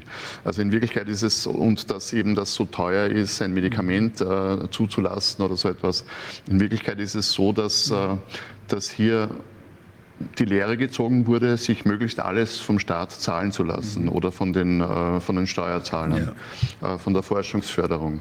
Ich habe da mal vor kurzem, also wir haben ja, es gibt ja diese Probleme mit den Impfstoffen. Ich habe vor kurzem ein Buch geschrieben über die Impfungen, äh, wo ich bei jedem Einzelnen eben nachgeschaut habe, äh, würde das jetzt überhaupt noch Sinn machen? Wie sind die Risiken? Sind, wie sind die, äh, wie sind äh, wie ist der Schaden, wie ist der Nutzen. Und bei der Keuchhustenimpfung gab es ja da äh, zur Jahrtausendwende eine äh, neue, verträglichere Impfung, wo man jetzt aber drauf gekommen ist, dass man, dass sie fast gar nicht äh, gegen Keuchhusten schützt. Ja? Also das, und äh, dass wir zum Beispiel in den USA äh, hatten wir eben so viele Keuchhustenfälle wie äh, in der Vorimpfzeit, also zuletzt. Und in Deutschland und in Österreich ist die Kurve auch so raufgegangen. Und äh, es gibt eben äh, Ansätze, also ich habe damit Wi- Wissenschaftler kennengelernt in Frankreich, die äh, eine Lebendkeuchhustenimpfung äh, entwickeln und ähm, die also wirklich gute Daten haben von, der, von den Ursprungs, von den Tierstudien. Aber Niemand interessiert sich dafür. Ja? Also die, die haben ja gleich daneben den, äh, die Pharmakonzerne Sanofi, Pasteur und, und, und aber niemand interessiert sich dafür. Die wollen, dass das alles von der Allgemeinheit bezahlt wird und dann, wenn es ans Vermarkten geht, wenn das nachher dann wirklich einen Erfolg zeigt in den teuren Zulassungsstudien, dann äh, verdienen sie damit. Und das ist ja genau das, was sie bei Corona auch gemacht haben. Sie haben sich die ganze Entwicklung zahlen lassen und dann ist es uns verdienen gegangen. Würden Sie denn von dieser neuen Firma, die da jetzt, die da jetzt uns was gegen Long Covid äh, entwickeln will, ich glaube, die sind bei Phase 2 Studien jetzt nicht oder sind die schon bei Phase 3 klinische Studien? Also bei Long-Covid, da sind Sie noch in der, in, äh, Diese 007-Geschichte da. die Long-Covid-Zulassungsstudie, da sind Sie noch ganz am Anfang. Ja. Also die, ähm, aber die haben eben ähm, vorher schon, gab es ein, äh, es gibt autoimmune Herzkrankheiten, also eine autoimmune Herzschwäche und äh, das sind eben Patienten, die auf, ähm, auf Herztransplantation warten und äh, da haben sie äh, das Medikament ausprobiert äh, und da hatten sie ganz, äh, also, ähm, ganz tolle Resultate. Also die hatten wirklich eine signifikante äh, Verbesserung der Überlebenszeit. Und deshalb hoffen Sie jetzt auch, dass das verallgemeinert wird. Weil es eben dieselben äh, Autoantikörper sind, äh, die dort eben diese Herzschwäche verursachen. ich gespannt. Ja. Und ähm, also das, ähm, und es gibt ja auch schon einzelne Heilversuche. Also Jesper Melsen hat es ja auch schon gemacht, an der Uni Erlangen hat man das gemacht. Wissen Sie denn genau, was Sie da heilen? Haben Sie die Gruppe der, der in Frage kommenden äh, Patienten, haben Sie die denn gut definiert? Wenn ich an Long-Covid denke, wenn ich den Namen, Begriff höre, Long-Covid, dann habe ich da meine Schwierigkeiten, das so vernünftig abzugrenzen. Sie haben nur die, äh, sie haben sich weniger an Long-Covid also zumindest bei den Ursprungspatienten, Ja. die sie eben genommen haben. Und das hat mir auch der Chef der Firma gesagt, dieser Geschäftsführer, er hat gesagt, wir können nicht einfach das bei Long-Covid verschreiben, weil es eben so viele äh, psychosomatische Probleme gibt äh, bei Long-Covid, die überhaupt nichts mit unseren... Äh, Sammeltopf, den man nicht genau die haben überhaupt nichts mit Autoantikörpern dann möglicherweise zu tun und dann kann natürlich auch unser Medikament nicht wirken und Also das, wäre, das wollen sie eben vermeiden. Haben die einen Test, mit dem Sie die in Frage kommenden Patienten dann definieren können? Sie können diese Autoantikörper äh, nachweisen. Also, die, Mhm. äh, also wenn es diese Autoantikörper gibt, dann kann man nachher dann auch schauen, äh, sind die Autoantikörper jetzt weg? Mhm. Und man hat dann eben bei diesen wenigen Patienten, wo man das eben ausprobiert hat, Ja. hat man gesehen, dass die massiv äh, weniger von Ah, ja. diesen Autoantikörpern Und dann haben. muss man dann sehen, wie lange wirkt das, ob Genau. das nur eine vorübergehende Sache ist oder ob das auf länger Zeit wirkt. Da besteht dann eben dieses Fragezeichen, hat das eingelernt Ja. und produziert das Immunsystem dann nach Monaten wieder Autoantikörper, Ja. weil das eben eine wenn wir, wenn wir Fehlleistung diese, ist. diese Spike-Geschichte da sehen, die, wo wir von Robert Malone hören, dass die mindestens sechs Monate dort dann, dass da Spikes nachzuweisen sind und dass die, die RNA, ja, die künstliche RNA sehr, sehr lange dann auch noch vielleicht sogar eingebaut wird und immer wieder aktiviert werden kann, also neu gebildet werden kann, wenn sie in die, in, ins Genom tatsächlich eingebaut wird durch, durch Transkription. Das ist ja die Line One Transkription, die ist ja auch nachgewiesen. Mhm. Dann könnte es ja theoretisch sein, dass da immer wieder was passiert, dass Ja, immer wieder RNA aktiv immer wird, wieder Spike-Schübe immer wieder. Spike-Schübe Ja. produziert werden können. Und dann äh, wäre natürlich, dann müsste man immer wieder dann behandeln, immer wieder. Aber das sind alles Sachen, die, da braucht man natürlich sehr lange Beobachtungszeiten. Ja, man braucht eine Wissenschaft, der man vertrauen kann. Wissenschaftler, die nicht irgendwie, also ich habe irgendwie das Gefühl, wir haben Ja. miterlebt einen kompletten äh, Niedergang äh, des wissenschaftlichen Denkens. Ja. Mhm. Ja. Also die ganze Corona-Pandemie können- dort hat, hat Bauchgefühl Ich, re- möchte- ich habe regiert. nichts ja. dagegen, wenn Sie sagen, Herr Sodak, was Sie da sagen, ist ja völliger Quatsch. Ja. So habe ich nichts dagegen. Dann sollen die, aber das müssen Sie mir dann erklären, wie. Ja. Die müssen, das müssen Sie ganz genau erklären. Das muss man, ach so, ich lerne gerne. Also, aber Fragen darf man haben. Ja, es ist, man hat es ja auch gesehen, also dieses Schwurblertum, ja, das hat man doch in der Wissenschaft am allermeisten gesehen. Also wenn du zum Beispiel in Österreich haben sie vor kurzem jetzt äh, die äh, Impfempfehlung geändert. Ja? Sie haben äh, nicht so wie in Deutschland ab 60 Jahren, sondern alle ab 12. Ja? Also eine völlig absurde Empfehlung, ja, die allen widerspricht und wo wir wieder genauso einzigartig sind wie mit unserer Impfpflicht für alle. Ja? Also, und die haben das nicht einmal begründet. Ja? Die haben nur gesagt, sie finden, dass es keine schlechte Idee ist und es ist gerecht und so. Und Gerechtigkeitsgründe, ökonomische Ja. Gründe gibt es dafür auch. ja, genau, aber die haben es nicht so erwähnt, die ökonomischen Gründe. Sie haben nur gesagt, also man soll auf keinen Fall, also so äh, Corona-Infektionen soll man nicht zählen, also nicht mitzählen, weil das bringt einen nur durcheinander. Man soll nur die Impfungen zählen, also die Heilungen soll man nicht zählen. Ja. Das sagt ja auch, hat die WHO ja schon vor anderthalb Jahren, hat sie das ja schon, als sie die Herdenimmunität neu definiert hat. Herdenimmunität ist ja durch Impfungsgrad, hat die WHO gesagt. Ja. Das ist auch originell, ja. Die haben es nicht so ausdrücklich gesagt, aber die haben gesagt, dass Herdenimmunität ist eine, eine, eine Größe, die man benutzt, um zu sehen, wie viele Leute sind immunisiert und wie viele. ja. Und die haben dann nun sich auf die Impfung bezogen, nur auf die Spritzen. Ja, ist natürlich originell. Wenn es keine Herdenimmunität gibt, dann macht man die Durchimpfungsrate zur Herdenimmunität. Ja, ja. Sehr, sehr originell. Ja, also da ist einiges schiefgegangen in, unserem Verständnis der Wissenschaft. Ja, aber ich, der, also das, da ist ja bei den Wissenschaftlern, die wollen ja nicht für doof gelten und die wollen ja auch, wollen ja auch schon diskutieren. Die können sich nicht zurückziehen in so kleine Clubs, die von irgendeiner Pharmafirma finanziert werden. Das, das sieht denn jeder, dass das keine Wissenschaft mehr ist. Also die müssen sich schon exponieren der Diskussion. Und die müssen dadurch eben glänzen, dass sie einen überzeugen können, dass sie, sie nachweisen können, dass sie wirklich sagen können, sie haben alles und dass sie offen bleiben. Wenn, da, an- wenn sie an was nicht gedacht haben, dass sie dann sagen, ach ja, gut, prüfe ich, gucke ich nach. Aber glauben Sie, dass das jemals wieder zurückkommt, dass wir jemals wieder eine Wissenschaft haben werden, die nicht so eine Art Kunstgewerbe ist, eine Art Prostitution?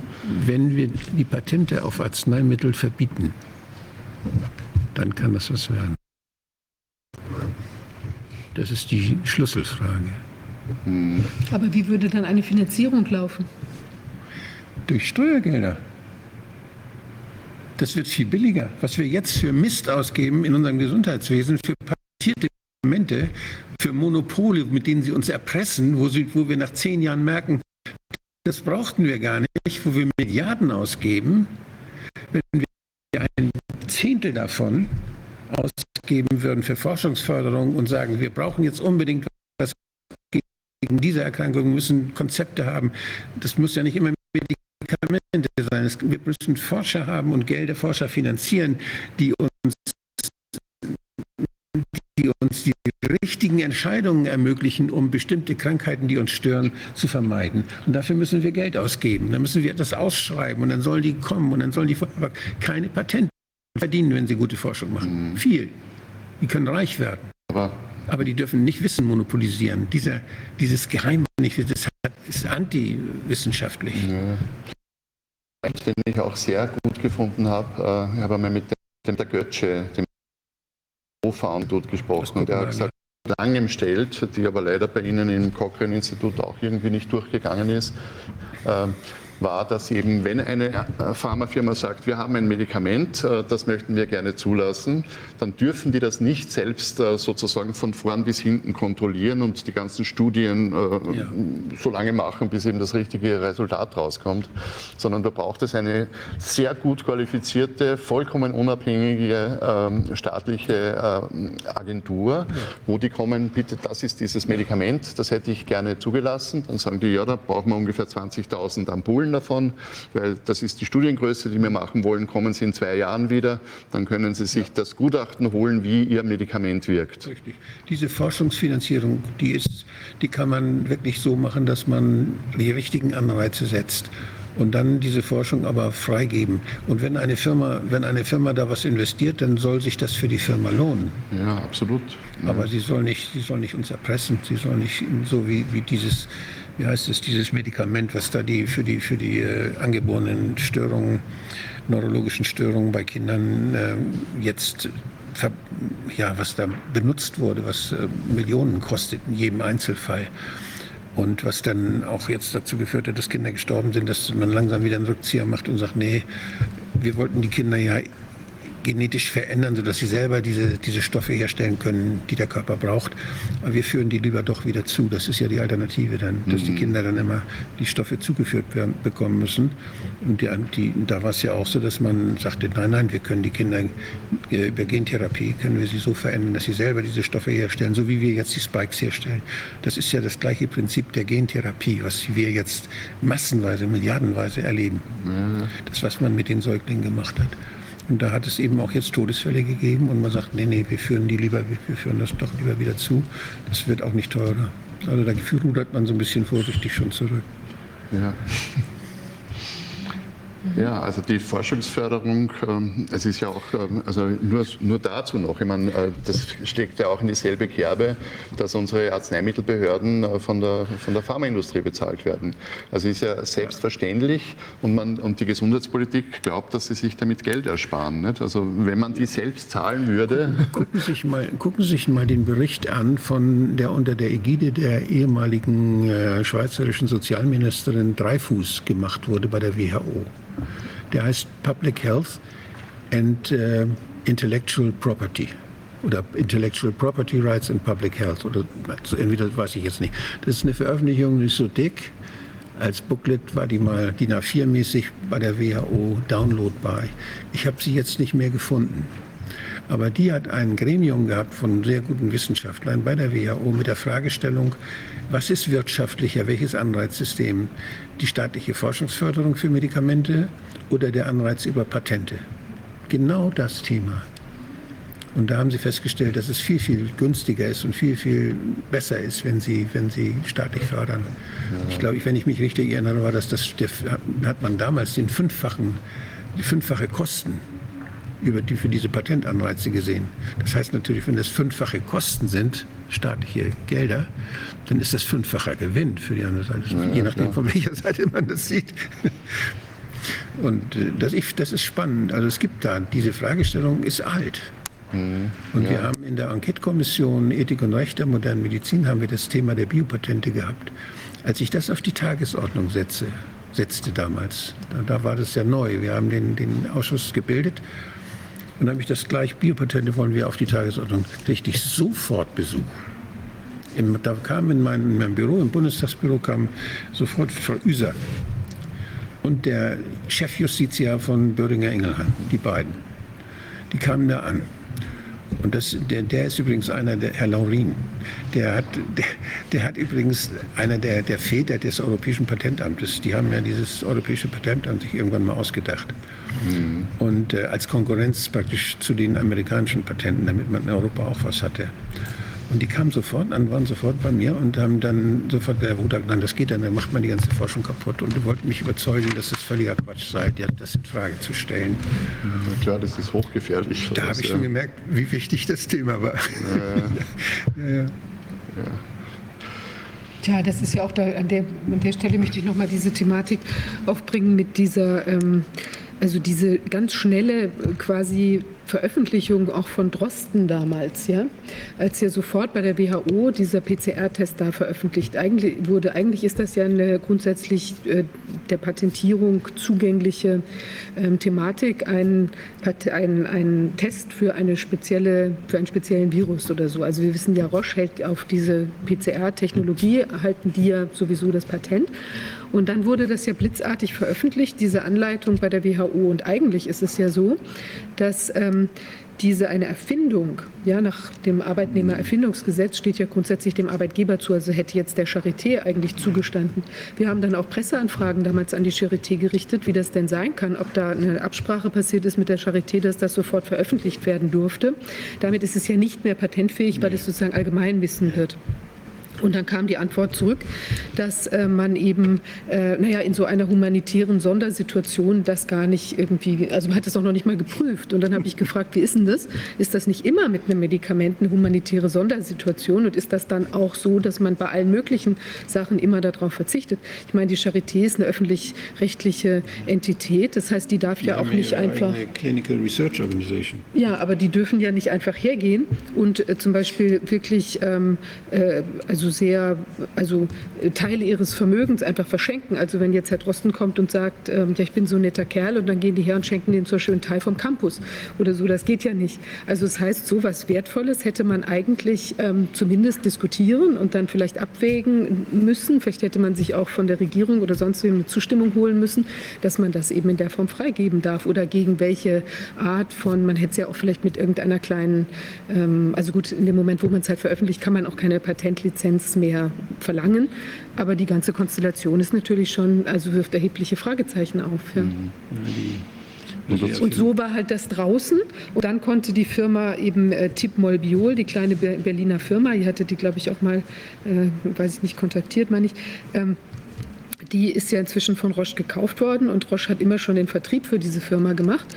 Und die ähm, hatten dadurch sozusagen den, konnten überhaupt erst dann dieses Ding in Zusammenwirken mit Drosten, der ja der Türöffner dann war in bestimmte Labor Laboratorien und so weiter hinein, konnten das eben so schnell auf ja, den Markt werfen. Die haben weltweit dann ihre Sequenziermaschinen verkaufen können. Ja? Roche, also mit, genau. Mit, also so eine also Firma wie Roche, die lässt diese kleinen Betriebe arbeiten und das ist für sie weniger Risiko, wenn die was machen. Und wenn es dann klappt, dann Ja. Dann wird es das aber nicht neu und- Die organisiert. haben sozusagen die, haben die, die Bauanleitung für diese PCR-Tests äh, äh, publiziert, sodass jeder das nachmachen kann. Und Roche hat dann die ganzen Sequenziermaschinen verkauft. Ja, Roche hat aber zugleich den Vertrieb gemacht Ja. von diesen PCR-Tests. Also Ja, das nur das heißt, war das dann war auch ein... Es gab Konkurrenten, ja, es war auch noch. Aber auch da wissen wir nicht, in welcher Form der. Beteiligung möglicherweise auch da der Fall ist. Weiß man nicht. Weiß man alles nicht. Ja, Nee. es ist schon sehr Aber die. Erfindungshöhe, die ist natürlich nicht so groß nicht, beim PCR. Das Verfahren ist ja, Ulrike Gemmer sagt das ja immer, ich mache dauernd noch irgendwelche PCRs. Also ich kann das, kann man, ist nicht schwer, sowas zu machen. Aber zumindest ist es eine Sache, die bestimmt hätte untersucht werden müssen. Und Ja. es gibt nämlich ja auch auf bestimmte PCR-Tests von, auf bestimmte Viren äh, oder sonstige Erreger, ähm, gibt es ja auch PCR-Tests, die geschützt sind. Das sind meist, das sind dann solche speziellen, ja, fest konfektionierten Produkte, die dann als, so als technische Lösung angeboten werden, die dann, du musst ja eine gewisse Erfindungs, ich glaube, das heißt Erfindungshöhe, nicht? Oder wie heißt das? Du musst, musst du schon haben. Wenn du nur so ein bisschen variierst, dann ist es nicht patentwürdig, dann kriegst du kein Patent da drauf. Weil dann, dann sagt die Konkurrenz, hier, spinnst du wohl, das kriegst du kein Patent da drauf, das können wir auch.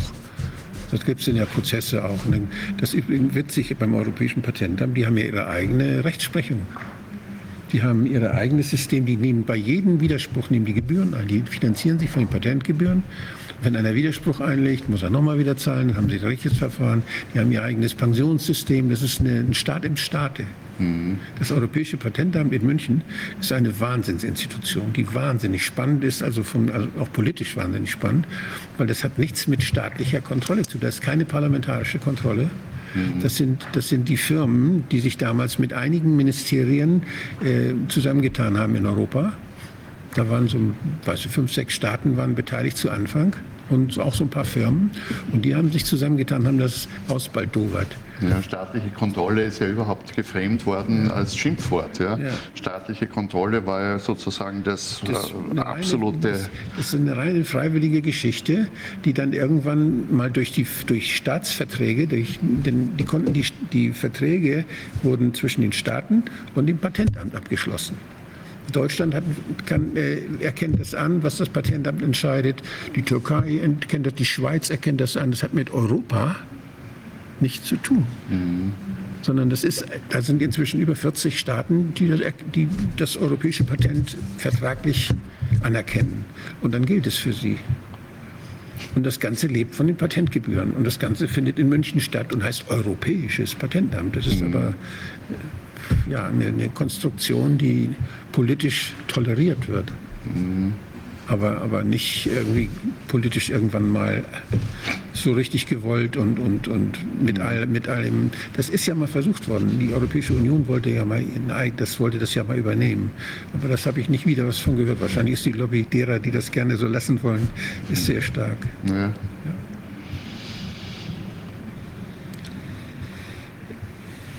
Tja.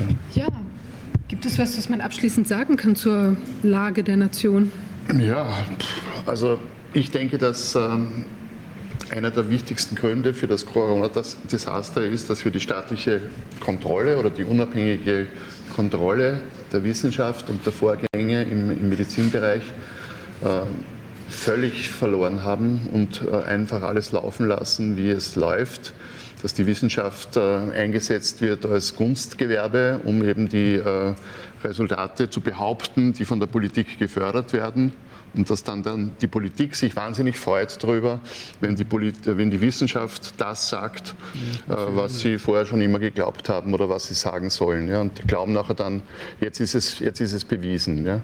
Also es ist so eine Art, äh, ein, ein, ein Triangel äh, von Vorurteilen, von Wünschen, von äh, Befindlichkeiten, die, die dann einfach die selbsterfüllende Prophezeiung ähm, herauskommen lassen. Und ich weiß nicht, ob man da wirklich, äh, ob man diesen gordischen Knoten noch einmal durchschlagen kann. Also ich glaube, dass die derartig daneben sind, ja, dass das so äh, aus dem Ruder gelaufen ist, dass ich da relativ pessimistisch bin, dass äh, wir das wieder einfangen können oder dass wir überhaupt die Impfungen wieder zu einer normalen Wissenschaft machen.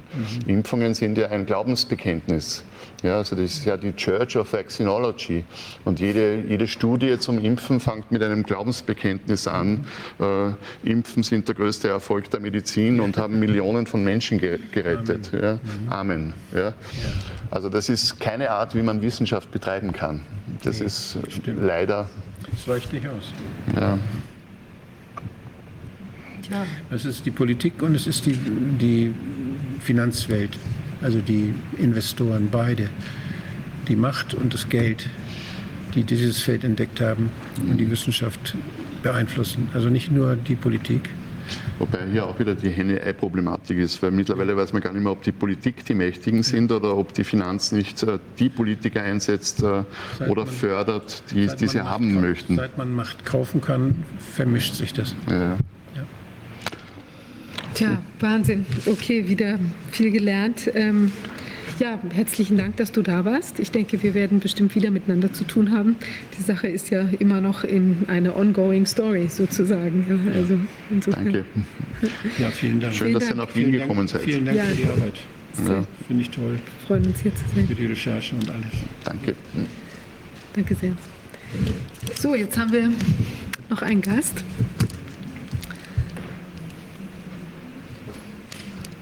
Hallo. Hallo. Steffen Manzini.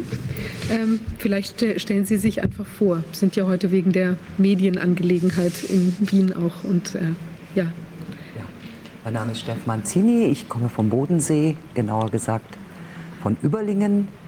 Ich habe 20 Jahre für eine große Tageszeitung dort gearbeitet, davon die letzten acht Jahre für die Lokalredaktion in Überlingen, für verschiedene Magazine und andere Zeitungen. Am 22.02.2022 bin ich mit meinem Online-Zeitung Stadtzeitung.org mit dem ersten Artikel online gegangen, nachdem mich meine Zeitung nicht mehr wollte, weil ich im Januar auf einer großen Demonstration und in Folge dann auf vielen weiteren Demonstrationen eine Rede gehalten habe über die Pressefreiheit oder wohin sie denn gegangen ist. Und was kann man dazu sagen? Nach so viel Erfahrung in, den, in der klassischen Presse äh, hat sich doch massiv verändert, oder? So sehr verändert, dass alles, was ich da bisher selber tat, tun sollte, tun konnte und das, was die anderen taten, tun sollten, und tun konnten, komplett auf den Kopf gestellt ist. Und okay, erzählen Sie mal im Detail. Die Rede vorhin war fantastisch. Wir haben ja hier in Wien Ihre Rede gehört heute Vormittag. Es war sehr, sehr, hat mich sehr beeindruckt. War sehr gut. Vielen Dank. Ich habe mir das lange überlegt. Das ging ja um diese Vorwürfe, immer zu rechtsextrem zu sein, wenn man mit seiner Meinung nicht auf Linie ist. Ja, und das äh, gehört natürlich auch dazu. Und das habe ich auch erfahren. Und das hat mich ehrlich gesagt entsetzt. Ähm, ich habe Zeitung machen so gelernt, da gibt es einen Satz von einer Journalistenlegende, Hans-Joachim Friedrichs, er lebt nicht mehr, aber es gibt diesen Hans-Joachim Friedrichs-Preis. Der hat einmal gesagt, mache dich nie mit einer Sache gemein, auch nicht mit einer guten. Und es ist gar nicht so schnell zu verstehen, dieser Satz. Warum soll ich mich denn nicht mit etwas Gutem genau, gemein machen, sodass ich jetzt sagen muss, selbst wenn sich Journalisten, Redakteure und meist geht es ja von ganz oben aus den Chefetagen der Medienhäuser mit dem gemein machen, für die Impfung werben zu wollen, weil sie davon überzeugt sind, dass jeder kritische Artikel vielleicht einen Menschen davon abhält, sich dieser Genspritzung zu unterziehen, dann ist es deren persönliche Einstellung, die sie haben könnten. Aber jetzt machen sie sich gemein mit dem für sie vermeintlich Guten. Ja? So.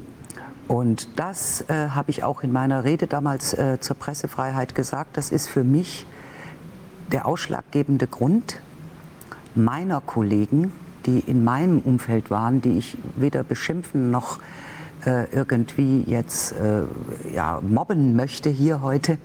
Aber es hat mich wirklich ehrlich gesagt entsetzt, dass diese Regel diese Journalistenregel über Bord geschmissen wurde. Und es hat mich auch entsetzt, dass eine Grundlage meiner Arbeit, und das ist die offene Recherche in jede Richtung, ähm, und das wiederum würde ja bedeuten, ich habe hier meinetwegen einen Arzt, der tritt vehement für die Impfung ein, ich lasse ihn reden, ich lasse ihm seine, seine Gründe erklären. Und dann habe ich einen Arzt, der sozusagen vom Gegenteil überzeugt ist. Und dann lasse ich auch den reden und lasse seine Gründe zu. Und dann kann der mündige Mensch, der die Zeitung liest oder Radio hört oder Fernsehen guckt, selbst entscheiden. Und genau das kam gar nicht mehr vor. Das heißt, die abseitige Expertenmeinung, die nicht die Mainstream-Hauptmeinung war, wurde überhaupt nicht mehr, also die kam gar nicht mehr vor so wie auch die Menschen, die dazu was zu sagen hatten, gar nicht mehr vorkamen. Ähm, die haben sich ja dann in den äh, Social Medias ihre Wege gesucht und dann wurden die Kanäle entweder abgeschaltet oder die Menschen wurden beschimpft und diffamiert und eben in diese, ganz oft in diese rechte Ecke ähm, gestellt. Und mich hat sehr berührt ein Gespräch mit Professor Arne Burkhardt. Ich habe ein Interview mit ihm gemacht im Frühjahr und er stand da, dieser Mann, dieser hanseatisch trockene Typ, sag ich mal. Und er hat gesagt, 40 Jahre lang hat niemand an meiner Expertise gezweifelt und jetzt bin ich ein Schwurbler. Und ich denke, das trifft für Sie, Herr Wodak, Sie werden das auch kennen, wir alle kennen das. Und das trifft auf mich jetzt als Journalist zu. Meine Zeitung, meine Zeitung hat nach dieser Rede oder nach diesen Reden auf den Demonstrationen ungefähr drei Wochen gebraucht, um mir dann mitzuteilen, wortwörtlich, du bist ja jetzt von der Journalistin zur Aktivistin geworden. Das wollen wir nicht. Mhm. Und mich hat sehr berührt auch ein Gespräch mit meinem Lokalchef, was ich davor geführt habe, ein Telefonat, fast eine Stunde. Und es war tatsächlich so, als würden wir, ich hätte Urdu sprechen können, er hätte mich nicht weniger verstanden und ich habe ihn gar nicht mehr verstanden. Ja? Ein Lokalchef, der sagt, ich muss doch mal jetzt meinem Arzt glauben und ich muss doch mal jetzt der Politik vertrauen. Das als Journalist zu sagen, ist höchst gefährlich. Ja? Und ich habe ihm dann gesagt, glaube deinem Arzt unbedingt. Aber ich möchte meinem auch glauben. Der Politik zu vertrauen, das ist nicht die Aufgabe von uns Journalisten. Da waren wir uns doch bisher immer einig. Eigentlich ja. ja? Und äh, bei den Kollegen, die waren alle, wir haben das ja vorhin von äh, hier aus dem ORF gehört, also bei den Kollegen, die sind weiter alle oder die sind davon überzeugt, dass es alles so seine Richtigkeit hat und da gibt es gar keine, äh, gar keine, jetzt ist das ja ein Lokal, also eine Lokalzeitung. Ähm, ist da die, die Dynamik ein bisschen anders oder kann man das auch so sagen, dass es immer... Hm. Ich denke, alles, was für diese Lokalzeitung gilt, gilt gleichermaßen für die Taz oder für die Süddeutsche oder für, das spielt überhaupt gar keine Rolle. Ich habe dann äh, als erstes Bevor ich meine Online-Zeitung gemacht habe, habe ich es versucht mit einem Telegram-Kanal, der hieß Josta, J-O-U-S-T-A, Journalisten stehen auf. Und das haben wir auch gepostet und dann kamen tatsächlich Reaktionen, unter anderem von einer Kollegin aus der Süddeutschen Zeitung, die hat dann gesagt, ich gehe jetzt im September in Rente, dann mache ich gerne was, aber ich möchte in Harmonie ausscheiden, ich kann nichts tun. Das heißt, die Situation war die, dass gar nicht viele Journalisten aufstanden, ja, mhm. ähm, weil sie im Grunde genommen, ich war freie Mitarbeiterin, ich bin Freelancerin, ich habe also für das geschrieben, was ich angenommen habe an Aufträgen. Davon gibt es sehr viele und dann gibt es ja auch die festangestellten Redakteure.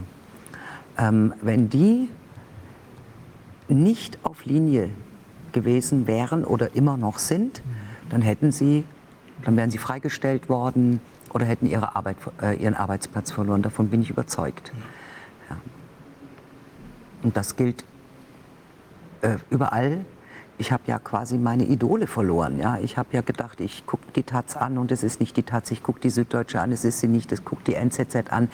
Ähm, es war ja einfach ein von oben heruntergegebener Kurs und alles drunterliegend kleinere hat sich dem Spiegel angeschlossen, kann man jetzt mal so sagen. Mhm. Ja.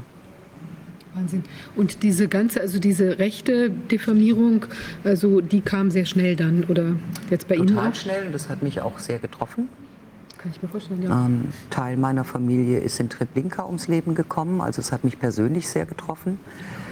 Ähm, aber auch Menschen, die bisher davon überzeugt waren, in meinem persönlichen Umfeld hieß es immer, die, schie die schießt scharf, aber nie von hinten. Das heißt, ich genoss auch Vertrauen und das, man hat auch eine gewisse Sozialität entwickelt.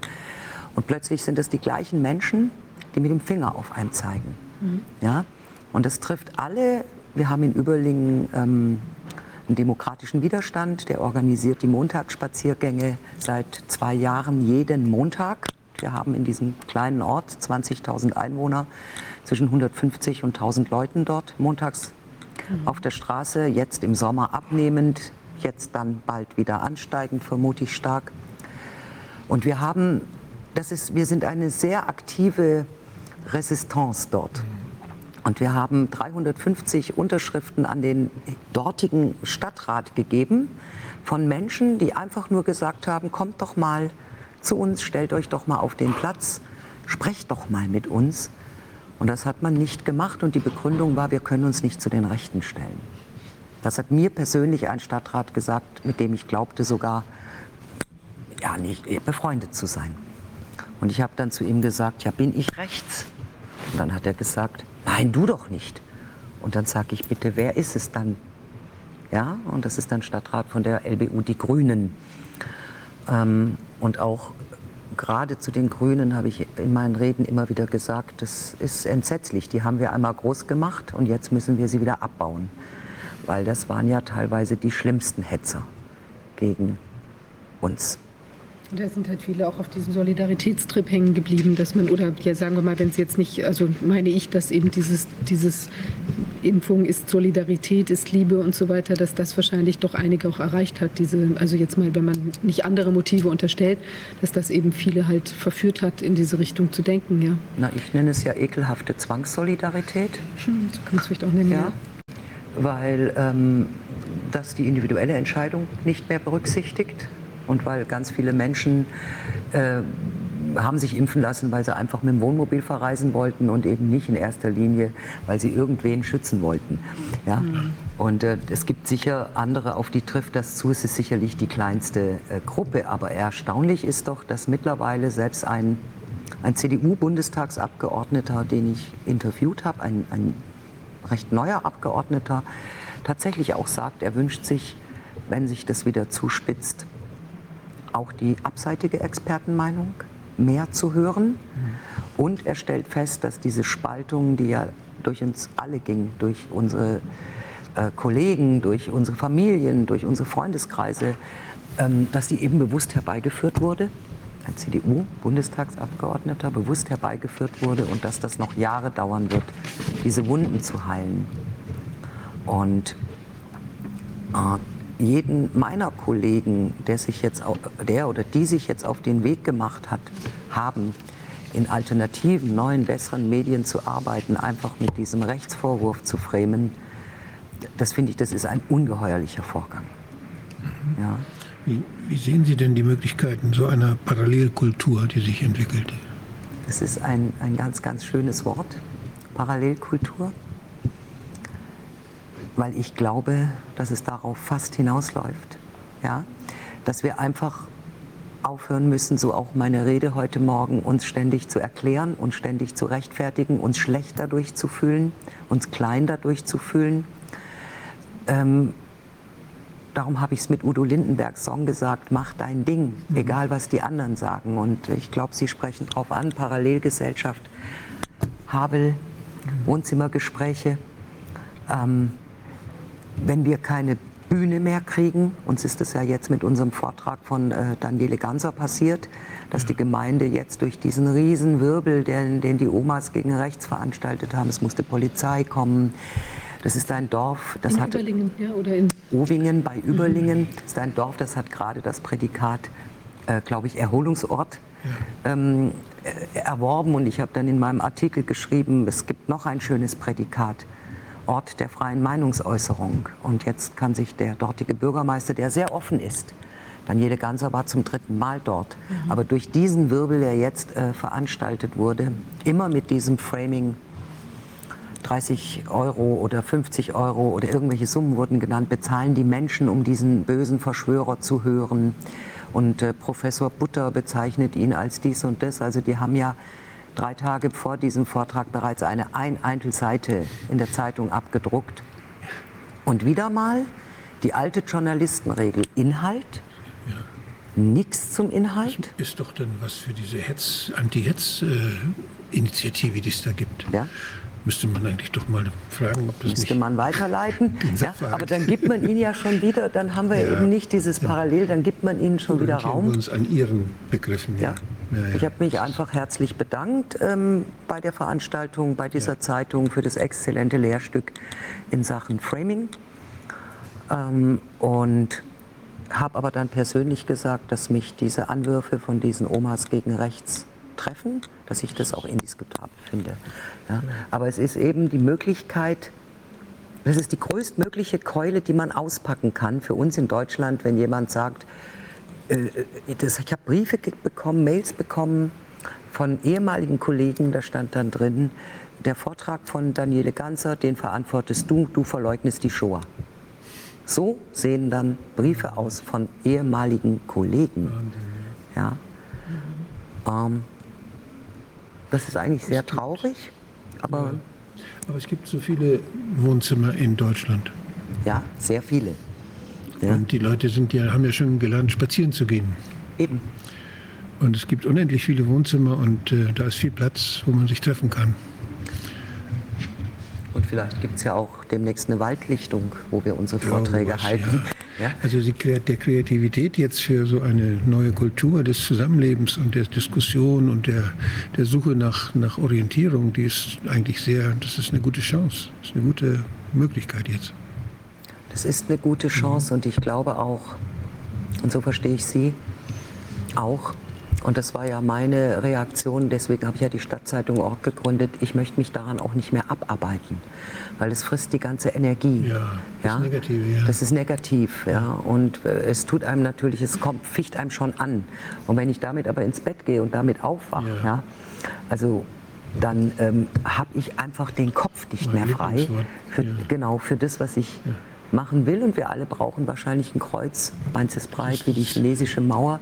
Wir müssen das ein bisschen aushalten. Aber wir dürfen uns dann auch mal abwenden und sagen, wir machen jetzt da was. Die kommen immer mit der NLP-Technik. Denken Sie nicht an Ihren rechten großen C. Bitte denken Sie nicht an Ihren rechten großen C. Genau. Und Und sofort denken denken wir Sie dann dran. Woran wir früher nie gedacht haben. Neolinguistische, ja, ja, ja, ja. Ich habe immer gesagt, das ist das, wenn es einem in der Nase, eigentlich, wenn es einem am Fuß juckt und man kann so machen. Ja. ja. Aber das ist das. Und ähm, ich glaube aber, also ein Kollege war bei unserem Vortrag, das ist jetzt für mich das aktuellste Beispiel, und ich habe ihn, äh, Sie wollten zwei Tage vorher, wollten Sie Pressekarten. Und ich habe dann gesagt, es ist leider zu spät, wir sind komplett ausverkauft, aber das Setting für euren Bericht dürfte ja bereits im Vorfeld feststehen. Deswegen keine Pressekarten. Dann kam die super beleidigte Reaktion, wie ich, ich verwehre der freien Presse der unabhängigen Tageszeitung jetzt quasi den Zugang. Ja?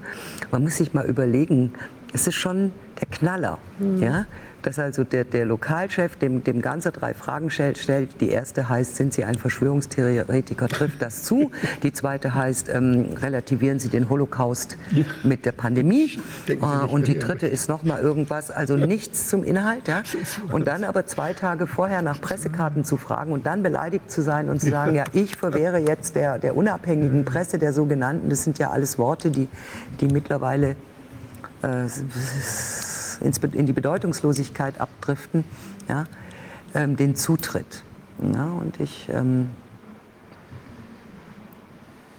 ja. Und würden Sie denn jetzt eigentlich mal sagen, diese, also sprachlich, ja, weil wir irgendwie NLP, ehrlich gesagt, ich weiß gar nicht ganz genau, wie das funktioniert, aber es ist doch so, kann man denn sagen, dass auch diese Artikel, so wie die jetzt geschrieben werden, dass die mehr in diese, also dass da auch sprachlich Tricks vielleicht auch angewendet werden, damit man, also vielleicht anders auch als das früher war, ja, also dass man jetzt immer so ein an irgendeinem Punkt noch ein Wort fallen lässt oder, oder irgendwelche anderen. Haben Sie da was beobachtet? Oder Natürlich. Und das folgt, das ist etwas, was ich sehr beunruhigend finde. Äh, normalerweise ist das so, ich bleibe jetzt mal bei dem Ganser-Vortrag. Ja, ich erkundige mich im Vorfeld, wer ist das, was macht der, dann gehe ich da hin und dann schreibe ich, was ist. Journalismus ist zeigen, was ist. Kann ich ihn ruhig verreißen? don't tell. Muss Ja. ich mir wenigstens vorher mal Und hier ist es ja jetzt ganz anders. Hier ist es so, dass im Vorfeld setze ich mich in eine Wiese und dann überlege ich mir, was will ich eigentlich schreiben? Und dann suche ich mir die Akteure, die dazu passen. In diesem Fall ist der Bürgermeister von diesem Ort Owingen denen nicht auf den Leim gegangen. Dann musste der Bürgermeister von Bad Aibling herhalten. Ein Ort, der gar nicht in dieser Region liegt. Das heißt, ich überlege mir, ich möchte den gerne als Verschwörer bezeichnen. Wo finde ich jetzt jemand, der mir das bestätigt? Dann finde ich diesen Professor Butter. Ja? So funktioniert es. Und dann werden immer wieder Worte eingestreut, die eben sofort den möglichst größten GAU signalisieren. Ja? Indem ich anderen Leuten signalisiere, Vorsicht, Verschwörer oder Leugner Holocaust. Ja? Und das wird ja da reingestreut, immer wieder und immer wieder. Ähm, es gibt vielleicht auch nicht wenig Leute, die sagen, ach, eigentlich hätte es mich ja mal interessiert. Aber wenn das so ist, dann kann ich da nicht hin. Da gibt es schon einschlägige Vorurteile, auf die man sich Natürlich. dann berufen kann. Und man muss hat man halt sich gar nicht das- mehr drum kümmern. Nö, man hat auch gleich das Größte genommen. ne? Man hat dann gesagt, die Menschen, die äh, da eine abseitige Meinung haben, die sind alle rechtsextrem. Mhm. Extremisten, von denen man sich tunlichst fernhalten sollte, werden so relativiert. Das ist ja auch nochmal skandalös. Ist eigentlich tatsächlich faszinierend, weil man macht natürlich, also man macht ja eine No-Go-Zone auf, weil also jetzt, äh, ich meine, ich möchte auch nicht rechts als rechts gelten, ja, weil das fand ich auch immer schrecklich sozusagen, also jedenfalls im Sinne von, von äh, tatsächlich jetzt, also ähm, antisemitisch, äh, ähm, äh, Holocaust äh, irgendwie verharmlosend oder irgendwas. Also es ist ja klar, das kam, äh, es ist ja gar kein Thema. Also es ist so entfernt von all jedem, dem, was ich jemals für mich als irgendwo äh, also ist völlig absurd, ja. Also ich bin, glaube ich, auch bislang nicht als, als rechts irgendwie bezeichnet worden, aber trotzdem ähm, finde ich das natürlich schon, also so eine Keule rauszuholen, das zeigt natürlich auch eine gewisse Schwäche, weil man hat ja offenbar nicht viel anderes in der Hand. Sonst könnte man ja sagen, das ist eine, äh, sagen wir mal, Ganser ist dumm argumentierend. Also wenn ich jetzt beleidigend äh, sein wollte oder ich könnte sagen, ja, ist jetzt vielleicht nicht die hellste Kerze auf der Torte oder was immer ich sagen könnte oder ich könnte sagen, macht hier den Denkfehler XY oder so ähm, oder ist kein guter Historiker, weil er hat hier schon mal geschrieben, wenn ich das da auch belegen kann, ja, weil er hat oder nicht kein sorgfältig arbeitender Historiker, weil er hat hier schon mal das und das verdreht oder so. Aber dies ist ja so pauschal und offenbar hatte man auch keine andere Idee, was man machen soll, ja. Nee, und es werden ja, wisst ihr, das werden ja ganz bewusst Bilder erzeugt. Ein Journalist, der publiziert, ist sehr, sehr mächtig. Das muss man ja einfach mal sagen.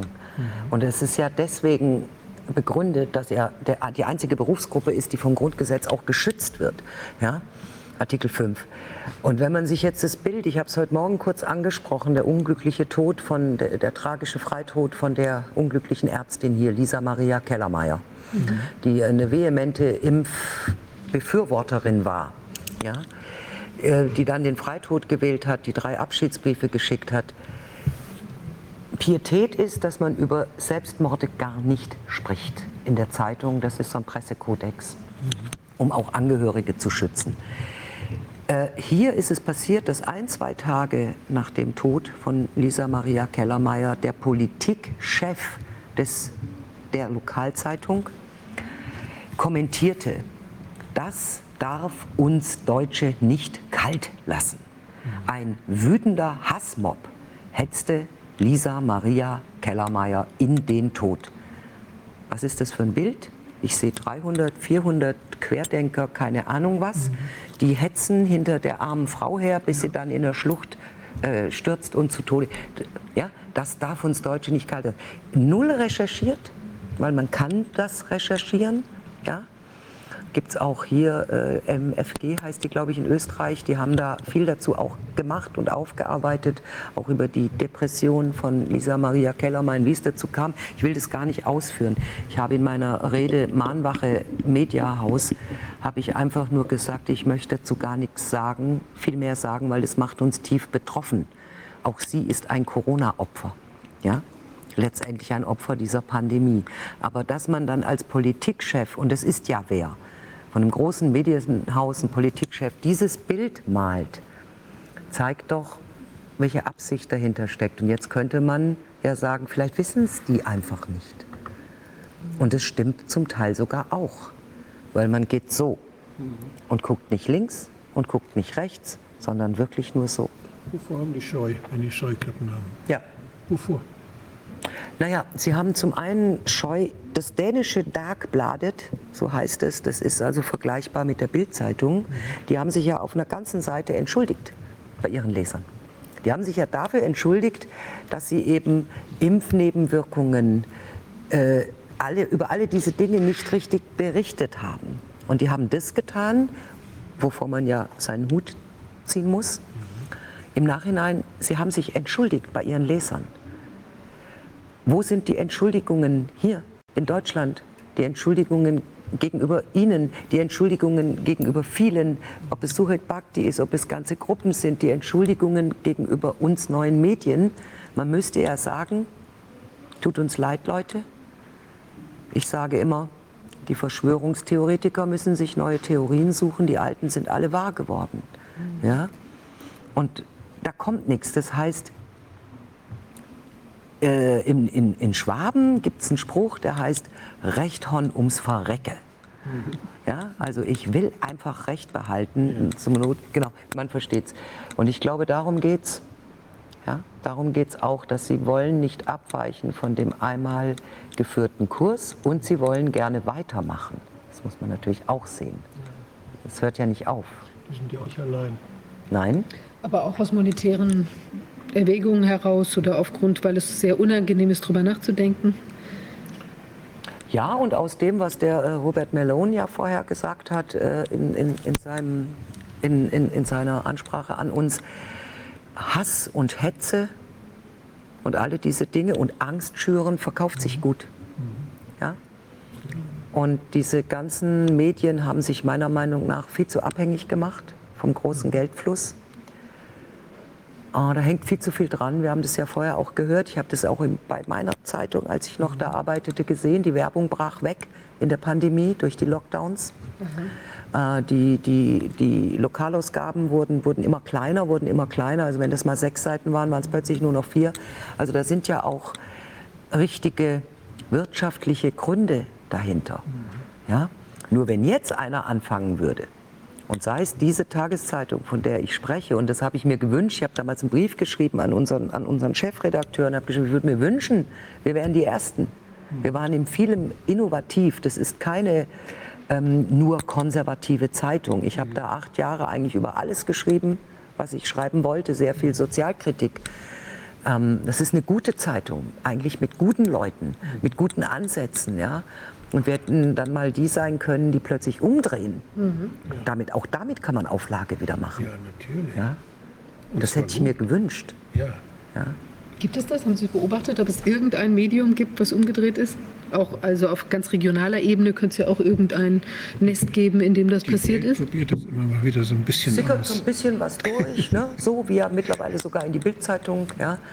Es ist wahrscheinlich auch äh, unmöglich, alles jetzt noch zu verleugnen und zu verdrängen, diese ganzen Geschichten. Die Impfung schützt vor Ansteckung, die Impfung schützt vor schweren Verläufen. Es, hat, es, es ist ja, jeder hat ja einen in seinem Freundes- und Bekanntenkreis, wo er sieht, das ist so nicht.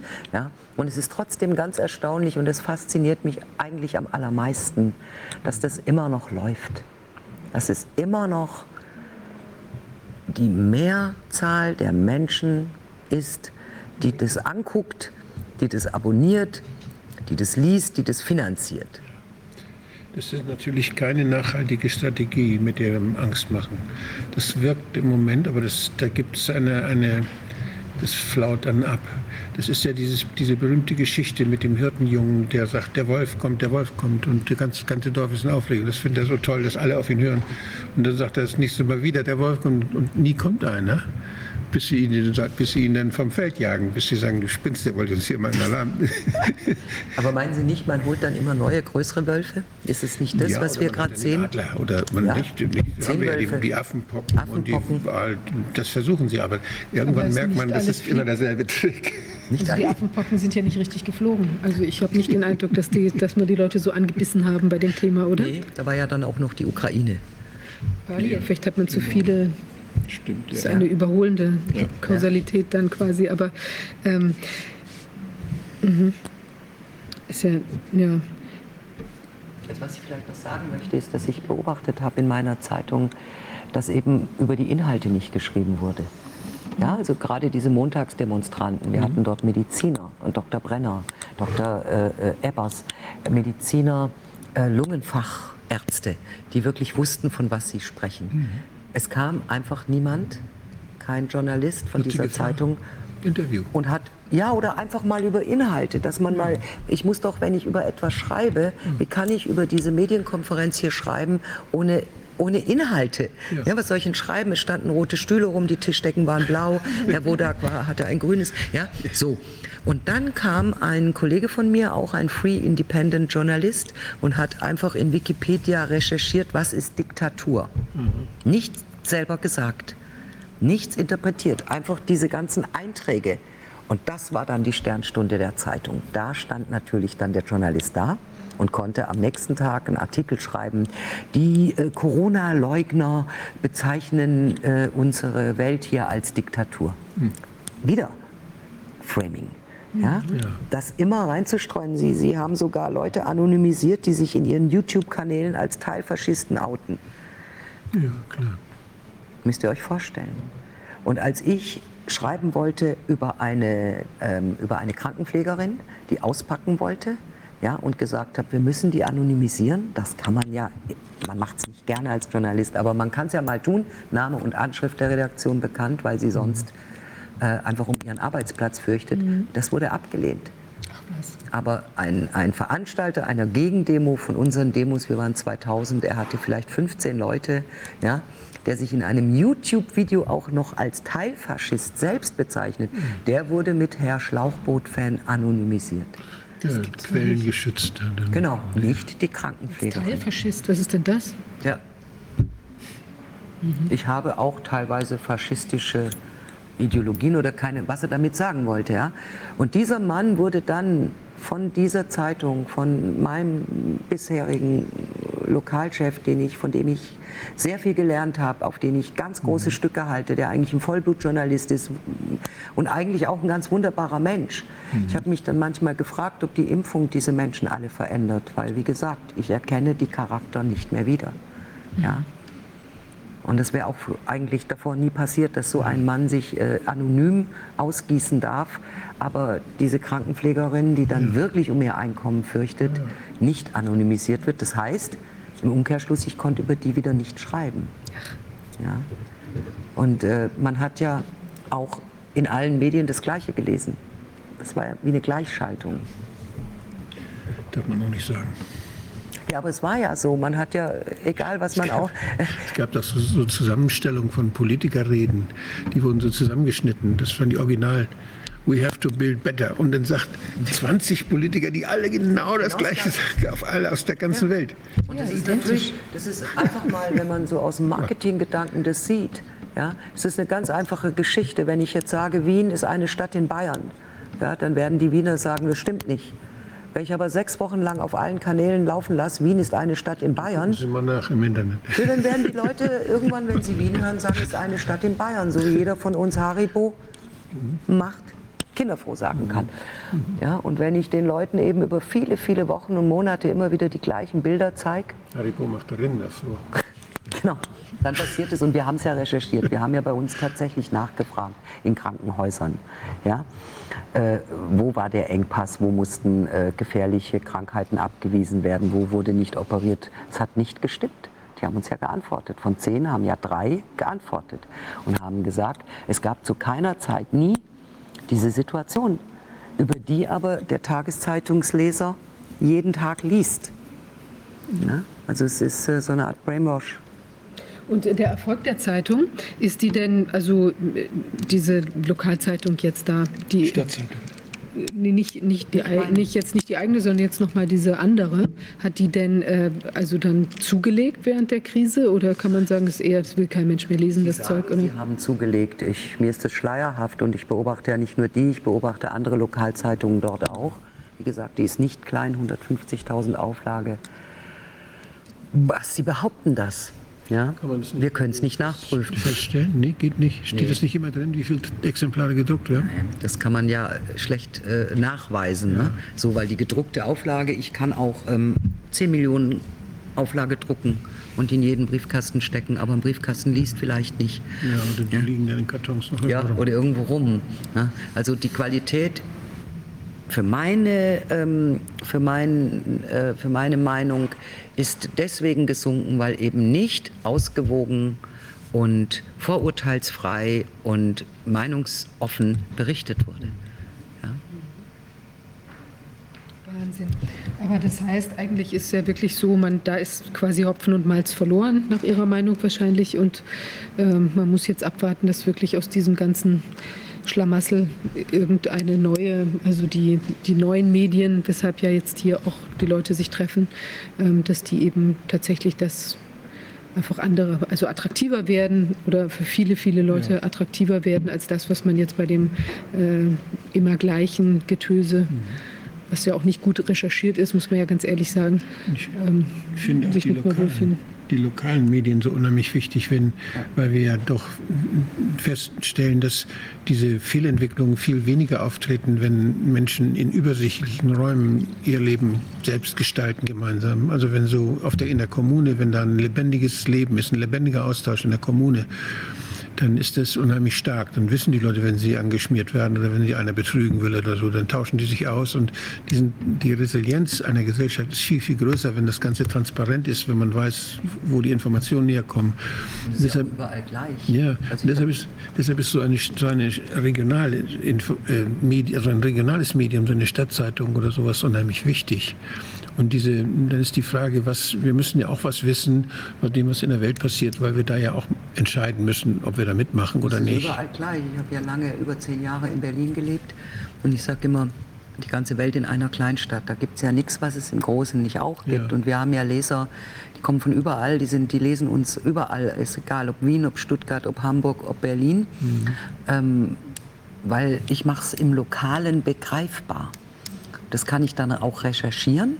Da kann ich hingehen und gucken, ist es wirklich so? Ja. Und jeder kennt aber die Geschichte, die ich aus Überlingen erzähle, von dem 38-jährigen jungen Mann, der IT-Spezialist ist und sagt, ich gehe jetzt, was weiß ich, nach Paraguay, ich kann das nicht mehr aushalten mit diesen Lockdowns. Jeder kennt es aus seiner Stadt, aus seinem Ganz egal, ob, ob, ob ihr aus Berlin oder ob jeder kennt so jemanden. Ja? Oder wir haben jetzt zum Beispiel nächste Woche eine Geschichte am Start von einer Ärztin, die, da geht es um Kinderimpfung und die katastrophalen Folgen bis hin zum Tod sogar. Die hatte sogar einen Todesfall.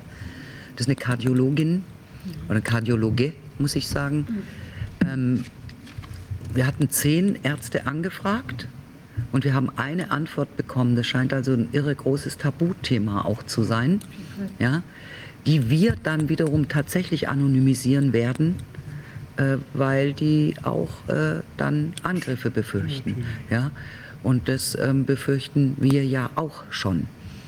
Und von dem her finde ich das wichtig, was Sie sagen, Herr Budak. Im Lokalen bricht es das runter. Das andere ist oft abstrakt für uns. Aber im Lokalen kann man sagen, dort ist man auch bekannt. Dort kann mich jeder auch ansprechen und kann sagen, du hast geschrieben, da steht ein Mülleimer, aber da steht ja gar keiner. korrigiert werden. Es kann korrigiert Es werden. sich, das zu korrigieren. Und wir machen auch Fehler, aber wir machen sie nicht absichtsvoll, sondern dann wirklich aus Irrtum und dann korrigieren wir. Bis jetzt hatten wir keinen, aber dann korrigieren wir selbstverständlich, weil Irrtum ist ja nie ausgeschlossen. Und was wäre das für eine unglaubliche Größe, wenn jetzt jemand aus dieser Zeitung, der bisher anders, dieser Lokalchef oder vielleicht auch der Politikchef, der dann gesagt hat, Hassmob hetzt, wenn der jetzt sagen würde, Leute, ich muss da eingestehen, ich habe da Fehler gemacht. Ich habe das war nicht alleine damit. Mit der, ich hatte eine Lokalzeitung da, wo ich wohnte, ab- abonniert und die, die Bekannten und so sagen, du weißt, was ich am meisten lese? Die Leserbriefe. Das ist so spannend, weil da ja, da ist ja die Reaktion auf das, was man da gehört hat. Und das ist auch eine lokale Reaktion dann. Zum Teil kennt man die Leute. Und also es ist unheimlich spannend dann zu verfolgen, weil das hat was mit einem selbst zu tun, dann hat was mit der Region zu tun. Und man darf da auch nicht blind sein. Also ich habe jetzt zum Beispiel in, in, in Stadtzeitungen zum Thema Krieg und Frieden, also Krieg in der Ukraine. Mhm. Ich habe bei mir einen großen Rüstungsbetrieb, das ist Deal Defense, habt ihr bestimmt ja. schon mal gehört. Genau. Und äh, ich habe von dem ähm, CEO von Deal Defense ein Statement bekommen. Ich habe mit, mit Friedensforschern gesprochen, mit friedensbewegten Menschen, ähm, aber auch von dem CEO von Deal Defense ein Statement bekommen, Sicherheit schafft Nachhaltigkeit.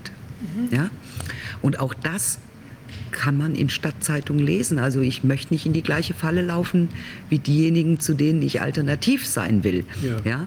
Es, es ist einfach eine Meinungsvielfalt Vielfalt bedeutet doch auch, dass es nicht unbedingt meiner Meinung entsprechen muss. Mhm. Und da kann man sich dann selbst ein Urteil mhm. drüber bilden. Und das finde ich halt wichtig. Ja. Das ist das Entscheidende, dass einfach die Fakten auf den Tisch kommen, dass man sich das anschauen kann und dann kann der und auch die Meinungen eben gegeneinander stehen. Und ich finde, da muss es natürlich trotzdem eine gewisse Diskussionskultur geben, dass man sich nicht gegenseitig auch mit Beleidigungen an den Hals geht oder sowas, sondern dass das eben äh, einfach ein menschlicher Umgang ist und bleibt und dass man dann sich ja. dazu austauscht und dann kann man sich gucken, von welchen, kann man sich angucken, von welchen Argumenten lässt man sich überzeugen. Das war eigentlich das, was ich immer geglaubt habe, was wir hier tun auf, in Deutschland und auf der Welt ja, miteinander. Und Sie beim Fernsehen und ich als äh, äh, Tageszeitungs Journalistin, das ist eigentlich, wir lieben unseren Beruf. Ja?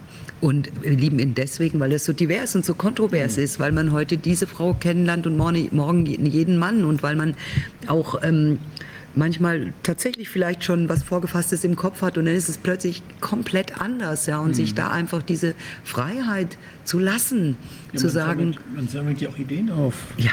Da, ach, so habe ich das noch nie gesehen. Also das nimmt man mit nach Hause und damit kommt man zu Hause wieder groß raus. Kann ja. man, das tauscht man, man tauscht die Sachen aus. Oder langweilige. Ich war schon, ja. ich war schon bei Terminen, da dachte ich, Gott, das wird so langweilig werden. Die waren dann wahnsinnig interessant. Ja? Also wenn man sich einfach mal auf was einlässt und eben nicht schon diese vorgefertigte Meinung im Kopf hat, das macht doch das spannende Leben auch aus. Ja. ja? Und wie man sich da so verrennen kann. Äh, von den öffentlich-rechtlichen, wie gesagt, bis runter zu jedem kleinen Blatt, das finde ich schon erstaunlich. Ja, und das ist jetzt eben unsere Aufgabe. Wir machen einfach ein Angebot. Wir machen ein Angebot, so dass man wieder wählen kann. Und dann kann jeder schauen. Ich finde es auch schön, so eine Zeit, Zeitung oder so ein, ein Medium, was regional verbreitet, sich verbreitet und, und relevant ist, finde ich auch schön angesichts der Beobachtung, die ich mal gemacht habe, habe mich da mal sehr darum gekümmert. Da die, äh, die Regionalzeitungen werden ja auch monopolisiert. Es gibt ja dann, die werden ja aufgekauft. Ich hatte mal einen, einen Nachbar, der war, der hatte den Job, Zeitungen aufzukaufen für einen großen Verlag. Ja, klar, ja. Das sind große Verlagshäuser, die dann zum Beispiel Anzeigenblätter aufkaufen. Der lebte davon, dass er wirklich die Zeitung klein gemacht hat und aufgekauft hat. Und dann ist alles eins dann zum Schluss. Ne? Ja. Und das, äh, das, das kann ich einfach für uns sagen. Also was, was mir eben wichtig ist, und das, deswegen sagte ich vorher, der Markenkern ist das Lokale. Ich möchte ja auch mal raus aus unserer eigenen Blase. Also ich habe jetzt keinen missionarischen Auftrag, aber ich finde es natürlich toll, wenn jemand uns liest, der das eigentlich nie täte. Ja, und da hatten wir vor kurzem, da hatten wir eine Geschichte, ein Interview mit einem sehr, sehr bekannten Gastronom. Das ist so ein Magnet ja, so ein Silbernacken, äh, sehr bedeutsam in der Stadt, auch sehr sperrig, der spricht Klartext und der, der schimpfte immer hinter uns her, wenn wir da im Winter Montagsspaziergang an, seinem, an seiner Kneipe da entlang liefen. Und dann habe ich irgendwann mal gesagt, jetzt komm, jetzt setzen wir uns mal an den Tisch und jetzt erzähl mir doch mal, was, was, was ist denn so schlimm? Worüber regst du dich denn so auf? Und dann kam raus, dass er selbst zwei Fälle in seinem nahen Freundeskreis hat, ein, ein Mann, äh, der nach Impfung seit einem Jahr nicht mehr auf dem Bett aufste äh, aufsteht. Ja, also und dann zum Schluss kam raus, dass er sich eigentlich äh, über die Lockdown-Maßnahmen als Gastronom aufregt. Ja, dass er eben sagt, ihr könnt mit eurem Protest nichts ausrichten. Ja, der Mann war äh, auch CDU, äh, ist in der CDU, war Politiker, war im Kreistag. Also das heißt, in diesem ganzen Interview hatte man dann nachher einen Verlauf, der sehr versöhnlich wurde. Mhm. Ja, aus diesem ursprünglichen ich greife euch an und er hat irgendwann hat er mal gesagt, ich schenke euch alle einen Flug nach Moskau. Ja, dann habe ich gesagt, den nehme ich sofort. Da war ich noch nie. Ja, so. Äh, ja, ja, ja. Das war dieses alte. Aber in diesem Interview, wenn man die Menschen dann zu Wort kommen lässt und wenn man ihnen wohlmeinend auch äh, gegenüber sitzt und und und einfach auf eine auf eine guten Ebene, man kann doch fast über alles reden. Ja. Und so gelingt es mir, dann gibt es eine ganze Gruppe von Leuten, die eben eigentlich vielleicht nicht unsere Stadtzeitung lesen, die dann aber sagen, oh, da ist ja das Interview mit diesem Gastwirt drin und schon gucken sie rein und dann gucken sie auch öfters rein. Ja? Oder wir machen auch so äh, SZ gesund, dann berichten wir mal über irgendeinen weiblichen Rückenguru. Ja? Also wir haben jetzt nicht nur von A bis Z Corona, sondern auch mal lokale Themen, Biohofgut, äh, Fest, ja? Um damit auch so einfach... Sachen. Ja, aber um damit auch wieder Leute anzuturnen, sage ich mal, die sonst da nicht reingucken, die lesen das dann, aber lesen auch andere Artikel. Und dann bleibt ja vielleicht was hängen. Ja. Von Ihnen, von Sucharit Bhakti, von, ja. Und ähm, das sehe ich nicht als Auftrag, aber als guten Beifang. Ja. Ich glaube, es ist der richtige Weg. Es ist wirklich der richtige Weg. Es wird auch in diese Richtung sich entwickeln. Also. Glaubt ihr? Absolut, weil also man sieht ja auch, dass der öffentlich-rechtliche äh, Rundfunk oder so ist ja auch nicht gerade im Aufwind. Und die hm. Leute, immer mehr Leute haben ja auch Zweifel an den ganzen Geschichten. Und also ich glaube, dass da schon, äh, wenn das auch entsprechend aufbereitet ist und jetzt eben nicht nur negativ und immer nur, oh Gott, ist das alles schlimm und der ist mies und da werde ich jetzt bezichtigt und ich weiß nicht, also nur so, wenn man mhm. sich nur auf diesem Niveau bewegt, sondern wenn es eben auch zeigt, dass es auch Spaß macht, auf dieser Seite genau. zu sein, die die Wahrheit sagen darf. Ja. Ja, und die auch mal Satire macht, die auch mal dem Ganzen die Spitze nimmt mit Humor. Ja. ja, mal wieder, weil wir müssen ab und zu ja auch mal richtig laut lachen. Gehört, es ist ja alles äh, schlimm genug. Dazu. Genau. Ja. Und ich bin ja hier in, in, in Wien auf dem Kongress. Wenn ich Wien und Kongress höre, dann war es immer der Spruch, der Kongress tanzt. Tanzen wir auch irgendwann mal? Ich weiß nicht, sollten wir Übermorgen Abend ist es doch ja, angedacht. Party oder, ja. ja. Ah ja, sehr schön. Das ist ja historisch irgendwann, nicht? Wann war das mal? Ich habe es vergessen. Irgendwo war das, in den Geschichtsbüchern ist das ein Spruch. Vielleicht weiß das jemand, ich weiß es nicht mehr. Aber welcher Kongress das war. Auch, das, ist, ein, das ist, ein, ist das so ein Film, ist das? Ehrlich gesagt, ich kenne den Spruch, aber ich weiß nicht, wo er herkommt. Und ich wusste auch gar nicht, dass es ist gelernt, aber ich aus weiß Wien. Ist das nicht ein Film? Ja, aber das ist das. Wir genau. werden Leserzuschriften kriegen und im Chat jetzt wird man uns das beantworten. Wird man einen Faktencheck. Wo kommt es her? Genau. Nein, ich finde es unglaublich wichtig, weil man muss sich aufladen damit wieder mit was Positivem, auch mit was richtig Schönen. Ja? Und daraus wieder Kraft kriegen, weil es ist schon alles auch sehr kraftraubend, weil man ja auch als Journalist es ist ja alles so wahnsinnig schnell, dass in dem Moment, wo ich eine Geschichte geschrieben habe, kommen schon wieder äh, 35 neue Fakten dazu rein. Ja, das hält man ja manchmal gar nicht aus, dann muss man einen Punkt machen. Ich bin ein bisschen ruhiger geworden. Zu Anfang habe ich ja auch diese ganzen Corona-Fakten immer aufgesogen und ich bin überall dann noch was dazu gedacht und nachrecherchiert. Und inzwischen ist es das so, dass ich gemerkt habe, da passiert eigentlich gar nicht viel.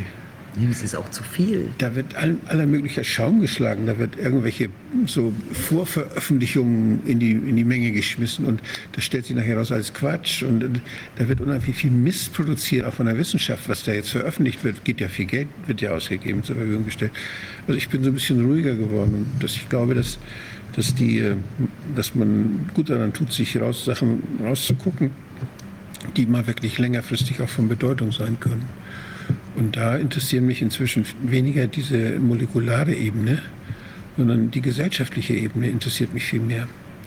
Wie ja, wir miteinander umgehen, genau, wie, wir, wie wir uns stärken, wie wir neue Formen des Zusammenlebens entwickeln, wie wir, wie wir uns das Leben schön machen, sodass die anderen merken, oh ja, das gibt es ja auch noch.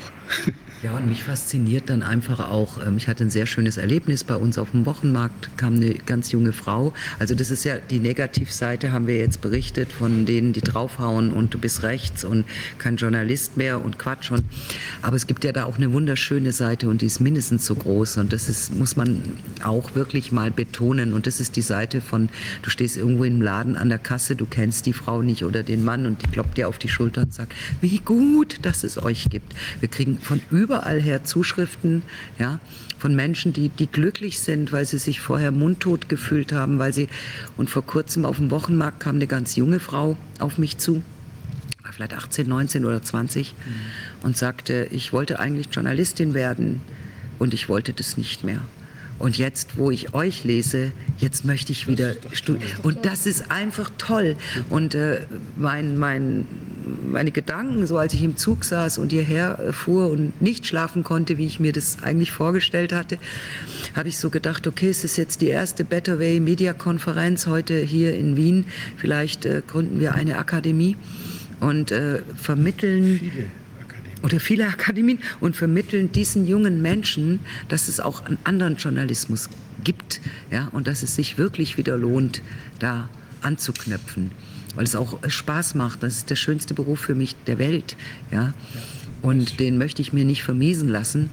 Äh, und diese junge Frau, wie die dann so strahlte und sagte, jetzt mache ich das wieder, jetzt möchte ich das doch machen, ja, das macht ihr Mut. Und da habe ich gedacht, ja genau, die ist die Zukunft. Ja die wird dann in zehn Jahren da einsteigen, wo ich dann vielleicht aufhöre in meinem glaub, Alter ähm, demnächst ähm, oder auch, ähm, sagen wir mal, Medien geben oder vielleicht auch eine Zertifizierung für Medien, dass man sich, ähm, die sich wirklich an Pressekodex halten, vielleicht auch einen etwas erweiterten Pressekodex, aber dass man da vielleicht einfach eine ganz andere, ja, wie will man sagen, Vereinigung für Medien hat, wo eben das auch zu sehen ist. Die Leute halten sich da dran und wer da sich wirklich nicht dran hält, der fliegt dann auch wieder raus aus so einer Zertifizierung. Ja. Weil es kann ja nicht sein, dass ich immer irgendwie machen kann, was ich will und äh, den Leuten irgendwie sonst wo ähm, mit mhm. irgendwelchen Sachen zu Leibe rücke, die nicht belegbar sind. Äh, und dann, ähm, ja, und da passiert einfach gar nichts. Also das ist schon eigentümlich. Das hatte ich ja heute Morgen angesprochen. Ne? Das Würstchen aus der Massentierhaltung und die, die Biogurke. Wo Bio draufsteht, sollte dann Bio drin sein. Und ja. so ein Bio oder gibt es ja auch für den Kopf. Ja?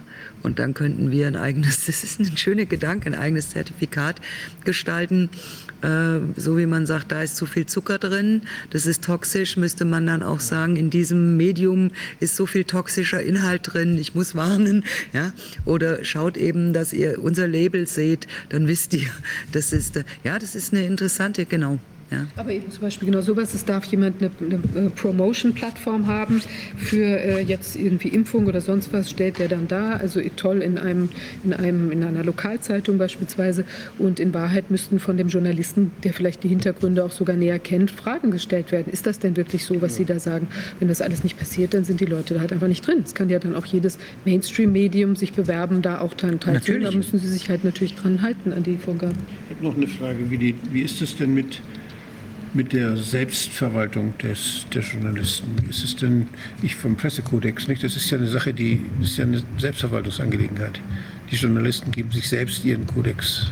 Da soll ja nicht die Politik sagen, was sie schreiben sollen. Sollte. Da soll nicht die Wirtschaft sagen, was sie schreiben sollen, Sollte. sondern die Journalisten in, ihrer Berufs-, in ihrem Berufsethos geben sich und beurteilen sich selbst und regeln das selbst, dass sie diesen, diesen, an sie, diesen in sie gesetzten Erwartungen auch gerecht werden. Die haben eine bestimmte Funktion in unserer Gesellschaft, versorgen uns mit den Informationen, die wir täglich brauchen, um uns richtig zu entscheiden, um das Richtige zu tun. Und dafür müssen sie unabhängig sein, das darf uns nicht in die Irre führen und das, dafür brauchen sie ihre Freiheiten. Und wir müssen uns dann anhand dessen orientieren, was wir da erfahren. Das ist so eine wichtige Funktion. Und das regeln doch die Journalisten selbst. Das ist eine schwierige Frage. Weil die Frage ist jetzt einfach, das ist ja so wie mit den Gesetzen. Ja, wie wenn man sagt, man braucht überhaupt gar keine neuen Gesetze, wenn die alte angewendet werden, reicht es völlig aus. So ist es, wäre es eigentlich kurz beantwortet. Es braucht keinen neuen Pressekodex, es gibt einen und wenn der angewandt wird, ja. dann kann nichts schief gehen. Aber es ist ja alles schief gegangen.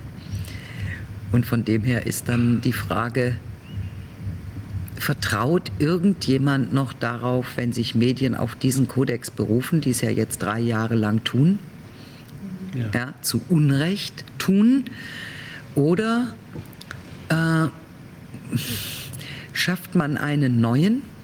Vielleicht ist es ja nicht der Kodex, sondern es sind die Institutionen, die den Kodex verwalten.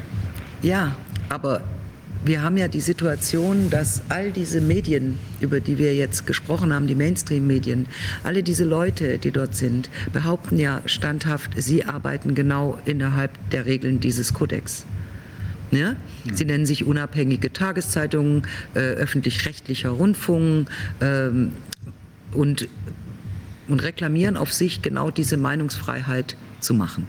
Und sie bezichtigen ja uns, ja, nur in eine gewisse Richtung zu blicken, eben rechtsextreme Verschwörer, denen ein Podium zu bieten, falsche Dinge ähm, zu schreiben. Wenn ich jetzt schreibe, hier, hier sagte Dr. Wolfgang Wodak, äh, passt auf mit der Impfung, das ist ja schlimm, äh, da habe ich ja was Falsches dann geschrieben. Und die Frage ist natürlich, die ich heute Morgen auch stellte, ob, de, ob das jemals wieder jemand glaubt. Und wie nimmt man jetzt diesen, diesen Kodex von denen weg, denen er nicht zusteht? Ja? Ähm, oder muss man dann tatsächlich sagen, der Kodex, der war gut gemeint, aber der ist nicht mehr gut gemacht? Ja, und äh, weil wenn ich ihn denen nicht wegnehmen kann, dann muss ich ja, müsste ich ja für uns etwas Neues machen. Ja? Das ist, die Journalisten sind nicht allein in diesem Dilemma. Nee. Die Ärzteschaft, Ihr seid es auch. die genau. Politiker. Genau. Ja. Und Genauso das ist die, traut keiner mehr. Eben. Und das ist die Frage, ja, kann ich dann, kann ich das wieder so machen, dass ich sagen kann, und jetzt stimmt der wieder? Oder ist der quasi sowas von, Wie muss es aussehen? Wie muss der ist es aussehen? verbrannt, wie das Wort Querdenker. Ich war mein Leben lang stolz, eine Querdenkerin zu sein, ja. Wenn ich eine Firma habe, stelle ich Querdenker ein. Und jetzt ist ein Schimpfwort. Ein Zeichen für Intelligenz, quer zu Das ist denken. richtig. Und jetzt ein In Schimpfwort. Sie haben uns Worte genommen, ja, Sie haben, Sie haben die anders, eine andere Bedeutung drauf gemacht. Und ich habe es ja heute Morgen gesagt, für mich ist es, eine Presse- und Meinungsfreiheit besteht dann, wenn Julian Assange als freier Mann aus dem Gefängnis läuft. Ja. Und äh, in, in, in einer westlichen Welt und nicht in Nordkorea passieren ja diese Dinge. Also man kann doch gar keinen Pfifferling mehr auf diese ganzen schönen Worte geben, die irgendwo stehen, aber an die sich keiner hält. Das ist die Situation, wie sie ist. Also können wir uns die Worte sparen. Im Grunde würde mir ja jetzt jeder Medienchef von jedem, auch diese Frau da aus Berlin, die sie jetzt aus dem RBB aus, ich weiß jetzt Schlesing oder nie, wie hieß die, diese Chefin da vom RBB, jeder würde mir doch gegenüber sitzen und im tiefsten Brustton der Überzeugung sagen, ich halte mich doch an den Kodex und so, ja, aber ihr seid ja hier äh, Schwurblerpresse und so, ja, und das ist eine, die Frage kann ich nicht beantworten. Ich glaube manchmal, das ist so verbrannt, wie auch der Nürnberger, also der Ärztekodex. Ich habe mal gegen die, ich habe mal gegen die, äh, gegen die Presse demonstriert auf der Straße. Ich bin ja einer von den 68ern. Wir haben Springerpresse halt die Fresse gebrüllt. Und äh, wir, haben, wir haben demonstriert gegen die Hetze, die von der Springerpresse dann damals, das war ja noch so Ost-West-Geschichte und das war eine völlig andere Situation. Aber da hat es eine breite Bewegung gegeben, die die Verdrehung oder den, den Missbrauch der, der Macht der Presse dann angeprangert hat. In der, in der Studentenschaft und auch in der Bevölkerung. Das war das so. Ich habe damals ein Lied geschrieben, das heißt Bild macht doof. Das war sehr einfach zu singen. Das wurde, haben wir in den Clubs und so gesungen gemacht. Wer hat Oma umgebracht? Das kann man Und das, und das war, das war, das würde ich, heute habe ich manchmal, das schade, heute sind es ja, die Bildzeitung ist ja manchmal sogar kritisch heute. richtig. Also ich singe das Lied heute gar nicht mehr. Wenn wir, Und ich muss ja dazu noch sagen, das mit dem Framing, es ist ja nicht ganz neu, das wollte ich auch noch sagen. Das ist wichtig für euch zu wissen. Also ich habe die erste Bekanntschaft damit gemacht vor sechs Jahren, ich persönlich. Vor sechs Jahren befand sich Alice Weidel von der AfD in ihrem, ich meine, es war der Landtagswahlkampf und sie ist die Abgeordnete für unseren Wahlkreis. Und oh, sie lief durch die Straßen mit einem Flyer, äh, stoppt den Gender Gaga. Und ich traf sie am Rande einer Veranstaltung, Wahlkampfveranstaltung, die, die wir, die das Medienhaus organisiert hatten, mit allen Kandidaten. Und ich habe sie konfrontiert und habe gesagt, wie können Sie denn mit Ihrem Lebenslauf ähm, und Ihrer Biografie diese Blätter unters Volk bringen. Und sie war freundlich und sagte, das würde eine längere Erklärung brauchen. Und wir haben uns verabredet zu einem Interview. Und das war zu einer Zeit 2016, wo sich eigentlich auch ganz Mediendeutschland entschieden hatte, die AfD über die gar nicht zu schreiben, die totzuschweigen. Und ich war damals dagegen und habe gesagt, das ist ja, äh, das, das ist geradezu verkehrt. Man kann sie ja nur darstellen, indem man über sie berichtet. Äh, So. Damals habe ich gesagt, sie entlarven sich doch selbst. Man braucht sie doch nur anzuhören und wir schreiben das auf und dann äh, traf ich eine sehr, ja, durchaus freundliche, aufgeräumte Frau, die mir ein Interview gegeben hat. Und es war ein gutes Interview, ein großes Interview und ich kam damit an. Und da gibt es bei diesen Interviews stehen immer so kleine Infokästen. Da würde jetzt stehen, Dr. Wolfgang Wodak, fünffacher Facharzt, da studiert, da, ja, ist, ja. Und hier äh, in dem, im, im diese Parteimitgliedschaft und jetzt jene, also einfach diese Erklärung. Ja. Und das hatte ich bei ihr natürlich auch. Sie hatte da studiert und da promoviert und äh, dann sagte mir der damalige Lokalchef, den Infokasten, den akzeptieren wir nicht. Wir ändern das jetzt. Wir schreiben jetzt, sie sagt, sie hat da studiert. Sie behauptet, sie hat den, genau. Und das war mir also noch nie passiert in meiner ganzen Arbeit. Und er sagte, hast du denn dich überzeugt, dass die Promotion, und ich habe gesagt, tut mir leid, ich war bei der nicht zu Hause. Ich habe nicht geguckt, ob sie dies, diesen Brief über ihrem Bett äh, hängen hat. Aber das ist das, selbst dann, das habe ich ja noch nie gemacht bei niemandem. Ja. Und aus diesem Grunde liegt dieses Interview bis heute bei mir in der Schublade. Also das war damals die Methode mit einem ganz billigen Trick eigentlich, weil ich habe dann gesagt, ich würde mir das nicht gefallen lassen an, an, an ihrer Stelle. Und äh, Alice Weidel hat sich das natürlich nicht, weil das impliziert ja, wenn ich sage, Wolfgang Wodak behauptet, Arzt zu sein. Ja, ja. Er behauptet dazu, dann impliziert es ja, das ist äh, vielleicht eine erfundene Biografie. Also ich würde das auch nicht so haben wollen. Ja, das war der erste Moment, wo ich äh, gemerkt habe, also aha. Nachgucken würde ich schon. Man kann so. Aber nicht, aber nicht das zu schreiben. Ja. Ja. Manchmal nachgucken macht nichts, schadet nichts. Das schadet nichts. Dass man recherchiert. Man kann recherchieren, aber, aber nicht in der Wohnung von. Oder so. Das wäre jetzt interessant. Ne? Ja? Aber ich will damit nur sagen, das war aber das auch das einzige und erste Mal und irgendwann fing der Spiegel an, über die AfD und ihre Leute zu schreiben. Und dann fingen alle an. Ja? Vielleicht müsste jetzt mal jemand anfangen zu sagen, jetzt machen wir ein Rieseninterview mit Sushari Bhakti, mit Wolfgang Wodak, mit und dann würden alle, äh, man könnte keine Zeit mehr haben, weil das wäre dann so ein Sog. Aber das passiert, glaube ich, nicht, weil das andere ist wirklich ein großes Geschäft und das will man sich nicht kaputt machen. Ja. Naja, mal gucken, wie sich die Geschäfte in der Zukunft entwickeln. Das schauen wir gerne. Wir sind klar. dabei. Dann, ja, vielen Dank für das Gespräch. Danke auch. Ich ja. finde ganz gut, wir haben mal noch mal gesehen, wie es ist und wie es sein kann. Und ich glaube, also es wird sich positiv entwickeln. Also ich glaube, es ist so viel Energie jetzt entstanden auch. Ich finde auch toll hier auf dem Kongress, der Kongress tanzt ja vielleicht später, aber du, äh, es ist toll, die Energie von echten Menschen. Das ist fantastisch. Ja, also es ist fantastisch. Man ist ja, hätte man, also jetzt auch ohne, ohne diese Deprivationsphase da, ja, während des Lockdowns und der ganzen Geschichten, würde man das nie so sich bewusst gemacht haben, was das eigentlich bedeutet, einem Menschen aus Fleisch und Blut gegenüberzustehen oder den zu umarmen oder was ja. immer. Ja, es ist und einfach zu sehen, wir sind viele. Das hat ja den Leuten in den Lockdowns auch immer so viel Kraft gegeben, auf so einen Spaziergang zu gehen, einfach zu sehen, ich bin nicht ganz allein und hier sind alle diese wunderbaren Menschen, die Mediziner, die Journalisten. Wir sind viele und wir können uns vernetzen und wir können aufeinander aufpassen, dass wir nicht die Fehler machen. Und der äh, Taxifahrer fand uns auch ganz toll. Ihr hattet ja dann ein Taxi und wir waren in dieser Bahn. Also ich glaube, ich habe zwei Stunden im öffentlichen Nahverkehr von Wien verbracht, bevor ich in diesem Hotel war. Ja, auch eine Erfahrung. Ja, nein, ich finde es ganz wichtig und ich bin ganz dankbar, auch hier zu sein. Bin auch sehr dankbar den Veranstaltern, euch allen, einfach auch die Menschen aus anderen Ländern. Und überall kommen diese Kräfte. Es lässt sich nicht aufhalten. Schönes Schlusswort. Genau, damit kommen wir zum Ende. Ja, wir haben, sind am Ende der Sitzung angekommen. Äh, ja, Hinweis, wir sind ja für unsere Arbeit auch auf Unterstützung angewiesen.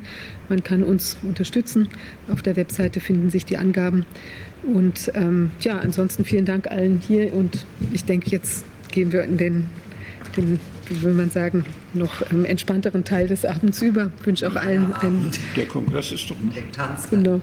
Also ersprießlichen Abend heute Abend und ähm, ja, dann wir sehen uns morgen wieder. Bis dahin. Tschüss. Ich wollte noch einen Dank loswerden, jetzt einfach mal ganz persönlich ja. an den